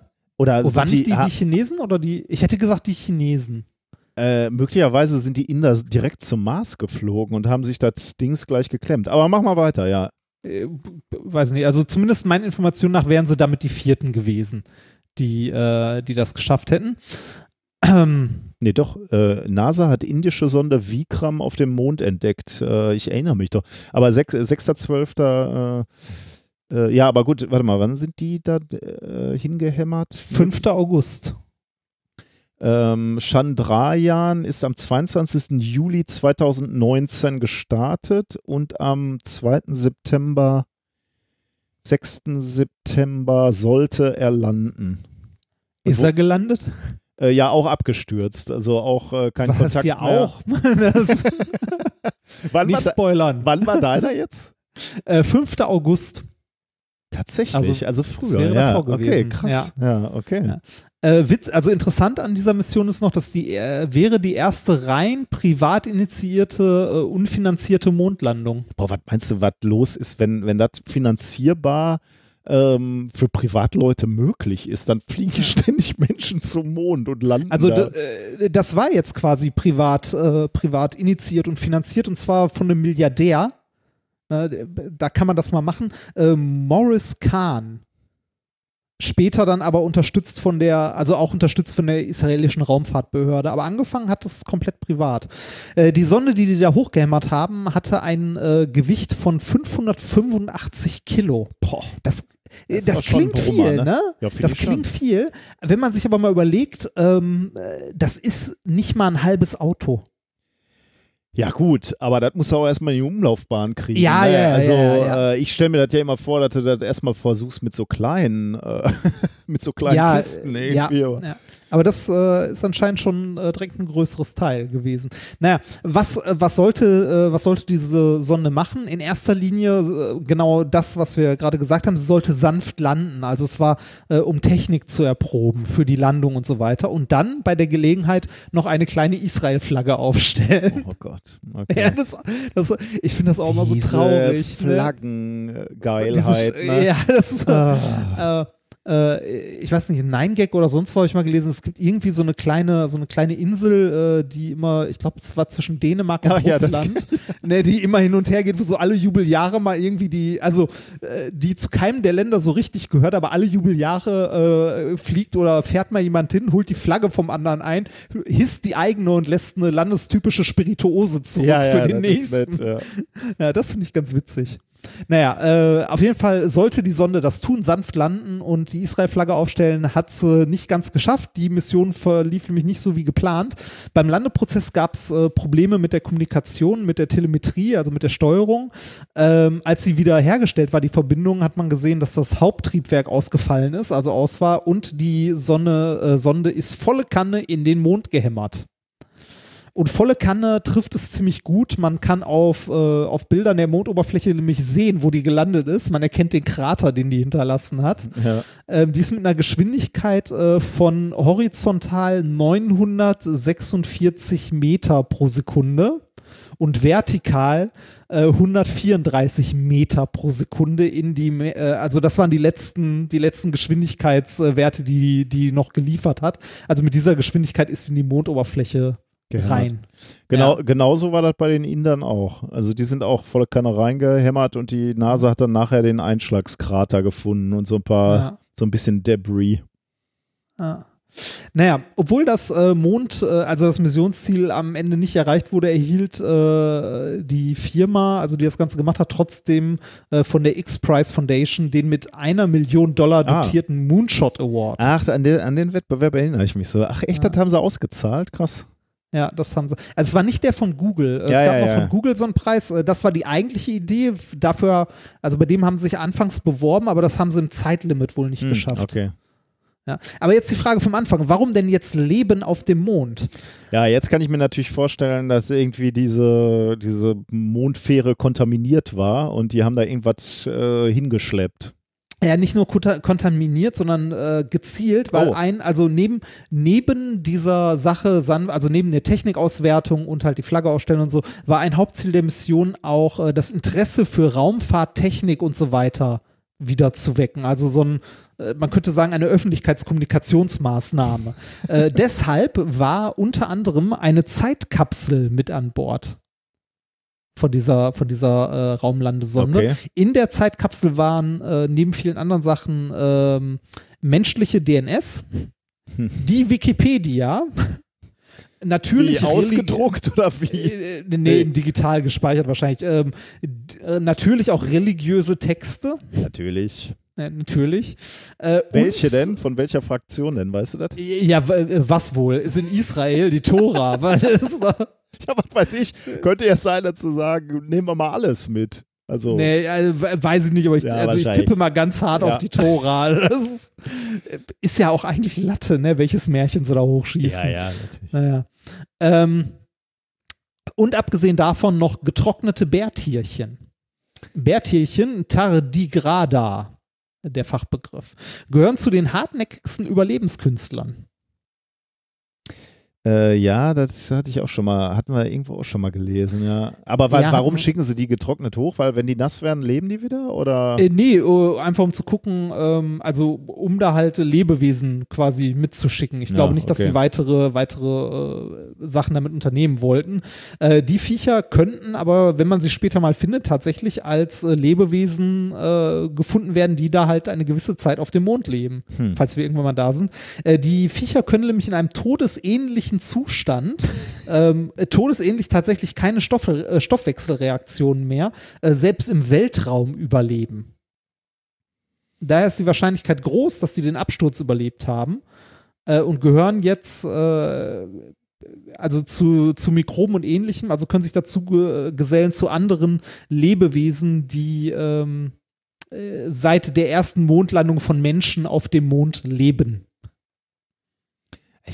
Ja, ja, ja. Hm. Ja, Seit ja. der ersten Mondlandung, was ist da, was haben die, aber die haben wahrscheinlich auch aus Versehen dann Zeug mitgenommen, oder? Äh, nein, die, die haben, äh, ich denke, äh, so etwas wie Fäkalien und ähnliches Ah, ja, okay. zurückgelassen. Ja, ja, die haben sie tatsächlich alle, bevor sie wieder gestartet sind, aus dem Raumschiff geschmissen, äh, aus ihrem äh, aus ihrer Mondbasis sozusagen, bevor die wieder gestartet sind, weil sie Gewicht abwerfen mussten. Ja. Äh, die hatten dann so viel Mondgestein dabei und dann haben sie auch Werkzeug und so dagelassen, alles, was sie nicht mehr brauchten.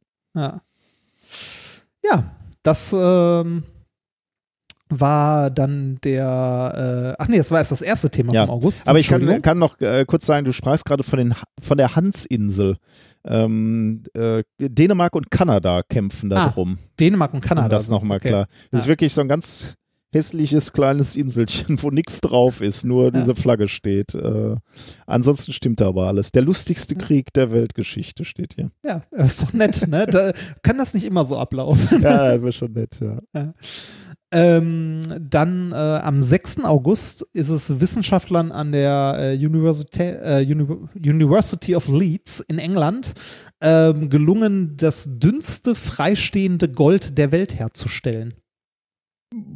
Das dünnste war, also dann wahrscheinlich nur ganz wenige Atomlagen vermutlich. Ne? Ja, zwei. Uh, das ist dünn. das, ja, das ist dünn. Äh, das, das Ganze hat eine Dicke von äh, 0,47 Nanometern. Krass. Zwei Atomlagen dick. Ähm, Voll freistehend. Ja, äh, freistehend. Das, also das, ich habe mich auch gefragt, wie wird das hergestellt? Ne? Ich hätte jetzt irgendwie so Plasma, CVD und so weiter, aber da sind wir vorgeschädigt. Ähm, äh, nasschemisch, also Lösungen zusammengekippt. Ah, mh. Und da entsteht das dann. Äh, Jetzt können wir fragen, so, ja, toll, was ist daran so besonders? Was will man mit so dünnem Gold? Äh, dünnem Gold? Ähm, wir kennen beim Gold ja schon sehr, sehr lange Nanopartikel und die haben wir auch schon häufiger mal thematisiert, ne? äh, weil Gold-Nanopartikel benutzen die Menschen schon relativ lange, auch ohne es zu wissen. Ähm, beispielsweise äh, bei Kirchenfenstern früher, weil ähm, Gold-Nanopartikel sind rot. Und äh, das Gold wurde früher genutzt, um äh, Kirchenfenster rot zu färben. Genau, Beispiel. wenn ihr alte Kirchenfenster seht und diese rot, könnt ihr klug scheißen und sagen, das sind Gold-Nanopartikel, die da drin sind. Ja. Äh, das zwei -atomi atomlagige äh, Gold ist übrigens grün. Ja. Ähm, äh, warum ist das so? Also warum ist das, ähm, warum sind Gold-Nanopartikel rot und nicht golden? Weil äh, sich die, die Chemie der Partikel ähm, massiv ändert und wie die mit ihrer Umwelt äh, interagieren oder auch auf Licht reagieren, weil sich ähm, in diesem Bereich von Nanopartikeln oder wenn die Abmessungen nur klein genug werden, ähm, das Verhältnis von Oberflächenatomen zu äh, Balkatomen ändert. Also äh, es sind, wenn wir jetzt, wenn wir so einen Klumpen Gold haben, sind nur ein ganz, ganz geringer Prozentteil der Atome an der Oberfläche und nur die Atome an der Oberfläche sind verantwortlich für chemische Reaktionen. Ähm, wenn wir jetzt Nanopartikel haben, haben wir die äh, schon mehr Atome an der Oberfläche, also deutlich mehr. Ähm, ich weiß gar nicht mehr, da, wir hatten mal, oder du hattest mal in einem Vortrag so ein schönes Schaubild aus irgendeinem Paper, wo man so sieht, dass bei Nano, also in der Größenordnung Nano, äh, so diese Kurve äh, exponentiell anwächst, das Verhältnis von Oberflächenatom zu Balkatomen. Und damit ändern sich die chemischen Eigenschaften massiv, weil plötzlich der, äh, also der Hauptteil der Teilchen Oberflächenteilchen sind Mhm. Und äh, damit Bindungen eingehen können und ähnlichem. Und da kommen wir jetzt zu dem Interessanten, warum ist dieses äh, Sheet-Material, also diese, dieses dünne Goldfolie, also zwei Atomlagen, warum ist das so interessant? Ähm, wenn wir irgendwie katalytische Prozesse haben, können wir ja Nanopartikel reinwerfen. Weil bei den Nanopartikeln ja, äh, Ja. ein Großteil der Oberfläche halt schon ähm, Oberflächenatome sind. Bei dem 2D-Material, also bei äh, dem äh, Sheet-Material, das jetzt nur aus zwei Atomlagen besteht, ist es noch eine Nummer krasser, weil ähm, im Grunde ist das ein zweidimensionales Material, weil jedes Atom ist ein Oberflächenatom. Mhm. Ja. Es gibt kein Stimmt. Balkmaterial ja, mehr. Ja, ja. Äh, Das heißt, es sind noch mehr Atome an der Oberfläche als bei Nanopartikeln. Und jetzt wird es interessant, weil äh, Nanopartikel, Gold-Nanopartikel werden in der chemischen Industrie sehr viel als Katalysator genutzt. Mhm. Gold ist aber sehr teuer, auch in Form von Nanopartikeln. In den großen Mengen, in denen das benutzt wird, ist das sehr, sehr teuer. Wenn man jetzt aber diese äh, Nanosheets nimmt, wo jedes Oberflächenatom, also jedes Atom, Ja. was vorkommt, ein Oberflächenatom ist, ähm, kann man das als Katalysator viel effektiver nutzen als Nanopartikel. Ähm, und zwar ist es äh, um einen Faktor 10 effektiver als Gold-Nanopartikel. Sie haben das Ganze als Katalysator getestet und das Zeug ist um Faktor 10 besser als Gold-Nanopartikel. Und damit natürlich ein enormes Einsparpotenzial, weil Gold halt teuer ist. Das ist cool, ja. Ja, fand ich, äh, fand ich sehr interessant. Das war am 6. August und damit ist der August durch. Ich muss ja, der, die Ta- Tatsache, dass Gold rot wird, äh, ist aber natürlich keine chemische Reaktion. Ne, Nee, nein, natürlich nicht. Nein, nein. Das ist, äh, Quantum das, Confinement quasi. Also da müsste man mal, äh, äh, wie, wie ist denn die Übersetzung? Quantum Confinement Effekt. Ähm, ah, wie würde ich denn das auf Deutsch übersetzen? Ah, warte mal, ich muss mal gerade überlegen. denk. Was sagt denn Google dazu? Ja, ich gucke gerade. Wenn ich sage, ich muss mal kurz nachdenken, muss ich gucke ich mal. Quantum Confinement. Was äh, ist das denn auf Deutsch? Na? Guck mal, der, der nächste Sucheintrag ist direkt Quantenbegrenzung. Quantenbegrenzung, okay. Ah, okay, das, also das ist quasi welche, äh, welche Zustände an äh, elektromagnetischem Spektrum, also wie so ein Potenzialtopf, Genau, genau. da ja. als Randbedingung reinpassen, Ja, weil die, weil die Abmessungen halt so klein sind. Ja, genau. Das heißt, die, das heißt, die größeren Wellenlängen können da nicht reflektiert werden oder Genau. werden nicht reflektiert, Ja. weil die von der Wellenlänge her nicht in die Abmessungen da reinpassen. Genau, das exakt so deswegen. ist. Ah. Ähm, Und weil, äh, und ähm, des, deswegen sind, ähm, sagen wir mal, Quantenpunkte, wenn man jetzt mal frech sagen würde, die Gold-Nanopartikel wären Punkte, die sind in drei Dimensionen ähm, eingegrenzt, dann, dann siehst du da äh, die beispielsweise die rote Farbe und du siehst natürlich eine völlig andere Farbe bei diesem ähm, was haben wir dann? Zweidimensionalen System, ne? Also dein, Ja. dein, dein Nanosheet, den du jetzt gerade gesagt hast, der sich in, in äh, Eine Dimension halt deutlich weiter erstreckt. Genau, äh, als, als in, äh, in eine andere Dimension oder in zwei Dimensionen eigentlich erstrecken Äh, kann stimmt, ne? stimmt, und in eine genau. nicht, ähm, dann äh, zeigt er halt eine völlig andere Farbe, weil sich da ähm, äh, andere weil, Wellen drin ausbilden. Genau. Also andere Ja. Wellenlängen reinpassen, genau, wenn ja. man das so als Potenzialtopf betrachtet. Ja, vielleicht mache ich das mal irgendwann die, die, äh, in einer der nächsten Folgen Quantenpunkte äh, insgesamt äh, ähm, spreche ich vielleicht mal an. Mal gucken, wenn ich äh, Ihr macht sowas doch bei genau, ja, deswegen anderem, ne? bietet sich eigentlich Ja. an, dass ich da mal in irgendwie Silizium. äh, Galliumarsenid und Ah, geil. ähm, ah, okay. ja, solche Sachen. Ja. Ja. Genau. Ähm, genau, sind wir im September, glaube ich, ne? Oh, Kapitelmarke darf ich nicht vergessen. September. Ja, sind wir im September. Sorry, ich muss mal kurz eine Kapitelmarke setzen. September. Gut, äh, im September starten wir am 20. September und da gehen wir nochmal zurück zu dem Marslander Insight, über den du ja heute schon mal gesprochen hast. Ja. Äh, der war im November 2018 auf dem Mars gelandet und der hat äh, schon, das haben wir auch berichtet, glaube ich, hier im Podcast, wie der gelandet ist. Wir haben es ja unter anderem, glaube ich, waren wir nicht, äh, waren wir nicht in Darmstadt sogar zu der Landung oder waren wir zum Start? Ich bringe das jetzt irgendwie alles durcheinander. Wir, Was waren, da, denn? wir, wir waren da mal wir waren irgendwann in bei der Darmstadt- ESA. Das war Schiparelli, oder? Ja, kann sein. Das- ja, kann sein. Das, das, das, Ding, das Ding, was sich auch in die Oberfläche gebohrt hat. Oh, das war traurig. Das klingt jetzt so böse, wir werden nie wieder eingeladen. Ja, genau. Ähm, stimmt, hier, das war ja erfolgreich. Ja, dann habe ich das vielleicht äh, am, am Livestream äh, beobachtet. Das ist ja, wir leben ja auch in einer spannenden Zeit einfach, wo man sowas Ja. miterleben kann. Ne? Ähm, ja, seit November 2018 auf der äh, Oberfläche und seitdem sammelt der halt fleißig ähm, Daten und insbesondere geologische Daten. Das hast du ja gerade schon äh, erwähnt, ne? mit dem ersten Mars-Erdbeben, den ähm, Insight halt auch gemessen hatte. Ja. Äh, aber der hat noch andere Messinstrumente, also unter anderem Magnetfeldsensor, der soll da unten äh, das Magnetfeld des Mars aufzeichnen, äh, aufzeichnen und kartografieren und ähm, ja, wahrscheinlich hat er noch einen Haufen anderer Messinstrumente, über die wir ja auch schon mal gesprochen haben, aber natürlich alles verdrängt. Aber das Wichtige ist tatsächlich sein Magnetfeldsensor für diese Studie. Denn ähm, die Wissenschaftlerinnen und Wissenschaftler haben hier etwas Merkwürdiges beobachtet. Sie haben nämlich festgestellt, dass das Magnetfeld des Mars, was sehr, sehr schwach ist, ähm, pulsiert in merkwürdiger Art und uh. Weise, nämlich immer zum gleichen Zeitpunkt eigentlich, um Mitternacht. Um Mitternacht beobachtet äh, der, der Marsländer Insight, dass das Magnetfeld pulsiert und ähm, man kann sich noch nicht so recht erklären, woran das liegt. Aber man hat natürlich eine spannende Hypothese und äh, die haben sie hier auf einer Konferenz mal vorgestellt. Ich muss dazu sagen, die ist noch nicht peer-reviewed, zumindest war sie am 20. September noch nicht peer-reviewed. Ähm, mal schauen, ob, äh, müsste ich mal prüfen, ob das mittlerweile geschehen ist. Aber das dauert ja immer ein bisschen länger, insbesondere bei solchen Studien, die auch nur schwer nachzuprüfen sind.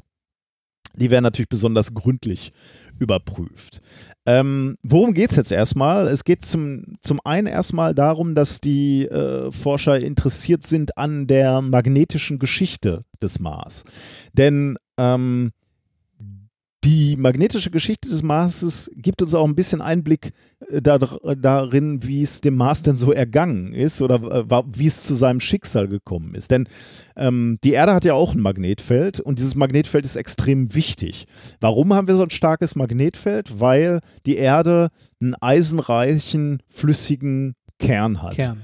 Da rotiert äh, dieser, dieser Eisenkern oder diese, ja, diese eisenreiche Flüssigkeit, sage ich jetzt mal, Magma oder wie man das auch immer da unten dann nennt, äh, rotiert im Inneren und dadurch entsteht eben ein starkes Magnetfeld, was sich übrigens äh, erdgeschichtlich äh, auch schon äh, deutlich geändert hat, also so, sogar schon mal komplett verschoben oder umgedreht hat. Ähm, und, die, und diese Historie unseres Magnetfeldes kann man ablesen in den Gesteinen unserer, unserer Erde. Äh, es gibt magnetische Mineralien, ähm, wenn man sich die anguckt, da wird sozusagen das, das äußere Magnetfeld abgebildet oder eingeschlossen. Ähm, wenn, wenn diese Materialien mal flüssig waren und dann erkaltet sind, da kann man jetzt in diesen Mineralien ablesen, wie war denn mal zu irgendeinem bestimmten Zeitpunkt auf der Erde das Magnetfeld. Deswegen weiß man, dass sich das Magnetfeld eben durchaus geändert hat, sogar auch schon mal äh, Vorzeichen geändert hat, aber ähm, jedenfalls nicht immer konstant war. Magnetfeld übrigens extrem wichtig für die Erde, weil es ähm, vor ähm, geladenen Partikeln aus dem, aus dem Weltraum schützt. Also die werden abgelenkt auf, äh, in, Richtung die, in Richtung der Polregion und deswegen ähm, ist, unser, ist unsere Atmosphäre unter anderem auch so stabil und äh, ja, etwas geschützt vor dieser harten Strahlung da gibt es ja auch die Verschwörungstheoretiker oder die Leute, die davor warnen, dass äh, ein äh, Magnetfeldwechsel unmittelbar bevorsteht. Also Nord-Süd-Wechsel äh, und äh, die komplette Zivilisation dann zusammenbrechen wird. aber interessant ja. ist ja natürlich, ne? also ich weiß gar nicht, äh, wie schnell dann so ein, so ein Wechsel abläuft, ne? aber wenn, ähm, wenn so ein Wechsel langsam abläuft, also sagen wir mal, wenn das Magnetfeld dann erstmal völlig chaotisch ist oder so, äh, dann wird es, glaube ich, spannend tatsächlich. Ja, ja, das, äh, ja, klar.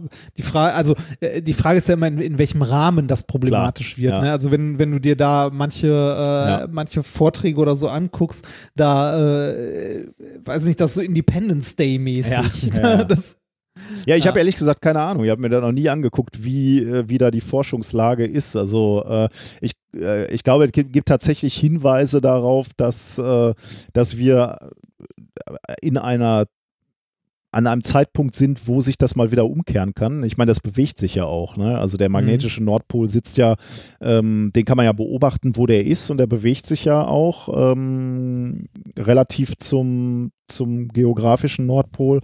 Und möglicherweise sieht man da, dass sich das beschleunigt bewegt oder weniger beschleunigt bewegt und daraus schließt man irgendwas, weiß ich nicht. Müsste mir die Forschungslage mal angucken. Also ich glaube jetzt nicht, dass nächsten Montag Schluss ist mit Magnetfeld, aber äh, so auf, auf auf äh, nicht kosmischen Maßstäben, aber auf erdzeitlichen Maßstäben könnte es natürlich schon sein, dass das irgendwann demnächst mal wieder ansteht. Aber weiß ich halt nicht. Ähm, Jetzt ist das Spannende, dass das Magnetfeld des Marses äh, ähnlich archiviert ist wie bei uns auf dem Planeten. Ne? Also äh, auch da gibt es magnetische Mineralien ähm, und die kannst du dir auch angucken. Und die wurden auch schon mal kartografiert und zwar 1997 mit dem Mars Global Surveyor Orbiter. Also die, da sind die auf, um den Mars geflogen und haben genau diese magnetische Schicht oder die, die Oberfläche des roten Planeten äh, hinsichtlich seines Magnetismus abgescannt sozusagen. Also die waren irgendwie 60 bis 250 Meilen ober der, über der Oberfläche und haben dann festgestellt, dass dieses Magnetfeld in der Kruste sehr stark sogar ist. Zehnmal stärker als auf der Erde, wenn du das aus der gleichen Höhe messen würdest. Das deutet darauf hin, dass das Mars-Magnetfeld mal irgendwann relativ stark war.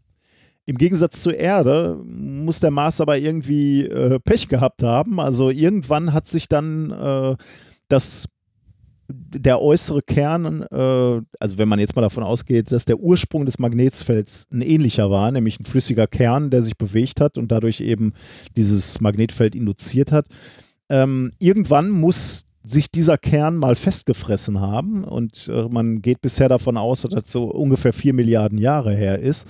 Und dann kam es zum Kollaps des globalen Magnetfeldes vom Mars.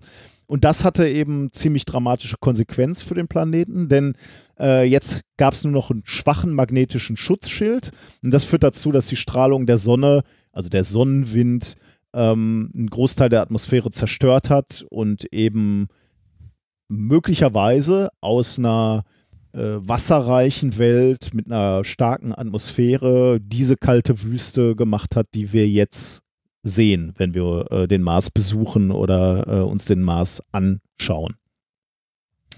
Ähm, ja, das war schon mal interessant, also dass man gesehen hat, okay, der Mars hatte offensichtlich mal ein, ein ordentliches Magnetfeld, das scheint jetzt aber weg zu sein. Ähm, jetzt war aber die, natürlich die Frage, also man wollte eigentlich dieses Schicksal des Marses noch ein bisschen besser verstehen und deswegen musste man dieses Restmagnetfeld vom Mars besser messen. Und das war wiederum etwas schwierig aus, der, aus dem Orbit, ähm, weil du dann einfach weit weg bist und nicht die Auflösung hast. Und deswegen hat man gesagt, okay, nehmen wir so ein Magnet, Ma Magnetometer äh, mit äh, auf diese Inside-Mission und fahren dann eben auf der Oberfläche äh, rum und messen dort mal wirklich vor Ort das Magnetfeld. Und äh, auch da hat Inside schon sehr überraschende Ergebnisse erzielt, nämlich, dass das Magnetfeld in direkter Nähe des Roboters schon mal extrem stark ist. Also viel, viel stärker, als man es aufgrund der Bahnmessung vom Orbiter vorhergesagt hätte. Nämlich. Hat dein Ingenieur vielleicht irgendwo ein Magnet vergessen? ja, das könnte sein. Das kann ich dir gerade nicht sagen. Also 20 mal stärker ist das Magnetfeld. Jetzt kann es ja. entweder daran liegen, dass da ein Magnet vergessen wurde, ähm, oder es liegt daran, dass tatsächlich in der Nähe von Inside äh, es ähm, Gesteine gibt, die ein hohe, starkes Magnetfeld äh, aufweisen. Aber man weiß im Moment noch nicht, und daran arbeiten sie jetzt gerade herauszufinden, ist das irgendwie eine Besonderheit in direkter Umgebung von Insight oder ist das etwas, was viel tiefer im äh, unterhalb der Oberfläche, also eine, eine, starke magnetische Schicht unterhalb der Oberfläche ist. Ähm, das kann man im Moment noch nicht sagen. Und das würde natürlich Ausschluss darüber gehen, ob das eher jüngeres Gestein ist, dann ist es nah der Oberfläche, oder ob es eher älteres Gestein ist, was tiefer in, unter der Oberfläche ist. Und dann wüsste man eben, oder könnte man mit, mit noch mehr Messungen sagen, ähm, wann, zu welchem Zeitpunkt denn das Magnetfeld noch mit welcher Stärke da war. Und deswegen fahren die da jetzt gerade rum und messen dieses Magnetfeld. Das ist das eine, ne? Also was, was sie jetzt schon mal gefunden haben, dass es so eine Unregelmäßigkeit gibt. Aber ich habe ja noch was gesagt, was auch merkwürdig ist. Ja. Nämlich diese Magnetpulse, die immer dann stattfinden, äh, wenn es Mitternacht ist quasi. Ähm, das ist etwas, was man übrigens äh, nebenbei nicht misst, wenn man auf der, an, der, an einer ähnlichen Position auf der Erde das Magnetfeld messen würde. Ne? Also es ist nichts, was äh, jetzt sagen wir mal äh, ja, weiß ich auch nicht. Also auf jedem Planeten. Auf jedem Planet zwingend äh, der Fall ist. Wo, äh, die Wissenschaftler haben aber eine Vermutung, woher das kommen kann. Wir haben schon gesagt, der Mars hat im Prinzip kein starkes Magnetfeld mehr. Das stimmt auch, aber er hat noch ein sehr, sehr schwaches Magnetfeld. Äh, also eine Magnetblase, die den Planeten noch umgibt. Aber wie gesagt, extrem schwach. Und die Vermutung ist jetzt, also du hast diese schwache Magnetblase, die den Planeten umgibt und äh, die wird jetzt beeinflusst äh, vom Sonnenwind. Also die Sonne leuchtet auf diesen Planeten, trifft auf diese Blase und verformt diese Magnetblase ein wenig. Und zwar in der Art, dass sich auf der gegenüberliegenden Seite des Marses, also wenn die, wenn die Sonne von der einen Seite leuchtet, dann bildet sich auf der gegenüberliegenden Seite sowas wie eine Art äh, Schwanz, so, ne? Also wie so ein Tropfen, kann, kannst du sagen. Ne? Also auf der einen Seite bläst der Sonnenwind drauf und auf der anderen Seite bildet sich so ein Schweif oder Schwanz aus, ähm, aus Magnetfeldern. Mhm. Und dieser Schwanz ist natürlich jetzt genau an der Stelle, wo, wo der Inside äh, Rover zu Mitternacht ist, weil das ist natürlich genau die abgewandte Seite zur, äh, zur Sonne. Und die Vermutung ist jetzt, dass genau dieser, dieser Schwanz dazu führt, dass die Oberflächenmagnete, die schon gefunden wurden, quasi angeregt, zum Schwingen angeregt werden, fast so wie so eine Gitarrenseite. Und das ist das, ah, was dann dieser Mars Rover äh, misst äh, um Mitternacht. Spannend. Und da ist jetzt die Frage, stimmt das, stimmt das nicht? Das ist ja erstmal nur eine Vermutung. Und was sie jetzt versuchen wollen herauszufinden, ist, ähm, ob man diesen Schwanz denn nachweisen kann, also diesen atmosphärischen Magnetschwanz. Äh, und da wollen sie jetzt mit einem Raumschiff, mit einem Orbiter genau zum gleichen Zeitpunkt über der Marsoberfläche schweben, wenn unten der Inside Rover äh, diese Magnetpulse misst. Ähm, und wenn dann eben im Orbit auch zu erkennen wäre, dass genau in dem Zeitpunkt äh, es zu einer Änderung dieser magnetischen Blase kommt, also da wirklich gerade dieser Magnetschwanz durchzieht, dann wüsste man, ähm, oder könnte man darauf schließen, dass es damit wirklich was zu tun hat. Genau. Ähm, eine ganz kleine Erwähnung noch, die haben auch noch was mit diesem, äh, mit Inside hat auch noch natürlich keine, kein Jahresrückblick ohne Wasser auf dem Mars. Inside hat da auch noch ähm, äh, eine merkwürdige tiefliegende Schicht entdeckt, äh, die scheinbar auch ähm, also die, die haben sie ja auch irgendwie mit diesem Magnetometer ähm, entdeckt. Äh, das scheint oder könnte theoretisch eine wasserführende Schicht sein, in der Feststoffe, Salze beispielsweise, äh, ge, äh, gelöst sind.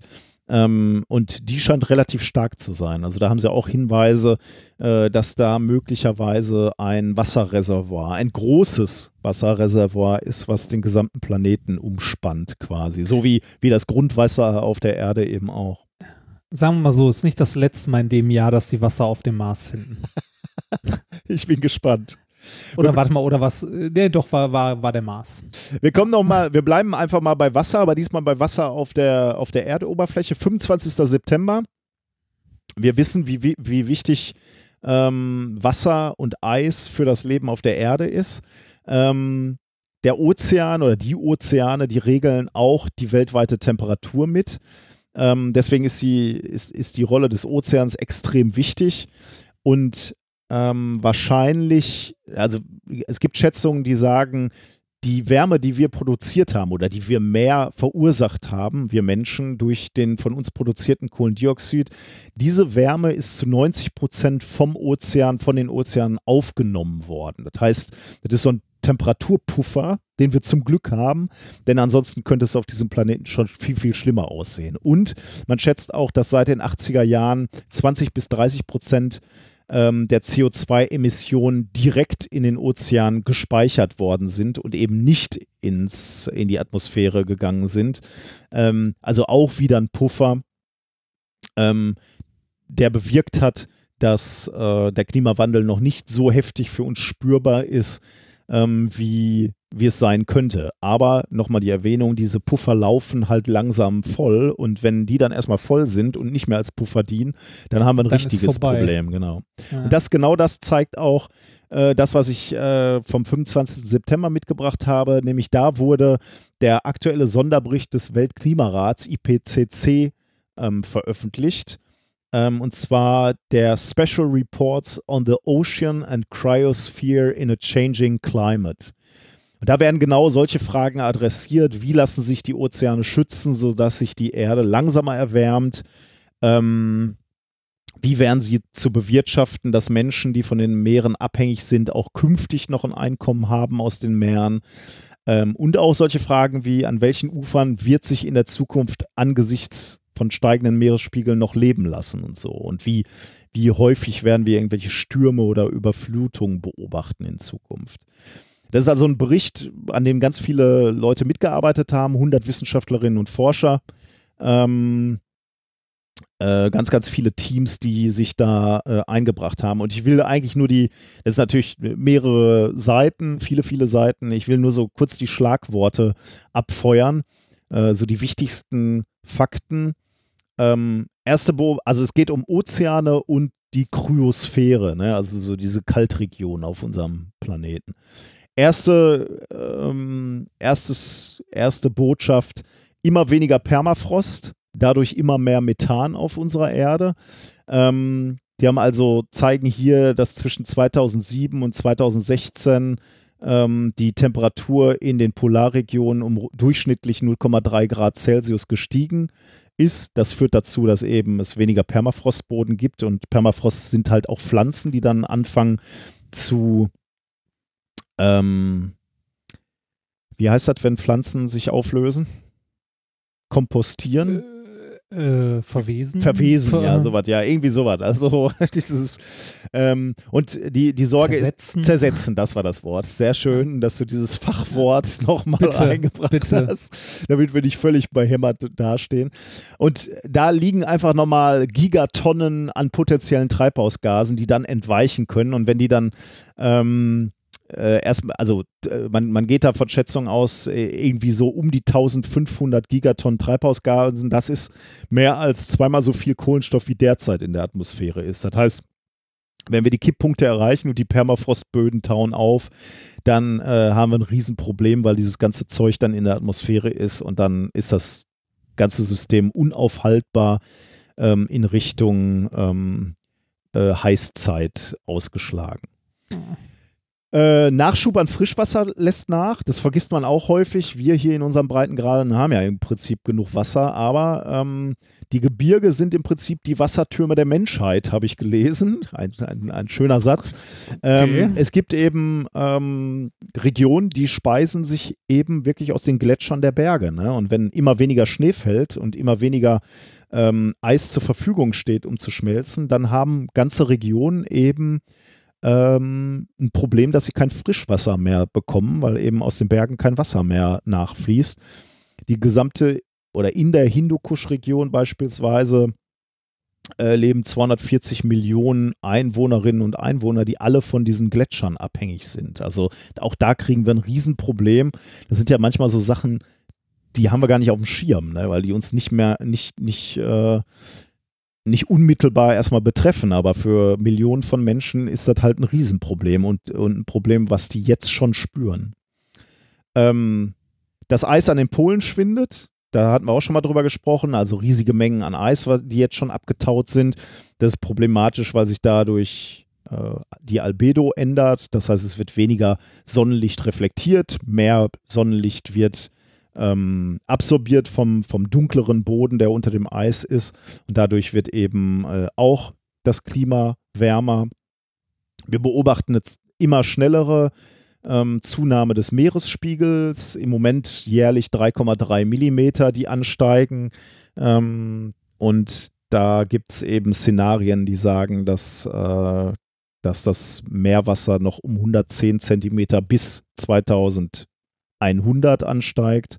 Auch da natürlich mit den ganzen Konsequenzen, zum Beispiel, dass die Erde salziger wird, dadurch, dass Ozeane in, also höher steigen und auch in die, in die Flüsse, in die Flussmündungen einströmen, ähm, wird das Wasser dort zunehmend äh, salziger, was auch für Landwirte ein Problem ist, weil, weil sie äh, bewirtschaftbares Land verlieren, weil es eben äh, immer salziger wird, diese, äh, diese Böden.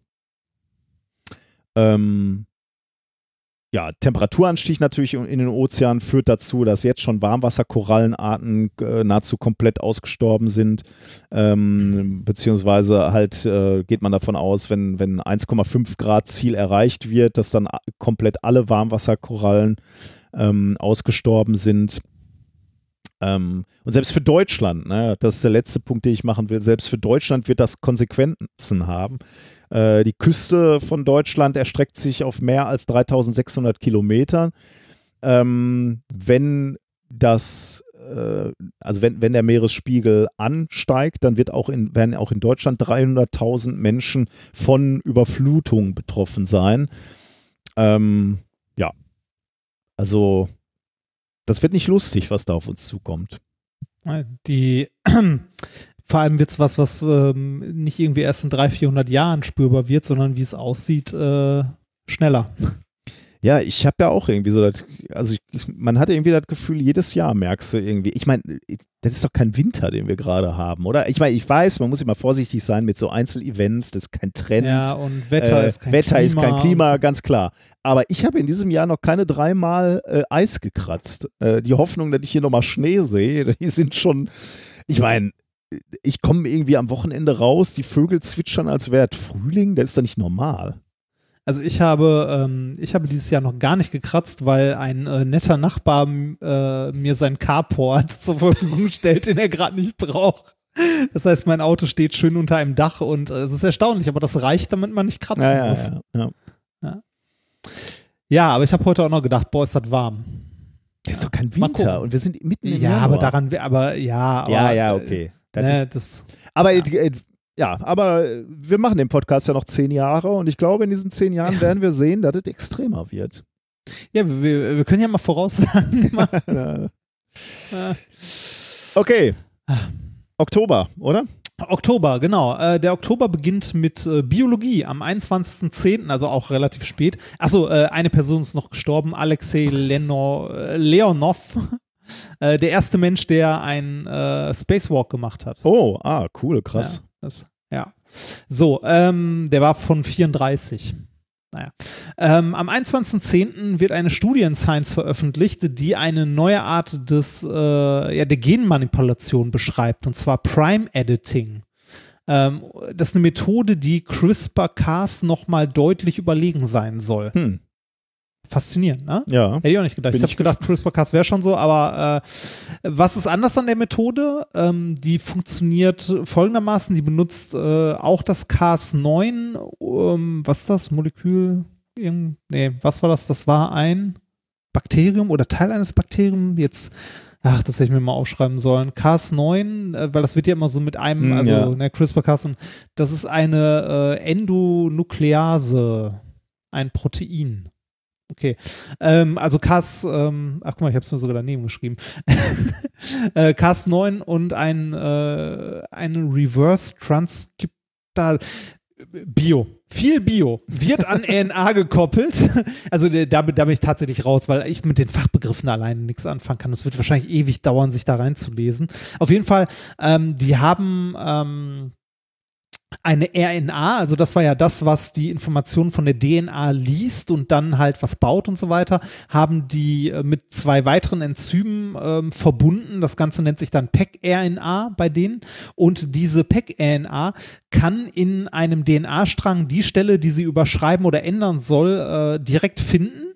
Und äh, das ist nichts Neues, das konnte CRISPR-Cas und so weiter auch. Dieses Ding kann aber diese Stelle direkt überschreiben. Hm. Und wenn ich das richtig verstanden habe, wie gesagt, überhaupt nicht unser Fachgebiet, dann äh, ist das Besondere daran, dass das im Gegensatz zu CRISPR-Cas, was ja auch die Genschere genannt wird, Mhm. ne, äh, hier die DNA nicht komplett trennen muss, also diese, also diese Doppelstrang, also ist ja diese Doppelstrang-Helix-Struktur, ne, Ja. die nicht komplett getrennt wird, sondern nur ein Strang der DNA getrennt wird und dann äh, entsprechend die, äh, die Basensequenz neu geschrieben wird, ohne das Ding äh, komplett aufzutrennen. Das Ah, heißt, cool. die Fehleranfälligkeit ist äh, wohl deutlich geringer und äh, das ist äh, nochmal eine gute Nummer präziser. Also es soll äh, sehr ähnlich zu CRISPR-Cas sein, aber deutlich präziser. Ähm, ein Professor aus Berkeley, der sich mit, mit halt so Gene-Editing und so beschäftigt, hat das folgendermaßen beschrieben. Ähm, äh, CRISPR-Cas im Vergleich zu Prime-Editing ist ungefähr so wie ein Flugzeug im Vergleich zu einem Hubschrauber. Mit beiden kann man von A nach B fliegen, aber nur mit einem von beiden kann man auf einem Wolkenkratzer in San Francisco landen. Okay, aber das ist klar. ist, äh, ist ein schöner Vergleich, Ja.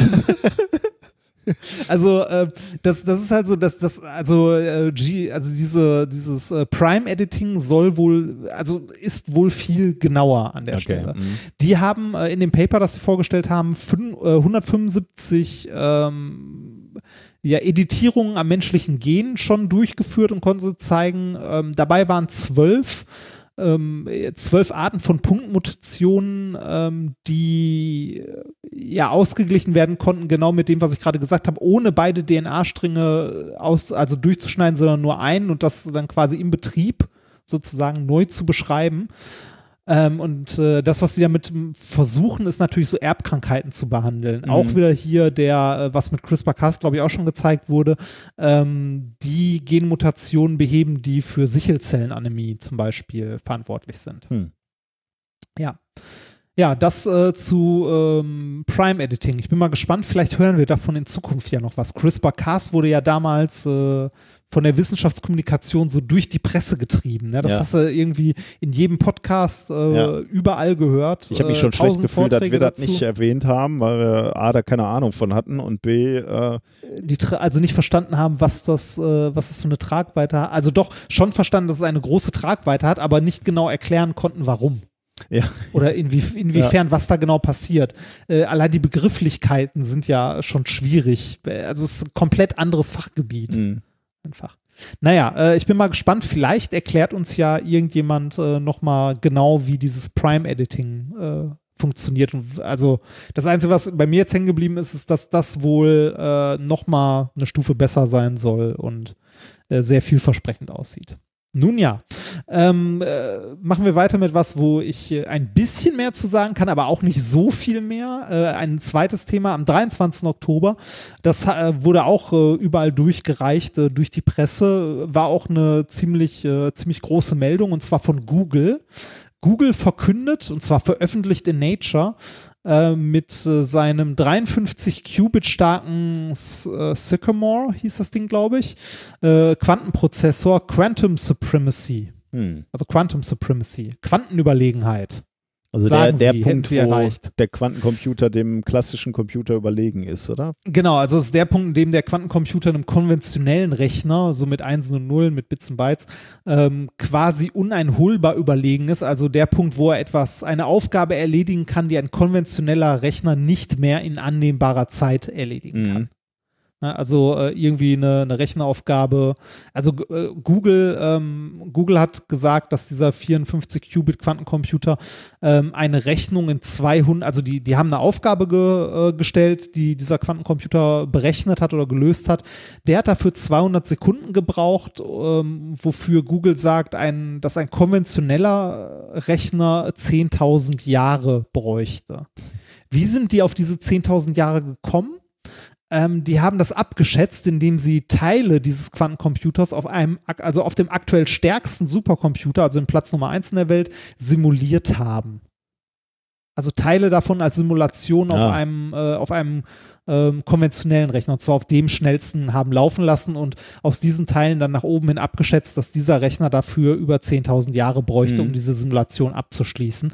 Das, was der Quantencomputer in 200 Sekunden gemacht hat.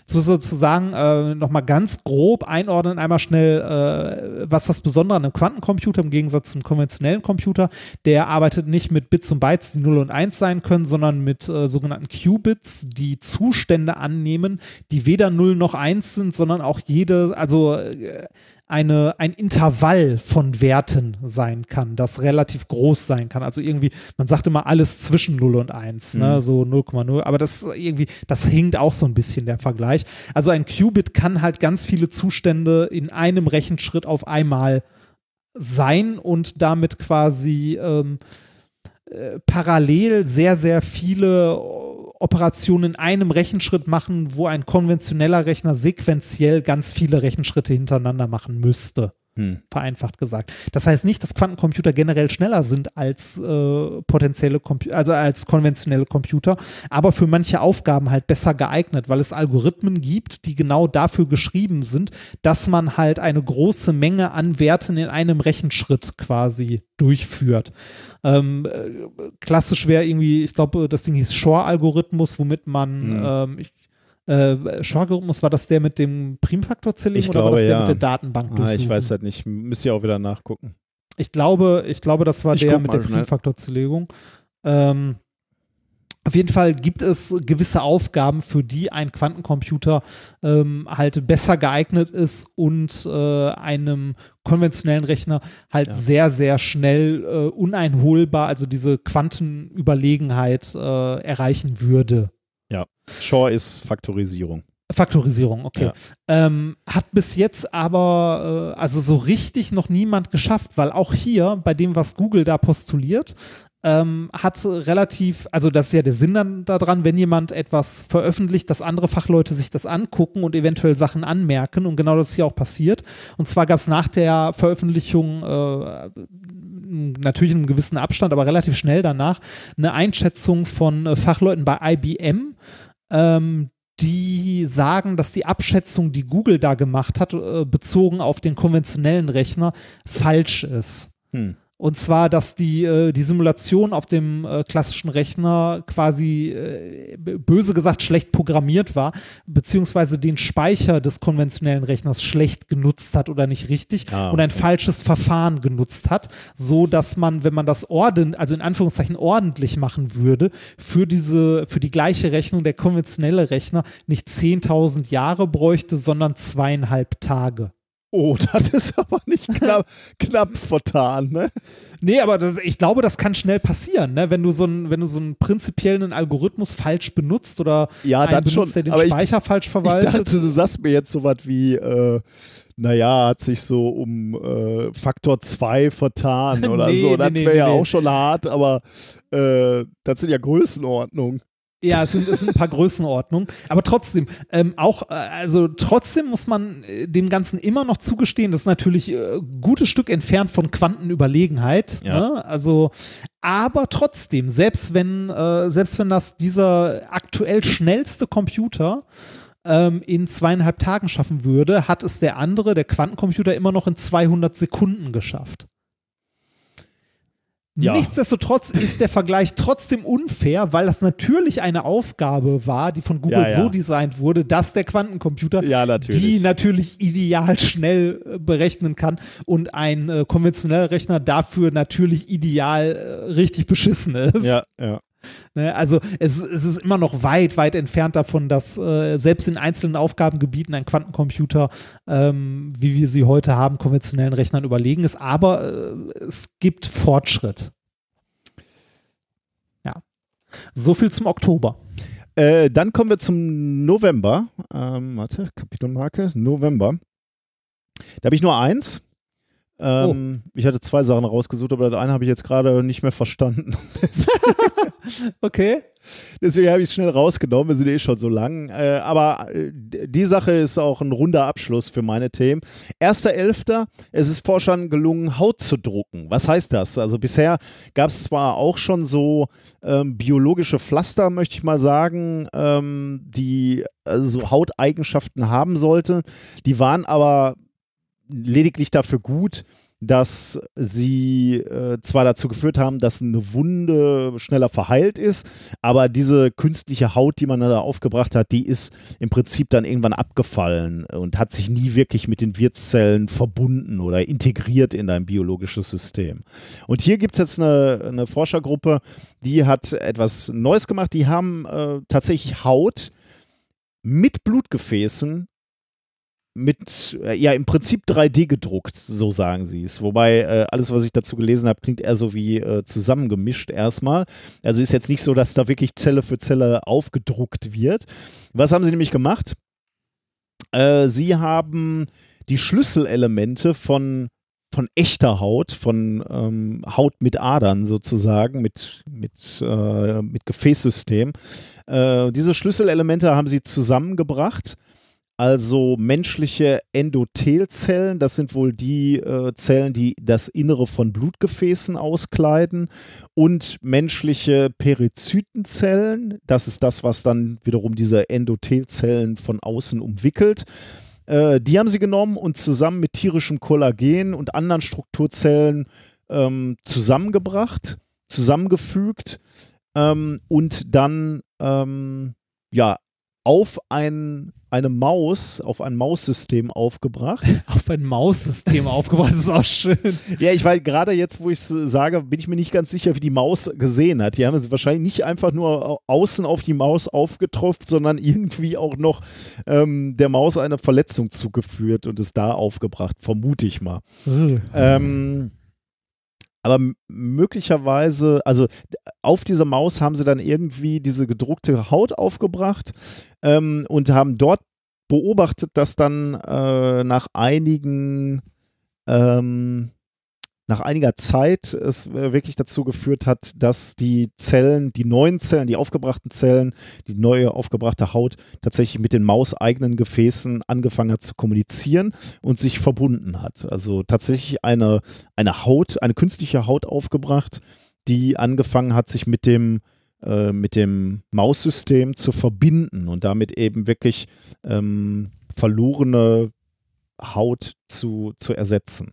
Jetzt könnte man sagen, das ist super. Das heißt, wir können, wenn wenn jetzt so Verbrennungsopfer oder so bei Menschen, ähm, äh, wenn wir die behandeln wollen, dann können wir genau dieses System, dieses Hautsystem da jetzt auch aufbringen.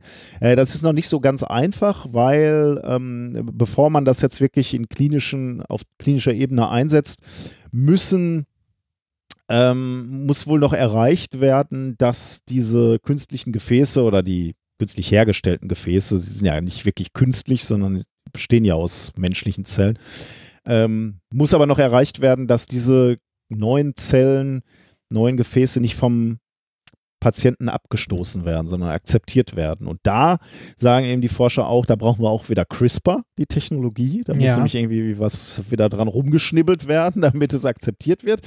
Aber dann ist möglicherweise, könnte das eine Methode sein, wie man eben künstliche Haut aufbringt. Oh, das hatten wir doch auch mal so, also jetzt nicht künstliche Haut, aber wir hatten das doch mal generell irgendwie als, äh, als Thema bei Spenderorganen, das auch mit, äh, ich glaube, das war auch mit CRISPR tatsächlich, dass äh, die Stru genetische Struktur so äh, geändert wird, dass das äh, nicht mehr nicht mehr abgestoßen wird.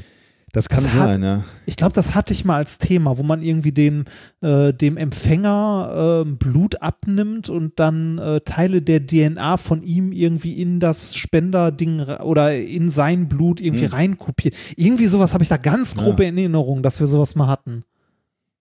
Aber spannend.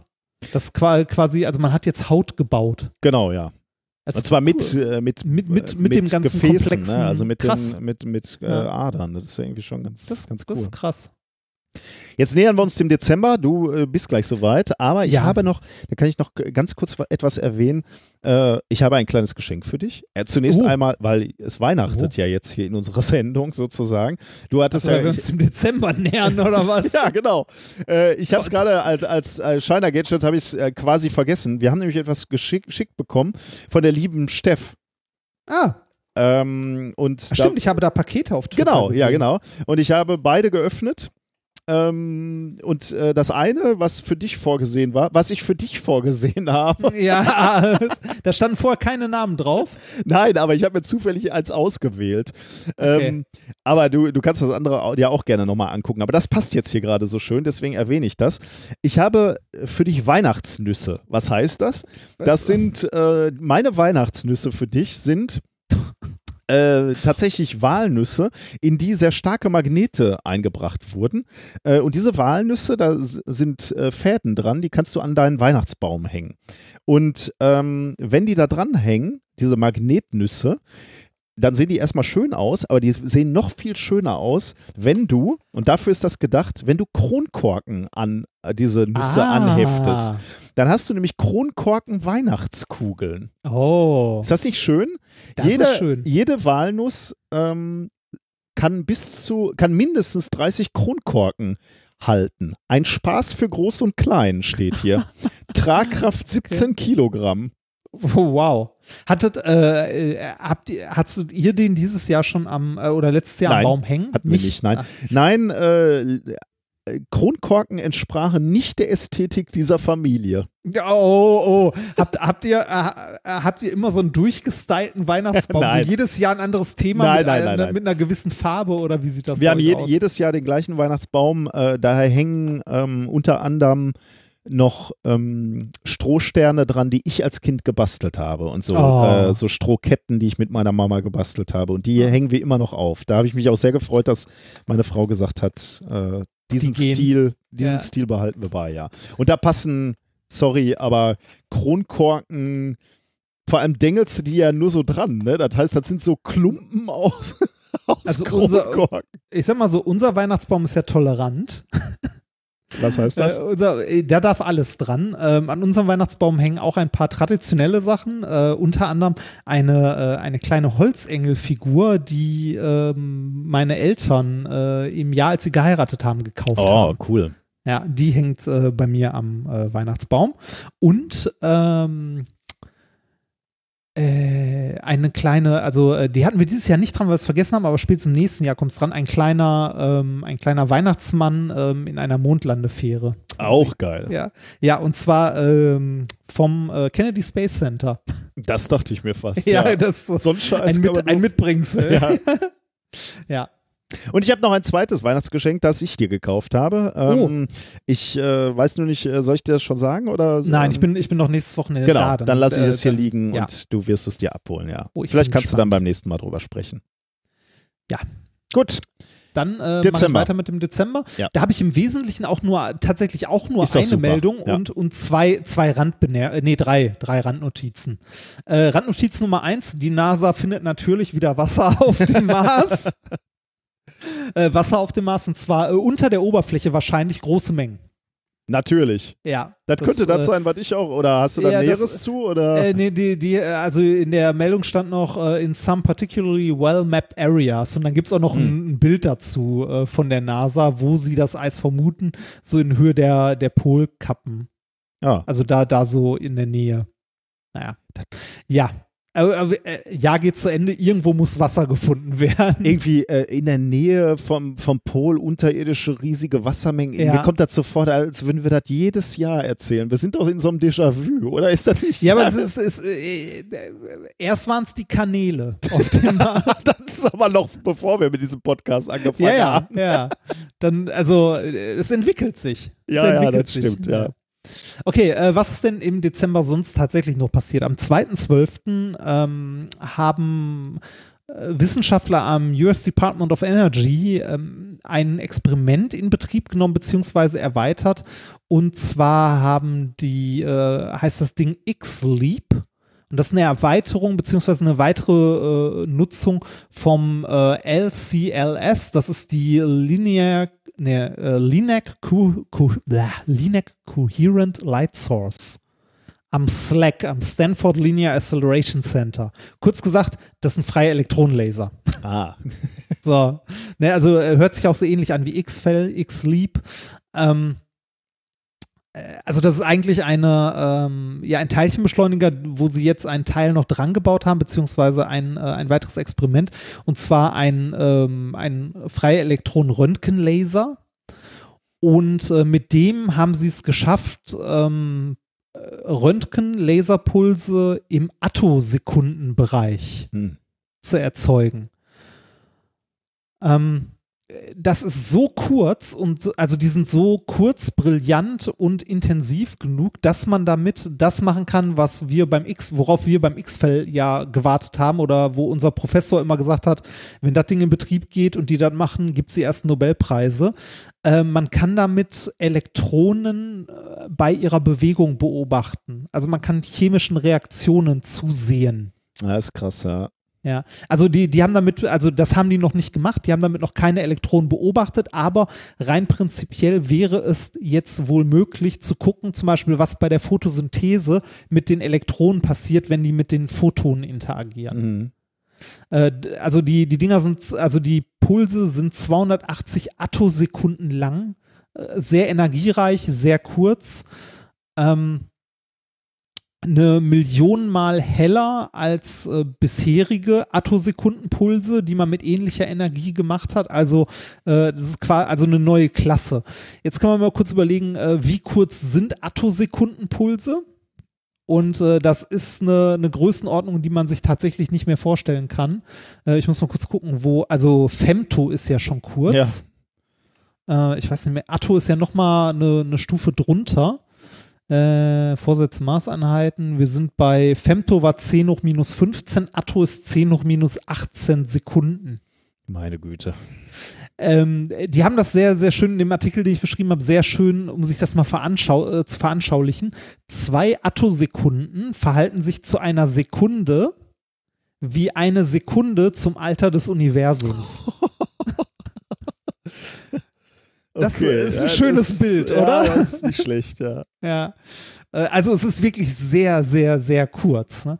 Jetzt äh, ist die Frage, wie, wie erzeugt man so kurze Pulse? Ähm, die erstmal generell, wie, wie funktioniert das? Wie macht man mit so einem Elektronenstrahl oder mit, mit freien Elektronen, wie erzeugt man damit Röntgenstrahlung?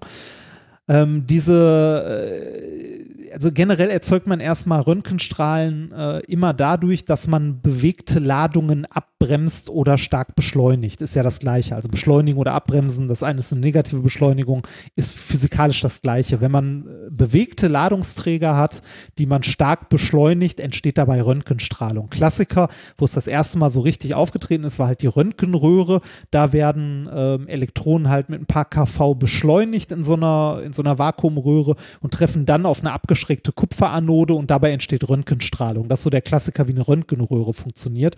Dadurch, dass die Elektronen beim Auftreffen stark abgebremst werden. In so einem Teilchenbeschleuniger möchte man das jetzt natürlich anders machen, weil ähm, äh, wenn man so hohe Energien hat, die Elektronen fast auf Licht, also auf einen guten Anteil der Lichtgeschwindigkeit beschleunigt und würde die auf einen Kupferblock äh, schießen, um sie abzubremsen, wäre danach kein Kupferblock mehr da.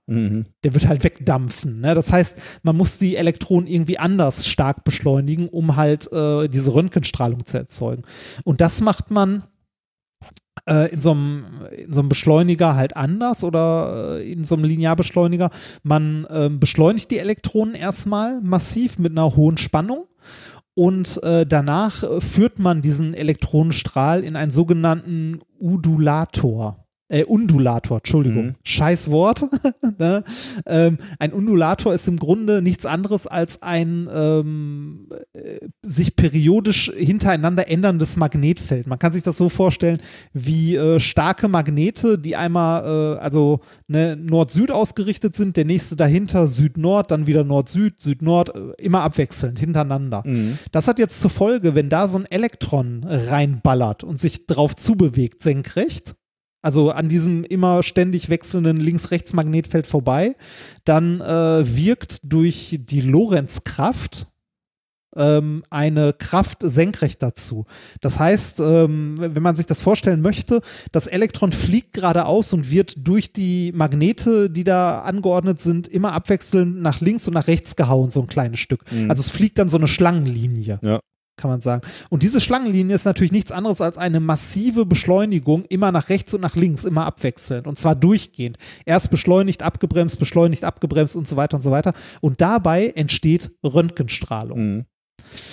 Das macht man schon relativ lange und das kann man auch sehr gut. Was jetzt das Besondere an diesem X, äh, an diesem X-Leap, ähm, die Elektronen, die man benutzt, um, also die man auf diese Undulatoren schießt, sind ähm, speziell präpariert und zwar so, dass die in, ähm, in einem sehr schmalen Peak, also nur einen ganz kurzen Puls haben, wodurch der Strahl sehr brillant wird, aber mit einer sehr hohen Energieverteilung. Das heißt, ähm, wir haben ein, wir haben quasi Elektronenpakete, die wir äh, enorm beschleunigen, auf diesen Undulator hämmern und dann kommen da halt also die, diese Elektronenpakete sind im Femtosekundenbereich, also so ein kurzer Peak, der eine Femtosekunde dauert, also oder mehrere Femtosekunden. Und die Röntgenstrahlung, die dann dabei rauskommt durch den äh, Undulator, ist im Attosekundenbereich, weil dieser extrem kurze Elektronenpuls dann nochmal deutlich kürzer halt hin und her geschubst wird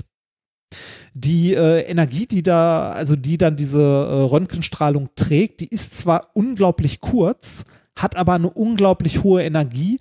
Ähm, in einigen Fällen, also einige dieser Pulse erreichen Energien von einem halben Terawatt Peak Power. Also sehr, sehr, sehr viel Energie, sehr hell. Wird auf jeden Fall in Zukunft noch spannend, was die mit dem Ding machen. Also sie haben eine sehr helle, sehr brillante Röntgenquelle.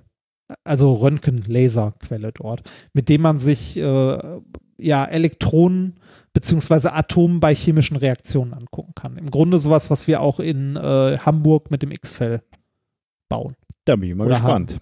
Ja, den ich übrigens, äh, falls wir jemanden haben, der dort arbeitet, mir unbedingt eigentlich mal angucken möchte. Weil das letzte Mal, als wir da waren, durften wir nicht, weil er irgendwie schon, äh, ich glaube, die ersten Tests liefen Ja, oder so. ja. Aber wenn da die Gelegenheit bestände, wenn wir bei unserer Tour in Hamburg sind, würde ich mir den tatsächlich doch nochmal gerne angucken, wenn wir Zeit dafür hätten. Haben wir Mal bestimmt. schauen. Gucken wir mal.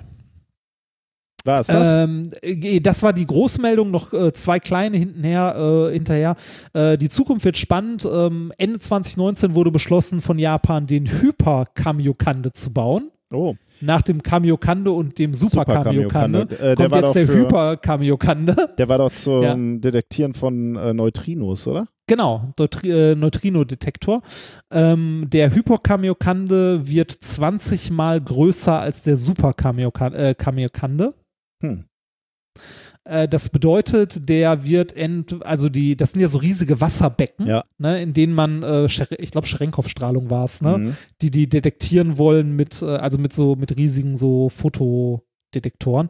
Äh, das Ding wird ähm, äh, unter der Erde liegen und äh, ein Volumen von ungefähr einer Milliarde Liter ultrareinem Wasser dann Oh Gott, haben. das finde ich wahrscheinlich Ja. wieder gruselig, wenn ich mir Ja, ich auch. Ich, ich fand das andere schon gruselig. Wir hatten ja mal dieses Bild, wo die mit so einem Boot da Ja, durchgeschippert genau, sind. Ne? Das fand ich schon gruselig und das Ding jetzt wird 20 mal größer.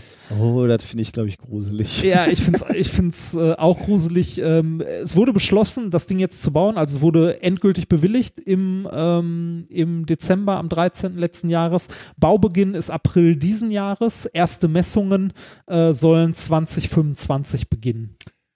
Äh, und das äh, Japanisch ist das, ne? Ja, genau. Japan baut in fünf Jahren einen Ja, das, scha Hyperkamiokande. das schaffen die auch. Ja, Äh, die ja. Gegensatz- Das, da hat man Vertrauen, ne? Ja, da äh, hier nicht so. Nee, da, hier nicht so. Ja.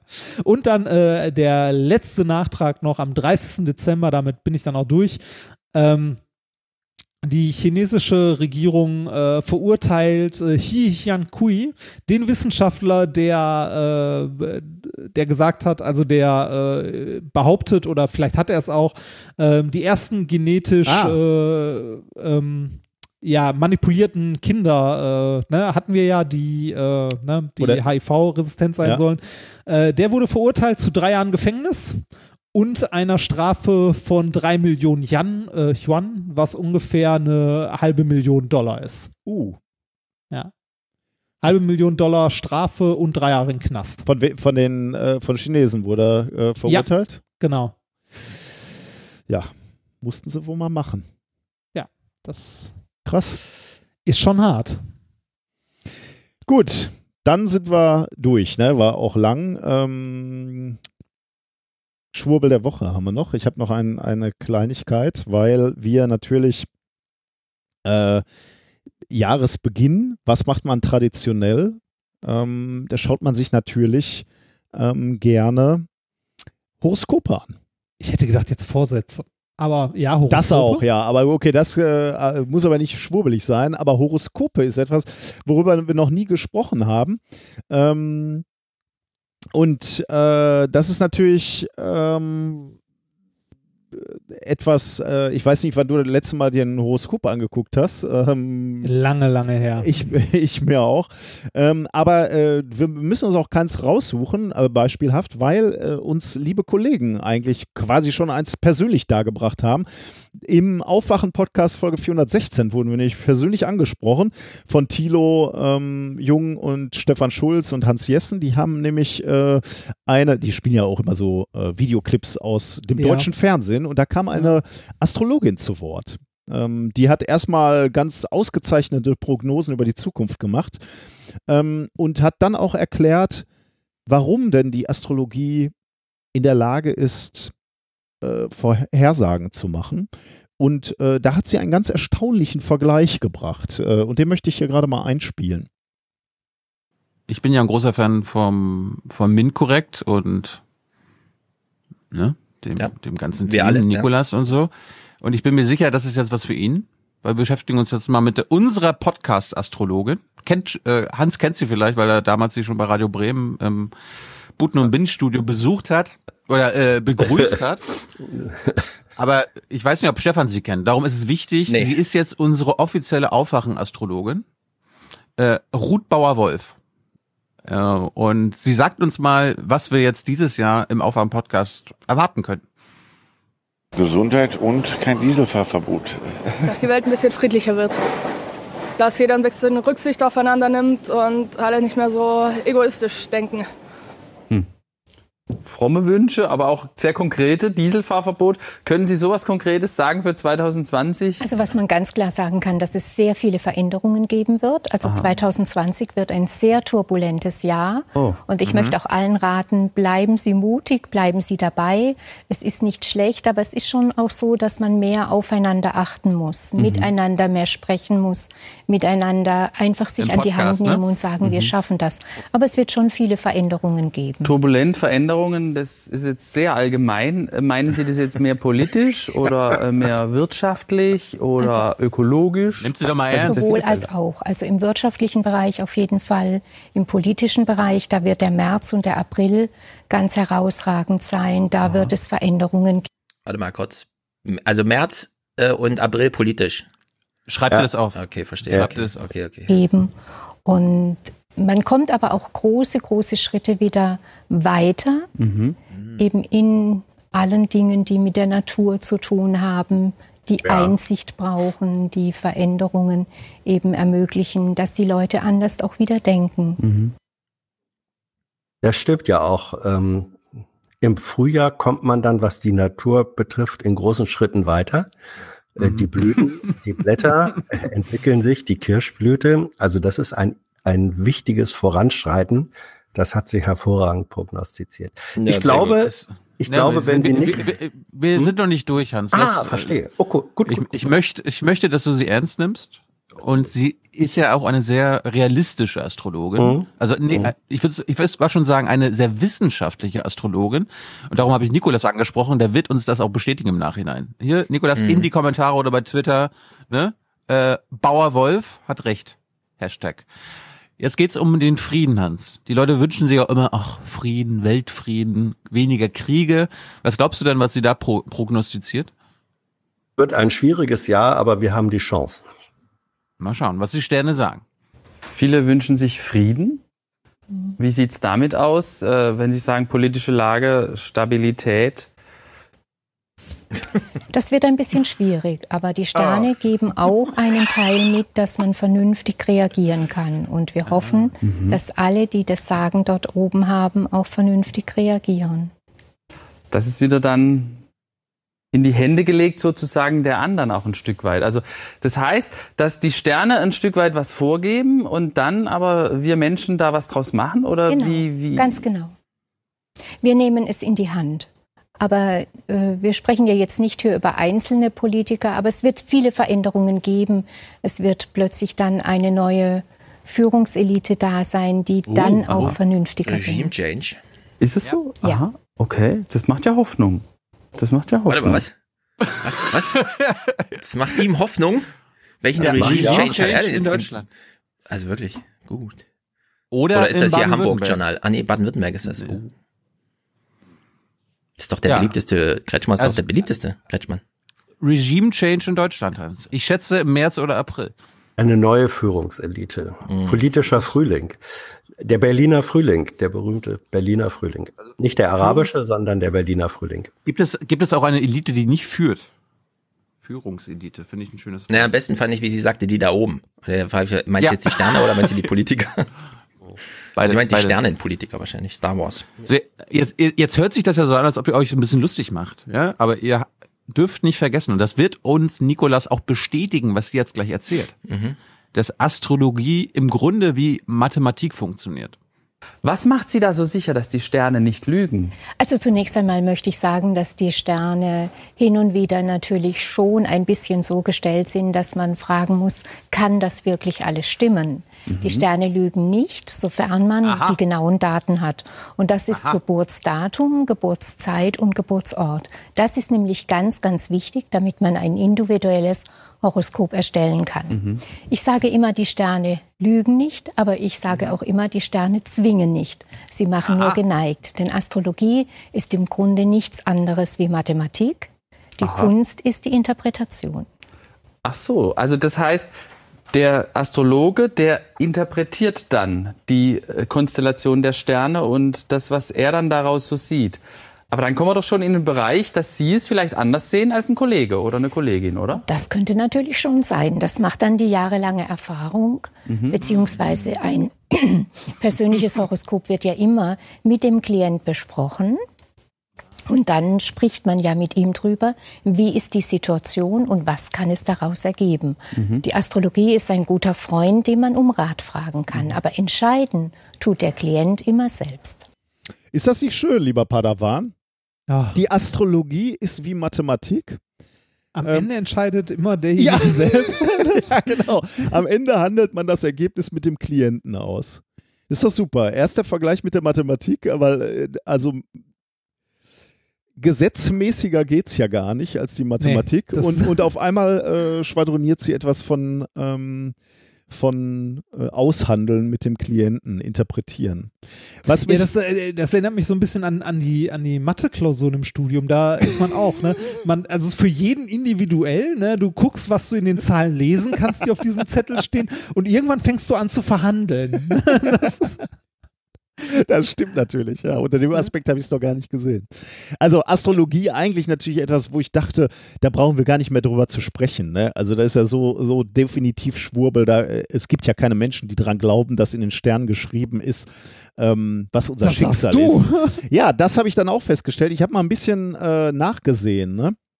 Ja. Ähm, es gibt Astro TV. Also. Ja, ja, genau. Ja, das hätte mir ein Hinweis sein sollen. Aber ich habe mal Statistiken rausgesucht.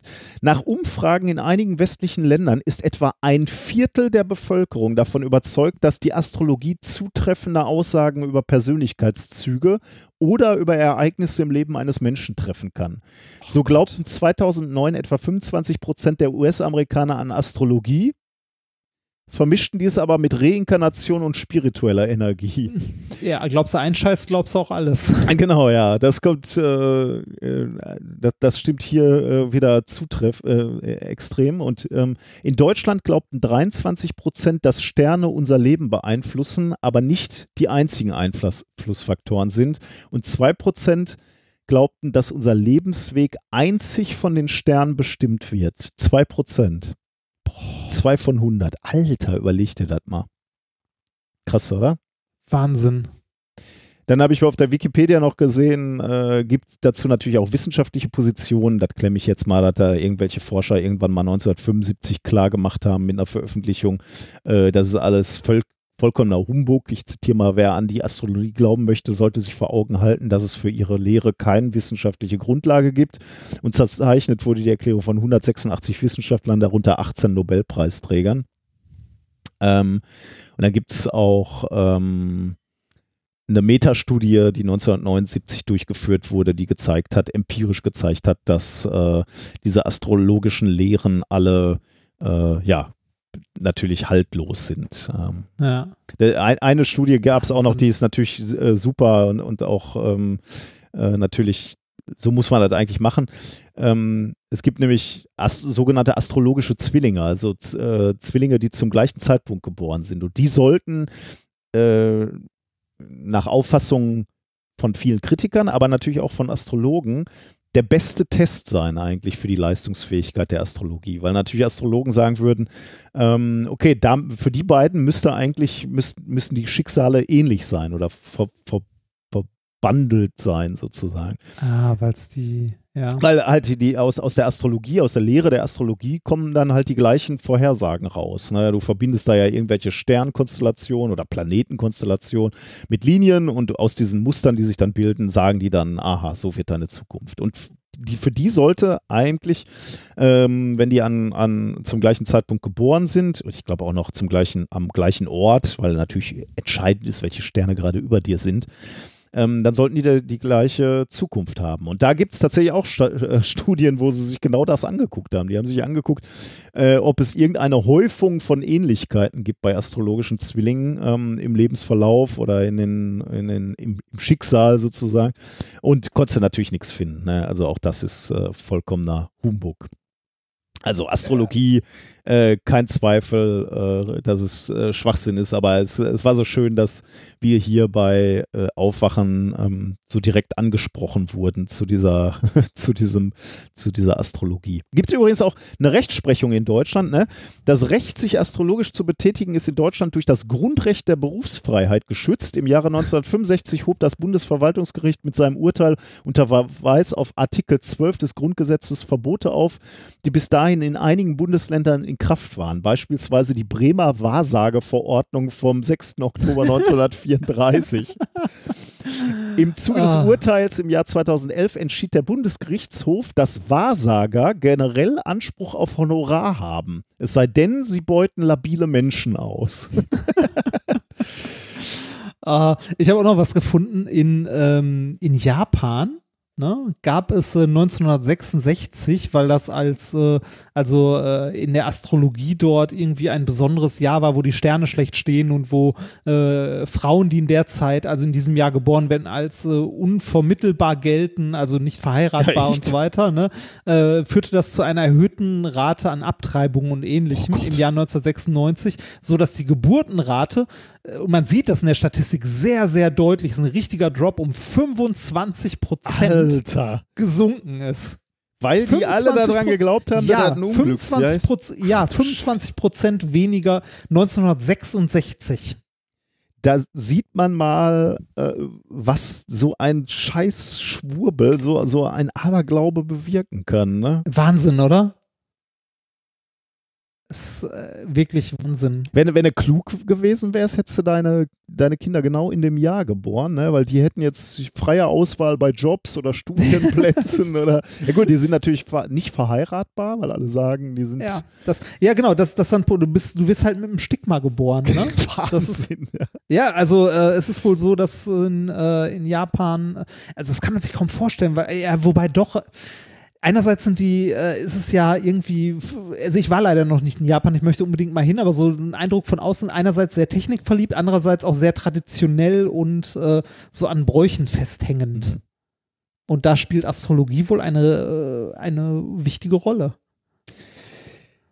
Ja gut, machen wir einen Sack zu, oder? Reicht für Ja, heute. bitte, Ich bin äh, diese diese Jahresabschlussfolgen, die sind immer echt ein bisschen anstrengend, so vor, Ja. so sowohl in der Recherche als auch in der Durchführung dann. Also so Ja, lange. bei, bei der Vorbereitung alleine durch die pure Anzahl der Themen, auch wenn jedes Thema nur kurz angerissen wird, sind es ja trotzdem irgendwie in Summe 24 Themen. Ne? Das ist. Und die muss man erstmal finden, ne? welche sind Ja. interessant, da musst du viel anlesen und hier dieses Reden fünf Stunden, muss ich sagen, finde ich auch ein bisschen, ist ein bisschen Ja. anstrengend. Ich Ja. glaube, beim nächsten Mal machen wir einfach mal so eine wirklich kurze, unter drei Stunden, nur jeder zwei Themen, die einen wirklich so richtig schön interessieren. Oder wir machen mal Real Talk, gar keine Vorbereitung. Wir setzen uns einfach hin und reden. Ja, das können wir auch mal machen. Und die einfach nur durchgehen. Oder, äh, oder wir, wir sagen einfach nach drei Stunden geht das Mikro aus, egal wie weit wir sind. genau, ja, genau. Wir müssten so einen automatischen Drei-Stunden-Limiter haben, ja. Ja, das war jetzt wirklich wieder lang. Aber nächstes Mal einfach Ja. nur eine ganz kleine, kurze, schlanke Spaßfolge. Aber Spaß hat es natürlich auch trotzdem gemacht. Außerdem äh, ist, ist es natürlich auch irgendwie interessant, diese, diese Jahre zu dokumentieren. Deswegen äh, finde ich es auch ganz cool, dass wir das immer noch machen. Ja, das stimmt. Das ist faszinierend. Das müsste jetzt die siebte sein. Ja, Ne? Wahnsinn, ja. Krass. Okay, dann enden wir mit dem Rausschmeißer. Ähm, ich habe noch einen Song gefunden, da geht es um ähm, The Evolution Song. Äh, das Spannende daran ist eigentlich, dass es aus einem Wettbewerb entstanden ist, und zwar der Wettbewerb Sleek Geeks Science Eureka Prize. Ähm, der adressiert wohl, also ist ausgelobt von unter anderem der University of Sydney und richtet sich wohl an Schülerinnen und Schüler und die sollen irgendein wissenschaftliches Konzept äh, auf eine Art und Weise vermitteln, die der Öffentlichkeit zugänglich ist und unterhaltsam ist nach Möglichkeit. Also so ungefähr das, was wir hier auch machen. Ähm, 10.000 Euro werden da ausgelobt und das hier ähm, hat, ist glaube ich der Gewinner oder der zweite Platz von 2019, weiß ich nicht mehr so genau. Aber auf jeden mhm. Fall The Evolution Song, der hat mir ganz gut gefallen. Viel Spaß damit und wir hören uns in zwei Wochen. Tschüss. You are the solution as a result of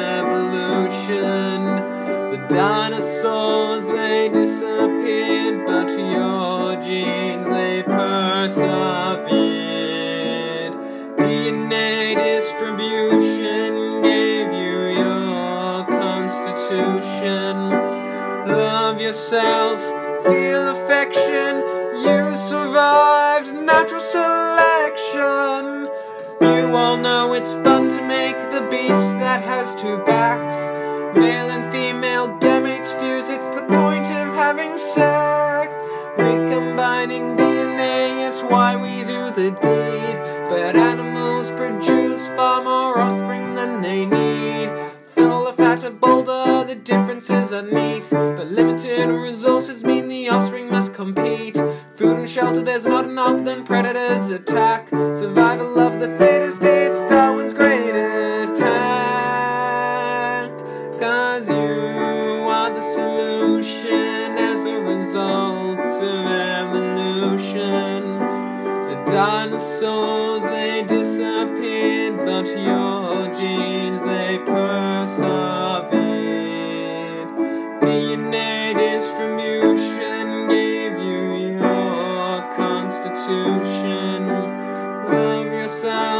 Feel affection, you survived natural selection. Differences arise from mating and mutation. Mixing of alleles gives us genetic variation. Advantageous traits gives the power to a few. These ones, they all survive and now form then a crew. These guys have more babies cause they did it to survive. It's called accumulation and it keeps their traits alive. The environment is tricky cause it always wants to change. So the game of evolution, it began again. Solution as a result of evolution. The dinosaurs, they disappeared, but your genes, they persevered. DNA distribution gave you your constitution. Love yourself, feel affection, you survived natural selection. Good on ya.